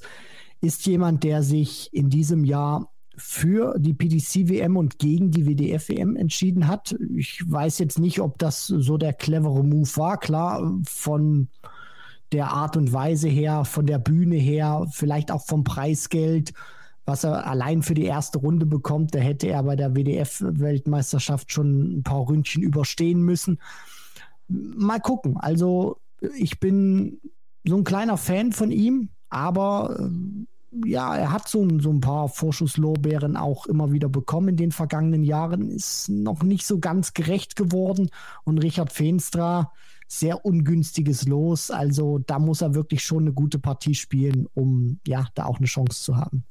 Jetzt wird es richtig spannend, denn wir sprechen über die erste von zwei Frauen im Feld, über Mikuru Suzuki, über die Women's Series qualifiziert. Sie ist zum zweiten Mal dabei bei ihrer ersten Teilnahme. Das ist einige Jahre her, nah dran am Sieg gegen James Richardson. Das war das Jahr, wo Fallon Sherrock zum ersten Mal ähm, die Frauen so richtig auf die Karte gebracht hat mit den Erfolgen über ja, wer war es damals? Äh, da, da, da, Gegen Ted Evans und, Menzo Suljovic. Genau, genau, genau. Sie ist zweifache Weltmeisterin bei der BDO. Sie wird spielen und das macht sie so ganz besonders spannend in diesem Jahr gegen Ricardo Pietrezco. Sie hat nicht das Niveau von einer Bo Grease, mit der Ricardo Probleme hatte, aber was glaubst du, wie blickt sie auf dieses Los? Sie wird sicherlich irgendwie davon mitbekommen haben, dass Ricardo, oder es wird ihr jemand gesagt haben, dass Ricardo zuletzt sehr viele Probleme mit dem Publikum hatte. Also das wird sie schon äh, registriert haben und auch in ihrer Vorbereitung zumindest da spätestens dann auch ähm, ja, mitbekommen haben. Ich finde, sie ist eine der besten Dartspielerinnen, die es äh, aktuell auf dem äh, Planeten gibt. Äh, Im E-Dart-Bereich unfassbar gut. Ich äh, hoffe auch, dass sie mit ihrem ja, Walk-on auf die Bühne kommt, der immer sehr viel äh, Fröhlichkeit verbreitet mit Baby Shark.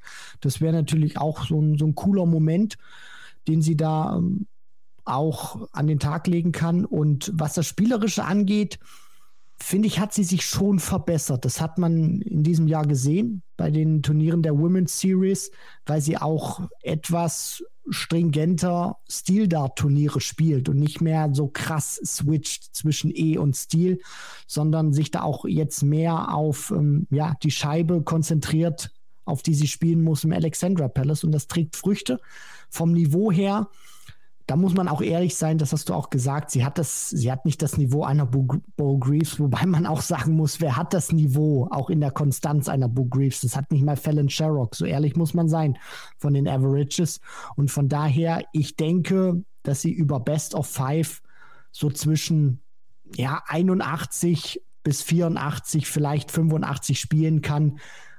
Aber das, glaube ich, wird nicht reichen, wenn Ricardo ansatzweise sein Niveau spielt. Der Name ist bereits gefallen, Fallon Sherrock. Sie hat sich ebenfalls über die Women's Series qualifiziert, sehr souverän hinten raus, immer besser geworden. Auch die Bo Grease Festspiele kleiner werden lassen, also wurde da eine richtig gute Contenderin und Sie spielt jetzt gegen Jermaine Vatimena, das haben wir eben schon erwähnt. Vatimena sehe ich da nicht unbedingt vorne, dabei bleibe ich auch. Ich denke, sie wird berechtigterweise ihre, Such, ihre Chance suchen, hier zum zweiten Mal einen Mann zu schlagen. Zum dritten Mal natürlich, aber in einem zweiten Jahr so formuliert. Also Fallon Sherrick. Einige sagen auch, für Martin Schindler wäre das eine ganz schön hohe Hürde in einem möglichen Zweitrundenmatch. Also deswegen die Frage, ist vielleicht sogar eine Wiederholung der 2020er WM mit dem Drittrundeneinzug, ist das eine Möglichkeit, eine Option für Sie? Absolut, also das äh, schließe ich nicht aus. Fallon Sherrock wir haben jetzt diese Vergleiche auch schon gemacht mit äh, Bo Greaves, nicht diese ultimative Hardhitterin, also jetzt nicht eine, die dir Leck für Leck wirklich die Scores um die Ohren hauen kann. Aber, und das hat sie eben gezeigt bei der WM damals, wo sie Geschichte geschrieben hat gegen Ted Evans, gegen Menzo Suljevic und dann auch später World Series Turniere. Sie hat immer wieder Phasen drin, wo ihr Scoring richtig gut läuft. Und wenn sie diese Phasen dann auch auf ihre Seite ziehen kann, wo das Scoring richtig gut läuft, wenn sie da dann auch die Legs und die Sätze gewinnen kann, dann wird das für den Gegner sehr gefährlich, weil diese Abschnitte, wo sie dann von den Punktzahlen, die sie wirft, nicht ganz so auf Schiene ist, ist sie trotzdem eine Spielerin, die vom Timing her das dann gut ausnutzen kann, die dann auch die Fehler bestraft auf die Doppel. Von daher finde ich das noch nicht äh, ja so unrealistisch zu sagen, sie könnte wieder den Gang in die dritte Runde antreten. Halte ich schon für, für möglich. Ja, deswegen sehr gute Auslosung für sie. Auch danach in einer dritten Runde. Danny Noppert ist jetzt auch mental nicht immer der allerstabilste Spieler. Also wenn ich da an diese Niederlage gegen Suter vor einem Jahr zurückdenke, also man kann berechtigterweise im Hause Sherrock träumen, um so zu formulieren.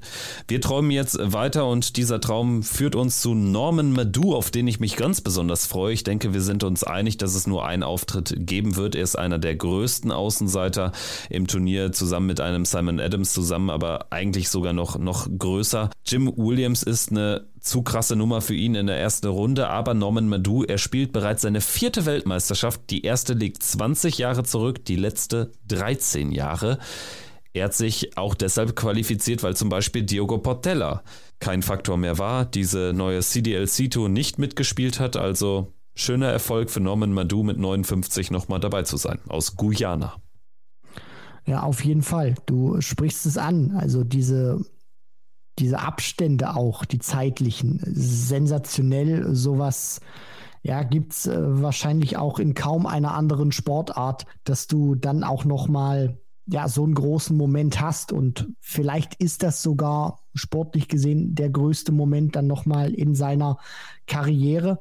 Und man kann da auch aus seiner Sicht nur hoffen, dass er, dass er sich gut präsentiert, weil Jim Williams, das ist ein zu dickes Brett, was er da bohren muss. Da geht es einfach darum, ein gutes Match äh, zu spielen, die Stimmung aufzunehmen und dann auch mit einem Lächeln im Gesicht die Heimreise wieder anzutreten, wobei er das sehr wahrscheinlich haben wird, so oder so, egal ob er ähm, ja, da 2 zu 3 verliert oder 0 zu 3 und der Average wird auch egal sein. Er wird sich einfach freuen, dass er wieder dabei sein kann. Von Guyana gehen wir jetzt nach Neuseeland. Der zweite Neuseeländer neben Ben Robb. Als Gewinner des Oceanic Masters dabei Haupai Puha. Erst zum zweiten Mal. Erst sage ich, weil irgendwie, man hat ihn so schon seit viel längerer Zeit auf dem Schirm, aber er war ja dann auch mal stark unterwegs als äh, Spieler, der immer bei dem New Zealand Darts Masters dabei war oder vor allen Dingen eben beim World Cup of Darts. Er hat ja, wenn ich mich richtig entsinne, damals mit Cody Harris auch mal ein gutes Ergebnis gelandet. Haupai Puha Hopes zum ersten Mal nach drei Jahren wieder am Start. Kann er was ausrichten gegen Martin Lukman? Ich sehe es eher nicht, aber Lukman braucht auch schon eine Mindest Standardleistung, um da durchzukommen. Also nicht ganz ausgeschlossen, dass pur eine Überraschung gelingt. Ja, also der Sieg wird Lukman definitiv nicht geschenkt, aber Haupaipua hat auch ja schon Konstanzprobleme über so eine Distanz, die gespielt wird. In der ersten Runde ist auch einer, der scoring-technisch dann teilweise auch mal gar nichts produzieren kann. Und von daher ja, hoffe ich, dass er da schon so an die Leistung anknüpfen kann, die er teilweise auch mal in der World Series gezeigt hat. Dann kann das ein gutes Match werden, wird vom Rhythmus her nicht das Allerschnellste werden, was er da an den Tag legen wird, weil er schon einer ist, der sich da ein bisschen Zeit nimmt. Und ja, dann einfach mal gucken, wie die Nerven da funktionieren bei ihm und was er uns dann auch präsentieren kann. An dieser Stelle hätten wir jetzt eigentlich über Prakash Jiva und dessen zweite WM-Teilnahme sprechen sollen, aber wir haben es an anderer Stelle schon thematisiert. Der Mann ist ausgeschlossen worden, weil die DIA wegen angeblicher oder wegen des starken Verdachts der Spielmanipulation gegen ihn ermittelt. Das heißt, der unterlegene Finalist des indischen Qualifiers ist im Ali Pelli dabei. Es ist mal wieder ein in England lebender Inder, Buff Patel. Er wird spielen gegen William O'Connor und zu Buff Patel kann ich nichts weiter sagen. Also ich möchte es auch erstmal so formulieren, wir lassen uns alle von ihm überraschen. Er wird sich sicherlich auch freuen, dass er dabei ist, dass er jetzt ja diese Gunst der Stunde auch nutzen kann und profitiert, dass äh, Prakash Jiva gesperrt wurde und er somit nachrückt und von daher gegen äh, Willie O'Connor ist es am Ende die Partie.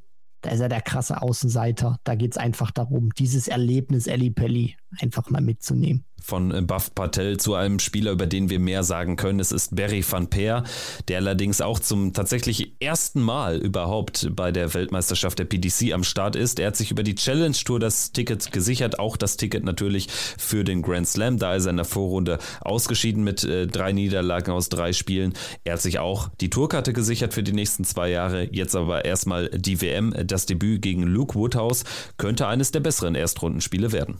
Ja, davon gehe ich aus. Also er hat einen guten Rhythmus, Barry van Peer. Und man sieht auch von dieser Dartitis, die er mal hatte, relativ wenig. Klar in Druckmomenten, wenn er dann mal Richtung Board geht. Äh, aber was so den, den Fluss seines Wurfs, die jetzt anbelangt, hat er sich wieder gut erholt, ist auch spielerisch, finde ich, nochmal besser geworden. Das ist keine Selbstverständlichkeit, also sich von sowas zu erholen funktioniert, geht. Das haben auch viele Beispiele gezeigt in der Vergangenheit. Aber dann nochmal besser zu werden, das haben nicht so viele geschafft.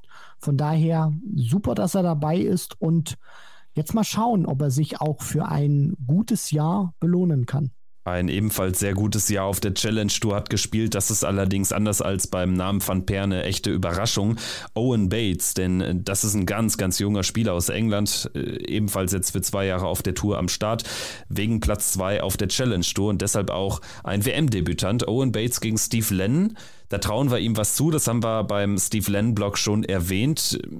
Schöne Geschichte, dass so ein ganz, ganz junger Engländer da wieder am Start ist. Also wir haben ja schon den ein oder anderen Newcomer in den letzten Jahren wirklich richtig auftrumpfen sehen. Jetzt ist es bei ihm ein bisschen anders gelagert, weil er die Tourkarte eben noch nicht gewonnen hat, sondern äh, die Tourkarte noch nicht hat nutzen können. Er hat sie jetzt für die nächsten zwei Jahre, aber jetzt kommt eben das WM-Debüt vor dem Debüt auf der Tour. Bin mal gespannt auf ihn. Ja, und ich bin auch mal gespannt, wie er auf die Bühne gerufen wird von äh, John McDonald, denn der Spitzname von Owen Bates ist ähm, The Master. So, und jetzt darf er diesen Spitznamen nicht verwenden, weil, und ich finde, da braucht man schon sehr viel Fantasie, dieser äh, Spitzname, ich möchte es mal so formulieren, für die PDC äh, zu erotisch klingt oder äh, zu viel Interpretationsspielraum übrig lässt. Also beispielsweise John McDonald sagt dann Owen Master Bates. So. Ähm, also es ist damit sozusagen gemeint, dass wenn John McDonald das vielleicht in einem etwas äh, zu saloppen Slang ausspricht, äh, dass da schon die Verbindung zu 5 gegen Willi äh, hergestellt werden könnte. Und ich finde, ich habe mir das jetzt äh, öfter auch mal durch den Kopf gehen lassen. Man braucht da schon sehr viel Fantasie, um auf so etwas zu kommen. Von daher bin ich einfach mal gespannt, ob äh, ja oder welchen Spitznamen Owen Bates dann im Pelli haben wird.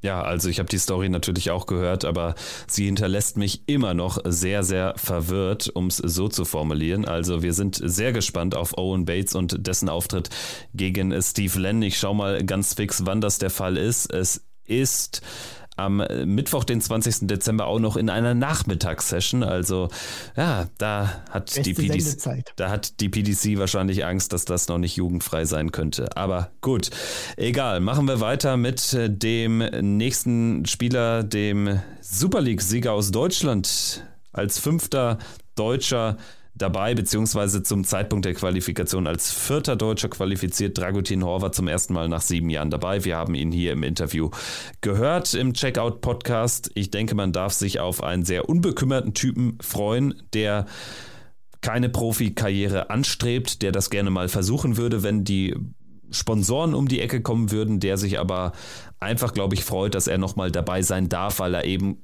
de facto keine Erinnerungen mehr hat an sein Debüt vor sieben Jahren. Deshalb schöne Geschichte. Dragutin Horvath, ein feiner Kerl. Er wird spielen gegen Mike de Decker. Und auch das finde ich schön. Er denkt im Prinzip schon bis zur dritten Runde und sagt sich, ja, de Decker kann ich schlagen. Madas Rasma kann ich auch schlagen. Ich mag so eine erfrischende Art. Was nicht heißt, dass ihm auch äh, bewusst ist, dass er natürlich in der ersten Runde trotzdem Außenseiter ist gegen den Belgier. Nein, das überhaupt nicht. Nur er ist in dieser Situation auch ehrlich zu sich selbst. Und ich finde das auch besser, als sich hinzustellen und zu sagen, ja, ich freue mich, dass ich dabei bin, äh, will einfach die Stimmung genießen, da oben nochmal spielen, sondern der weiß auch, dass er einer der besten deutschen Dartspieler ist. Das äh, zeigt die Historie auch an seinen Ergebnissen und von daher, das ist jetzt äh, kein Buff Patel oder so, sondern äh, Dragutin weiß einfach, was er spielen kann und äh, von daher finde ich das auch einfach nur eine zumindest vernünftige Einstellung, dass er sich da auch nicht selber belügt und sich da irgendwie kleiner macht, als er ist in dem Fall. Ja, und äh, was ich einfach nur hoffe, ist, dass es tatsächlich dieser unbekümmerte Auftritt ist, äh, von dem du da auch gesprochen hast oder den du auch herbeisehnst, weil ja, das wird für mich auch so ein ausschlaggebender Faktor sein. Was machen die Nerven bei Dragutin Horvath? Spielen sie mit oder nicht? Dann sprechen wir jetzt über einen historischen Moment, der am Montag, den 18. Dezember, sich ereignen wird auf der Bühne im Alexandra Palace. Es wird zum ersten Mal ein Franzose die PDC-Weltmeisterschaft spielen. Thibaut Tricol, der es ins Finale geschafft hat, der WDF-WM im vergangenen Jahr 5 zu 6 dort verloren gegen Neil Duff. Er wird zum ersten Mal jetzt auch bei der PDC auf der WM-Bühne sein, nach einem tollen Debüt an der Seite von Tourkartenbesitzer Jacques Labre beim World Cup im Viertelfinale gestanden mit Team Frankreich. Also der Mann kann auch unter dem großen Druck auf den großen Bühnen performen. Ich bin gespannt gegen Mario van den Bogade, allerdings Außenseiter. Dennoch, Tricol weiß, wie eine Weltmeisterschaft funktioniert. Klar, äh, vollkommen andere äh, Rahmenbedingungen, auch im Gegensatz zu dem, was er da im Lakeside äh, produzieren konnte. Dennoch hilft das sicherlich auch mal so ein Gefühl zu haben. Und vor allem, was mir damals aufgefallen ist, Tricol hatte viele enge Matches und er hat sie dennoch überstanden beziehungsweise konnte sie erfolgreich bewältigen. Und vielleicht hilft das auch, wenn es gegen Vandenborade in so einen engen Moment geht, wenn die Partie dann auch umkämpft ist, dass er weiß, er ist da auch schon mal bei einer WM mehrfach durch solche Situationen durchgekommen. Ja, also eine gewisse Erfahrung hat er mittlerweile auch, obwohl er erst Mitte 30 ist. Also ist auch kein schlechter Spieler. Also er hat anders als andere eben auch schon vor TV-Kameras äh, 90er Averages gespielt. Also man sollte sollte ihn auch nicht unterschätzen. Und es wird natürlich auch jemand sein, der von Florian Hempel die Daumen gedrückt bekommt, denn Florian Hempel spielt natürlich im Fernduell mit Kevin Dötz, aber auch mit Mario van den Bogade, Steve Lennon um den Erhalt der Tourkarte. Und da wäre natürlich ein Sieg von Tricol über van den Bogade Gold wert, mutmaßlich. Weiter geht's mit dem East Europe Qualifikanten. Christoph Kitschuk, Tourkartenbesitzer, hat sich durchgesetzt im Finale gegen Sebastian Białecki und Kitschuk ist, denke ich, eine ähnliche Kategorie. Spieler wie Tricol, sicherlich auch gegen Connor Scott dürfte er Chancen haben. Das wäre jetzt keine Sensation, wenn er sich gegen Scott ein Match mit Gervin Price in der zweiten Runde erspielt. Nein, das finde ich auch nicht. Also ich glaube, der hat sich auch für den TV-Zuschauer gut präsentiert beim World Cup of Darts an der Seite von äh, Christoph Ratajski. War da auch mal richtig gut dann da unterwegs im Scoring. Also hat schon gezeigt, wenn er das Händchen hat, wenn der Touch äh, da ist, dann fliegen die Darts auch in die richtige Richtung. Und von daher, ja, ein Sieg gegen Connor Scott durchaus im Bereich des Möglichen. Und ja, die zweite Runde gegen Gervin Price ist vielleicht nochmal ein bisschen Motivation und äh, Ansporn mehr. Wir biegen jetzt hier im Podcast in dieser Mammutausgabe von Checkout auf die Zielgerade ein. Wir sprechen jetzt über die vier Spieler, die es am letzten Tag, also beim Last Chance Qualifier, beim Tourkarten Qualifier noch zur WM gepackt haben. Immerhin ein Österreicher hat es auf diesem Wege dann doch noch in den Eli Pelli geschafft. Es ist Rusty Jake Rodriguez, durchgekommen im entscheidenden Match gegen George Killington mit 7-1 und damit hat er ein sehr, sehr schwieriges Jahr gerettet, wenngleich, also er hat ja wirklich Anfang des Jahres nur verloren, es am Ende ohnehin besser wurde. Also die Leistungskurve, die stieg dann auch schon immer weiter nach oben und es war jetzt keine Sensation, dass er es als einer von vier Spielern über den Tourkarten Qualifier noch gepackt hat ja, für Rusty ein großer Erfolg. Auch wichtig nach so einem verkorksten Jahr, dann es noch zum größten Turnier zu schaffen, was es gibt im Darts-Kalender. Und ja, da hat er auf jeden Fall auch äh, die Möglichkeit, dann in die zweite Runde einzuziehen. Aber dann muss er auch an sein Spiel rankommen. Und ich glaube, da wird auch sein Fokus liegen, wird sich gut vorbereiten auf dieses Match und ja, dann auch sein Bestmögliches äh, geben, um in die zweite Runde einzuziehen. Gegen Cameron Menzies ist das sicherlich im Bereich des Möglichen. Also die zweite WM-Runde, sie wird das Ziel sein von Rusty Jake Rodriguez und dann bekäme es er mit Dave Chisnell zu tun. Florian Hempel, auch er hat die zweite Runde zum Ziel. Er muss sie zum Ziel haben, denn wenn er gegen Dylan Slevin ausscheidet, dann ist die Tourkarte ohnehin weg. Er muss wahrscheinlich, um sicher zu gehen, auch noch Dimitri Vandenberg erneut im Eli Pelli besiegen. Das war ihm ja auch vor zwei Jahren schon gelungen. Also Florian Hempel hat gute Erinnerungen an dieses Turnier zum dritten Mal dabei, noch nie in Runde 1 ausgeschieden und ich bin optimistisch, dass das in diesem Jahr so bleibt. Florian Hempel über den Tourkarten Qualifier als bisher einziger Deutscher in der Geschichte überhaupt über diesen Weg zur Weltmeisterschaft gekommen. Ja, und vielleicht ist das auch ein äh, gutes Omen, dass er eine gute Weltmeisterschaft aus seiner Sicht spielen kann sein Mindset, wir hatten ihn im Interview gehabt, ohne da jetzt äh, zu viel auch irgendwie nochmal ähm, ja, verraten zu wollen oder nochmal irgendwie thematisieren. Hört es euch einfach an, genau. Genau, genau. Da wollte ich nur sagen, mir hat das Mindset von ihm da gut gefallen, wie er auch in diese Weltmeisterschaft reingeht. Und ich denke, sowas hilft auch, dass man einfach dieses Turnier spielt, ohne sich Gedanken zu machen, was muss ich wo erreichen, sondern einfach dieses Turnier zu nehmen. Und ich glaube, da ist er auf einem guten Weg. Und er hat auch zuletzt deutlich formverbessert gespielt. Von daher, ja, äh, bin ich da positiv gestimmt, dass äh, nach der ersten Runde nicht Schluss ist und in der zweiten Runde auch äh, definitiv was gehen kann, sofern er die äh, erreicht und seine Hausaufgaben macht. ja nicht die schlechteste Auslosung, um so ein bisschen träumen zu dürfen für Florian Hempel. Vorletzter Spieler ist Darren Webster, über den wir sprechen, einer der arriviertesten und ältesten Spieler im Feld, 55 und ich habe nicht mehr damit gerechnet, dass er nochmal eine WM-Teilnahme sich unter den Baum legen würde. Verfrüht natürlich, also er hat es Ende November beim Tourkarten-Qualifier geschafft, sehr zum Leidwesen von Daniel Klose mit 7 zu 5 im entscheidenden Match gewonnen, hatte dort den besten Dartstag seines Jahres, hat ansonsten wirklich überhaupt nicht abgeliefert in diesem Jahr, nur ein paar tausend Pfund Preisgeld eingespielt gespielt und dann plötzlich kommt dieser Tourkarten-Qualifier um die Ecke und dieser bringt ihn zur Weltmeisterschaft gegen Nils Sonnefeld. Er braucht unbedingt die Form von diesem einen Tag und er kann es sich nicht leisten, so zu spielen, wie er den Rest der letzten zwei Jahre gespielt hat. Es wäre zumindest ungünstig, wenn er äh, diese Leistung äh, abrufen würde gegen Nils äh, Sonnefeld. Darren Webster, ein Spieler, wo es mich sehr gefreut hat, dass er sich da durchgesetzt hat. Ich finde, der bringt auch immer sehr viel Energie mit auf die Bühne. Der hat so diese Terrier-Mentalität. Also egal, ob er gut spielt oder nicht, der, der beißt einfach bis zum letzten Dart. Und ja, ich habe äh, gute Erinnerungen auch an seine Auftritte im Alexandra Palace, zumindest in der jüngsten Vergangenheit. War auch mein ehemaliger Viertelfinalist, dann war auch mal so ein Thema ganz heiß. Ja, spielt er vielleicht im nächsten Jahr Premier League oder nicht? Der ist ja auch noch Vollzeit berufstätig, wo er dann gesagt hat, ja, ist kein Problem, dann stehe ich früh um sechs auf, gehe zur Arbeit, spiele dann Donnerstagabend Premier League. Also das, das kriege ich schon hin und hatte auch vor ein paar Jahren mit äh, Adrian Lewis mal eines der besten eines der besten Sets gespielt, die es im Eli Pelli gab, wurde auch den Neuner mal knapp verpasst und dann eine sensationelle Reaktion raushaut. Also ich freue mich einfach auf ihn und hoffe, dass er ja den, den guten Darren Webster an diesem Tag zeigen wird. Ja, 2018 hatte er seine beste Weltmeisterschaft im Viertelfinale erst ausgeschieden gegen den damaligen Sensationsmann Jamie Lewis und 2020 gegen Adrian Lewis dieses 3 zu 4 meinst du? Ne? Das war tatsächlich das letzte Match, was äh, Darren Webster überhaupt bestritten hat. Genau, genau. Das, äh, also, falls ihr das nicht gesehen habt, äh, zieht euch das rein. Die PDC hat das damals auch auf ihrem äh, YouTube-Kanal veröffentlicht. Da könnt ihr auch nicht das gesamte Match sehen, sondern eben dieses Set, was ich angesprochen habe.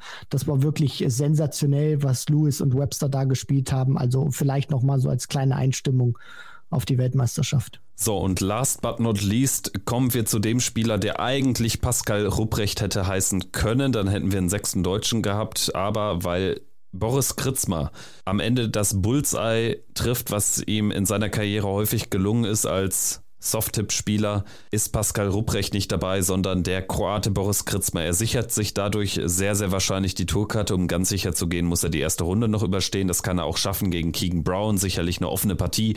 Der Sieger dann gegen Dirk van Dijvenbode auch kein Außenseiter. Also es ist was möglich für den Kroaten Boris Kritzmer. Ja, wie ist dein Take zu ihm? Er hat ja ein deutlich schlechteres Jahr gespielt als 2022, denn vor einem Jahr war er über die Pro Tour für den Eli Pelli qualifiziert. Jetzt brauchte er den Last Chance Qualifier. Ja, die EDAD-Legende hat unter Druck dann funktioniert. Also also man muss ja schon sagen, diese 124, die er da rausnimmt, ist ein sensationelles ähm, Ereignis gewesen oder zumindest eine sensationelle Aufnahme, weil er ganz genau weiß, er muss die rausnehmen, ansonsten fährt er nicht als Spieler in den Alexandra Palace und dann hat er diese Nervenstärke und checkt dieses High Finish und ja, lässt da Pascal Ruprecht auch mit seinen geplatzten Träumen dann einfach stehen in dem Moment sozusagen, um es jetzt mal symbolisch so abzuschließen. Und er hat auf der European Tour immer mal wieder einen guten Auftritt. Boris Kretschmer kann gute Averages spielen.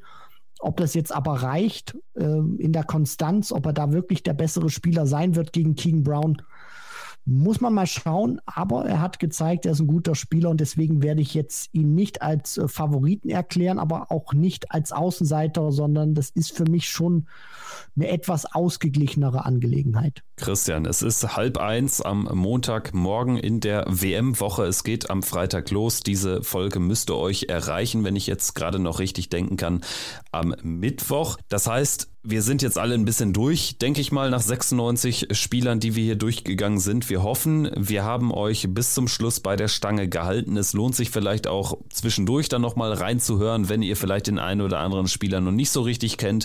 Dann äh, skippt ihr euch mal durch durch die Folge und hört noch während des Turniers hier in diese Ausgabe herein. Wir wollten das auch machen, weil es in den letzten Jahren wirklich sehr, sehr gut angekommen ist. Wir hoffen, es hat euch auch diesmal gefallen. Christian, ich danke auch dir. Es war mir wie immer ein Fest. Ja, danke schön, Kevin. Und äh, mir hat das auch großen Spaß gemacht, da wieder durch diesen Marathon durchzugehen. Und tatsächlich haben wir es dieses Mal wirklich in einem Take gemacht, also dreieinhalb Stunden hintereinander weg. So lang haben wir noch nicht miteinander gepodcastet in den vergangenen, ja gut, vier Jahren hier zusammen. Cool, hat aber Spaß gemacht. Danke euch fürs Zuhören. Das war Checkout, der Darts Podcast powered bei Sport 1 mit der XXXL Vorschau zu allen 96 Spielern im Vorfeld der Darts Weltmeisterschaft 2024. Macht's gut. Ciao, ciao. Ciao.